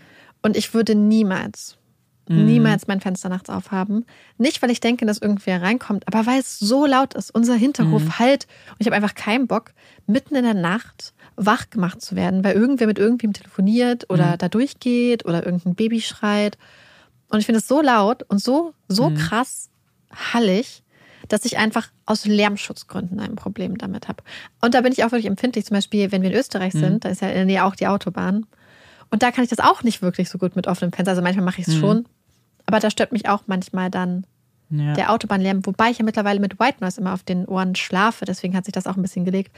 Ähm, also bei mir ist es halt bedingt durch die Nachbarn, schlafe ich jede Nacht ja. mit Oropax. Und ich höre dann aber auch nichts. Ja. Also das Einzige, so Gespräche höre ich nicht. Und wenn jemand irgendwie leise, so dann ist es okay, dann kann ich da ganz gut, so dass es in meinen Hintergrundgeräusch fließt. Müllabfuhr. Ich wollte gerade sagen, das Einzige, wo ich wach werde, trotz Oropax, ist der Müll. Weil Halleluja, sind die laut. sie rütteln und überall wird. Und ich will ganz ehrlich, sie sollen so viel rütteln, wie sie wollen, weil es ist ja. so früh, diese, ich könnte niemals diesen Job machen, weil es ist so früh und muss so ja. anstrengend sein körperlich. Deswegen rüttelt. Ich finde das auch so gemein, ich wie auch. in Berlin die Häuser konzipiert sind. Ey. Weil bei uns in unserem alten Haus, mhm. wo wir mal gelebt haben, in Tempelhof, ja. haben wir ganz oben gewohnt.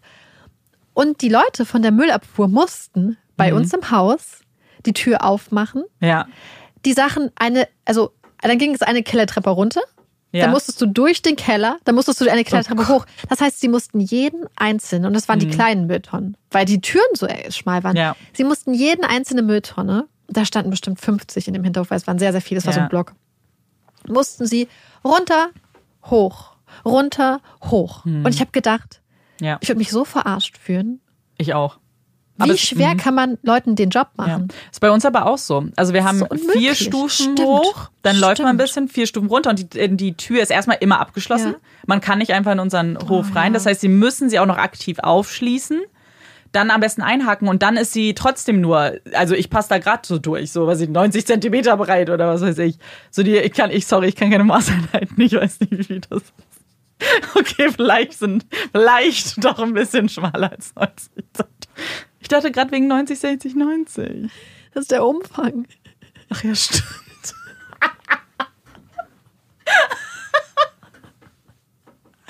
Das ist sehr spät. Mm, ja. Gott. Ich und Zahlen. ja. Gut, das war dumm. Also es sind sehr schmale Türen und deswegen verstehe ich genau, was du meinst. Wir haben keine 50 Tonnen, aber wir haben viele. Und die sind auch noch, also sorry, ich möchte mich kurz ragen. Wer schafft es eigentlich nicht, Papp Pappe und Papier ordentlich in diese Tonnen zu machen. Leute bei uns im Haus. In jedem Haus auf dieser Welt gefühlt. Ich bin so wütend, weil die holen die jetzt auch nicht mehr ab und ich kann denen nicht mal einen oh. richtigen Vorwurf draus machen, weil die, also ich mache den halben Vorwurf draus, weil die eine Tonne, da guckt, ist einfach der Deckel ein bisschen auf. Ja. Also es ist jetzt nicht, dass da so ein riesen Ding raus, ja. sondern sie ist, geht halt nicht richtig zu. Ja, ist auch viel zu viel Müll. Ne? Genau, aber dann denke ich und dann, oh, und dann bin ich immer so wütend, weil ich lager jetzt schon mal mit Papiermüll bei mir, weil jedes Mal, wenn ich rausgehe, ist diese Tonne voll. So, und das ist, es, es ja. stresst mich einfach, der ist immer voll. Und dann gibt es einfach so Leute, die halt ihren Ikea-Packs-Kartons daneben stellen. Das wird niemand mitnehmen. Niemand. Also bitte stell's da auch nicht hin. Muss man klein machen. Ja, das macht mich so ja, voll auf. unmöglich. So, Dein Hot Take. Nee, erstmal schreibt Ach so. uns dann, wie das bei euch ist, auch mit der Müllabfuhr. Vielleicht arbeitet ihr auch für die Müllabfuhr und hört uns. Das fände ich Ja. mega cool. Und habt ihr dann auch so Erfahrungen oder habt ihr eine gute Route? Wie ist Ja. das mit den Routen? Habt Und- ihr immer die gleiche? Und äh, seid ihr auch gerade auf der Fahrt und holt die ganzen Weihnachtsbäume ab? Stimmt. Es ist ja noch Weil bei uns vom Haus liegen ganz viele Weihnachtsbäume. bei ein paar, da nicht viele, aber Ich habe da neulich so einen Bericht drüber gesehen, die fand ich ziemlich cool. über die Weihnachtsbäume. Dass sie abgeholt werden. Was, Ja. Wie anstrengend das auch einfach ist, Voll. den ganzen Tag dann die Weihnachtsbäume da Ja. reinzumachen und so und Ja. was dann damit gemacht wird und so. Das fand ich Ja. ziemlich cool. So. Und wenn man den ganzen Tag Weihnachtsbäume schleppt, braucht man gutes Essen, was einen stark macht. Und ich glaube, es ist ein Hot Tag. Ich liebe Baked Beans. Als Kind gab es das bei uns, weil meine Mutter immer irgendwie verzweifelt versucht hat, äh, Proteine in die beiden Vegetarierkinder reinzukriegen. Und es gab es halt, und manchmal, gerade insbesondere wenn wir irgendwie so krank waren, hat meine Mom dann zum Beispiel Reis mit Baked Beans gemacht oder so manchmal. Und ich weiß noch einmal war ich krank so einen Tag und es war total toll, wenn meine Eltern mir da so Zeitungen mitgebracht haben. Dann gab es Baked Beans und dann haben Mama und ich so English Breakfast halt gemacht, so weil ich ja krank war, obwohl es unter der Woche war. Und ich liebe das einfach. Und ich liebe Baked Beans. Ich mag den Geschmack total. Ich finde es total praktisch, wenn man irgendwie was essen möchte, aber so herzhaft, aber nicht so richtig kann man das machen. Ich mag aber auch total gerne Baked Beans mit Reis und Mais. Oha. Reis und Mais habe ich so von, von so einer Familie, wo ich immer früh nach der Schule war, weil meine Okay. Eltern keine Aber ich Zeit hatten. Da gab es immer Reis mit Mais Interessante Kombi. und das mit Baked Beans. Und ich mag das voll gerne. Und ich mache mir immer Kurkuma noch rein in die Sache, weil ich denke, das ist Fürs Gesunde. nur so Fürs Gewissen. fürs Gewissen. Ja, ich bin kein großer Baked Beans Fan. Ich I'm würde. not surprised. Ja, es ist, es ist. Es ist ja auch nicht unbedingt so, dass ich es jetzt nicht essen würde. So, wenn mein Leben davon abhängt, ja, dann esse ich's.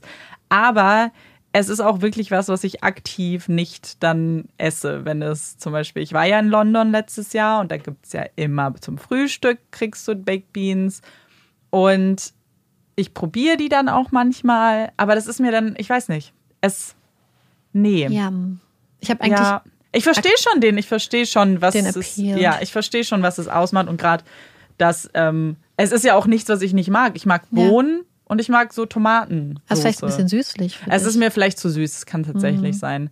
Und ich würde auch nie einfach nur Bohnen essen. Also das mag, Ja. also, also so ich mag grüne das, ich Bohnen. mag oder so total ist gerne Toast, also Mhm. Vollkorntoast, nicht weißes Toast. Toast mit so, was weiß ich, Block drauf, Ja. also so Butter, Butterersatz und dann Baked Beans. Ja. Und dann zum Beispiel auch Hefeflocken da drauf. Man kann ja zum Beispiel auch theoretisch, wenn man so Käse drauf macht, den überbacken lassen Mhm. Ja, und so. Es stimmt, gibt schon sehr ich viele fancy Variationen. ja. Ja, das ist, ja, ich, also ich verstehe es schon. Auch mit Jacket Potato geht auch, also mit diesen Ofenkartoffeln. ja, wie, oh, das ist so geil. Also Ofenkartoffeln. Ja. Meine liebst du Kartoffeln, ganz kurz, kurz an Kartoffeln gedacht. Ja, dann wäre es vielleicht sogar okay, wenn dann noch andere Sachen draufkommen. Mhm. Das ist es. Ich glaube, ich bräuchte viel mehr so drumherum. Und irgendwie Ja. in dem Frühstück wirkt so verloren für mich. Hm, Das ist so die soßige. Ja, genau, ist so das Komponente. Einzige, was irgendwie so flüssig ist. Hm. Bei dem, beim English Breakfast. Ich mache ja immer noch gerne an alles Ketchup. Oh, okay. Jetzt Neulich hat Amanda verloren. Ketchup gekauft, möchte ich nur so sagen. Ja, es gibt ey, Und- tatsächlich und- für Burger, das ist das Einzige, wo ich Ketchup benutze. Und vielleicht poste ich es diese oh, Woche jetzt weiß nochmal. ich, ich weiß schon, was du sagen willst. Also, Amanda und ich hatten Mhm. vor einiger Zeit ein Gespräch Ja, bei Insta oder irgendwo bei Messenger, irgendeinem Messenger. ja, ich glaube Instagram ist. Und Amanda hat mir geschrieben, dass sie einen Löffel benutzt hat, freiwillig. Hm. Das Ding ist, ich weiß gar nicht, ob dir das aufgefallen ist. Ich habe dir erst das Foto geschickt und dazu kam nichts. Und dann war ich schon so, oh mein Gott, hat sie es. Also, weil ich habe was gekocht und habe so gesagt, oh mein Gott, ich war so, Stimmt. so, ich war so krass überrascht, wie gut das geklappt hat, weil es eigentlich nur so Resteessen war. Und dann hast du geschrieben, hä, wo ist das Foto? Und dann war mein, mein Teller Tellerchen leer. schon leer und dann habe ich ihr das Bild von dem leeren Teller, aber mit dem Löffel schon geschickt. Und dann kam erst mal nichts. Dann war ich so, vielleicht ist ihr das nicht aufgefallen. Oder sie war halt so, hat nicht sofort verstanden, Äh, dass ich das oh, bin. Ja, dazu muss ich zu meiner Verteidigung eine Sache sagen. Du hast es dir gar nicht angeguckt. Das stimmt nicht, sondern mir fallen Sachen oft nicht auf. Okay. Mir ist zum Beispiel mal, oh Gott, das ist so peinlich, aber ich sag's trotzdem. Einen ganz lieben Kuss an meine eine Freundin. ähm, äh, die Person weiß, über wen ich gerade rede. Die hat mir nämlich ähm, zu Silvester mein Foto von einem Sektglas geschickt. Und ich dachte einfach nur so, das ist ein Foto von einem Sektglas. Und dann hat sie mir später erzählt, dass sie verlobt ist. Oh und ich so, ah, okay. Und wie ist das so passiert? mit der Verlobung. Da meinte sie so, Marike, ich habe dir ein Foto geschickt von dem Verlobungsring im Sektglas. Und ich so, oh, ups. Nicht gesehen. Ich habe über mir ist einfach nicht, ich weiß nicht, irgendwie manchmal fallen mir Sachen einfach nicht Mhm. auf. Manchmal bin ich, glaube ich, einfach so selektiv, Ja. höre ich Sachen nicht oder selektiv sehe ich manchmal Sachen nicht. Ja, es ist natürlich Wobei dann, aber es halt auch nicht bewusst war, es ist mir einfach Ja. so, ich habe es einfach nicht mitbekommen. Und äh, deswegen war das vielleicht auch so mit dem Löffel. Ja, und weil dann kam nichts und dann habe ich geschrieben so, hey, ich habe es wirklich mit einem Löffel gegessen. Und das ist schon und vor allem es in dem Moment habe ich es total bewusst auch gemacht und Als war dann Provokation. ja, ich für mich selber, ich wollte mich selber provozieren. Ich war ein neues poste Jahr. das einfach mal die Woche noch mit unserem Account. Ja, das kannst du machen. Ja. Das, die, die Nachrichten. Es war vor allem Ja. eigentlich was aus so einer Faulheitsentscheidung, weil ich einfach keine Lust hatte, noch ein Besteck dreckig zu machen, weil ich den Löffel benutzt habe für irgendwas. Und dann war ich so, okay, weißt du was, du isst jetzt einfach damit. Und dann saß ich da und jetzt haltet euch fest. Ich fand es gar nicht so schlimm. Aber ich glaube, das war gerichtsspezifisch. Also ich habe Marika hat's Also- ausgepackt. ich habe es ausgepackt. Ich habe scheinbar gefragt, wo das Foto ist. Also weil Mhm. manchmal sagt Amanda so, oh, ich habe das und das gemacht. Dann sage ich, ja, was sagst du mir? Warum schickst Ja. du mir kein Foto? Ja, ja. Dann hat sie geschrieben, ähm, also Foto wird schwer. Ich glaube, du wirst sehr schockiert sein. Dann das Foto mit dem leeren Teller und dem Löffel. Dann kam keine Antwort und dann hat. Amanda geschrieben, ich habe so Linsendahl gemacht, in Anführungsstrichen, weil ich irgendwie nichts im Haus habe. Und dann, und ich habe es mit einem Löffel gegessen. Who is this person? Und der kleine Monkey, der sich die Augen zuhält. Ja. Und dann habe ich geschrieben Rezept Fragezeichen und dann habe ich geschrieben Löffel Fragezeichen und dann habe ich vier Die Erkenntnis kam. Emojis geschickt. Ja. Richtig. Ja, die Erkenntnis kam dann irgendwie so ganz, ganz spät. Ganz langsam. Ja, und dann habe ich äh, noch kurz analysiert, weil es war halt schon 2022, ob das ein gutes oder ein schlechtes Zeichen ist. Also entweder es, man könnte es interpretieren als ich bin voll offen für neue Dinge oder ich habe in meinem Leben abgeschlossen. Ist hat ein- einfach abgeschlossen. Ich habe einfach abgeschlossen und gebe Ja. mich jetzt meinem Schicksal hin. Aber ich würde behaupten, dass die heutige Folge zeigt, dass es eher positiv ist Ja. und jetzt auch fresh, wie lange wir einfach quatschen, wenn wir zusammen im Studio sitzen. Ja. Alter Falter. Alle werden sich jetzt denken, Alter, könnt ihr wieder Oh, einfach getrennt sein als Maul. Also wenn jemand unseren Podcast hört und denkt Halsmaul, dann ich möchte diesen Person einen Tipp mitgeben. Man, wie wäre es, wenn man nicht auf Play drückt, sondern einfach Manchmal habe ich das Gefühl, dann machen Leute, schreiben einem so Sachen und sind so voll Maul. wütend, dass man über Sachen Ja. redet. So, und dass man überhaupt redet. Und dann denke ich so, Aber, aber, so du bist doch zu uns. ins-. Ich denke mir dann immer so, es wäre so, als ob jemand zu dir nach Hause kommt. So und sagt, irgendwie. wieso ist das hier alles so eingerichtet Ja. wie bei dir? Was machst du überhaupt hier? Und so, Ja, und dann bist ich du. liege in meinem Bett. Ich, du bist zu mir gekommen. Kannst du gehen? Kannst du einfach. Und schließ Ja. die Tür hinter dir. Ich möchte auch noch eine Sache klarstellen. Ja. Wir sind wirklich nur müde, wir haben noch gar nichts getrunken. Nee, Außer tatsächlich. japanische Limonade. Ja, wir wollten was probieren. Das war witzig. Es war witzig, weil es, es ist einfach normale Limonade, aber man drückt eine Murmel rein. das ist nicht so schlimm. Und das, das Konzept ist damit erklärt. Das, Ja. der, der Unique Selling Ah. Point. So, äh, So, wir hören jetzt auf. wir hören jetzt auf. Tschüss. Tschüss. Oh, Olaf ist hat, Olaf hat trotzdem reagiert, obwohl es nur Tschüss Ja. war, nicht unser Outro. Also Tschüss sage ich immer. Und dann Ach kommt der so. immer. Aber ich wollte eigentlich mal gucken, ob er unser Outro noch erkennt. Achso, jetzt, äh, Olaf, kannst du dich noch kurz... jetzt mach mal schnell okay. das Outro. Okay. Und wir hoffen... Stimmt. Bossy, ey. Und wir hoffen, euch hat diese Folge, sehr lange und ausführliche Folge, äh, trotzdem gefallen. Was heißt trotzdem? Gerade deswegen vielleicht gefallen. Mhm. Ja. Und wir freuen uns auf all eure Nachrichten und würden uns natürlich sehr freuen, wenn ihr uns auch beim nächsten Mal zuhört. Ich bin Amanda Ich bin Marike. und das ist Puppies and Crime. Tschüss.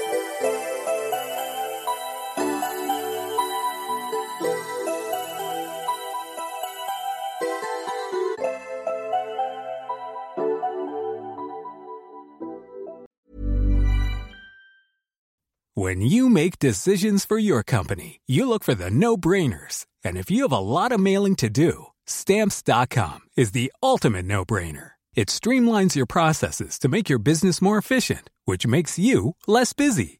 Mail checks, invoices, legal documents, and everything you need to keep your business running with stamps.com.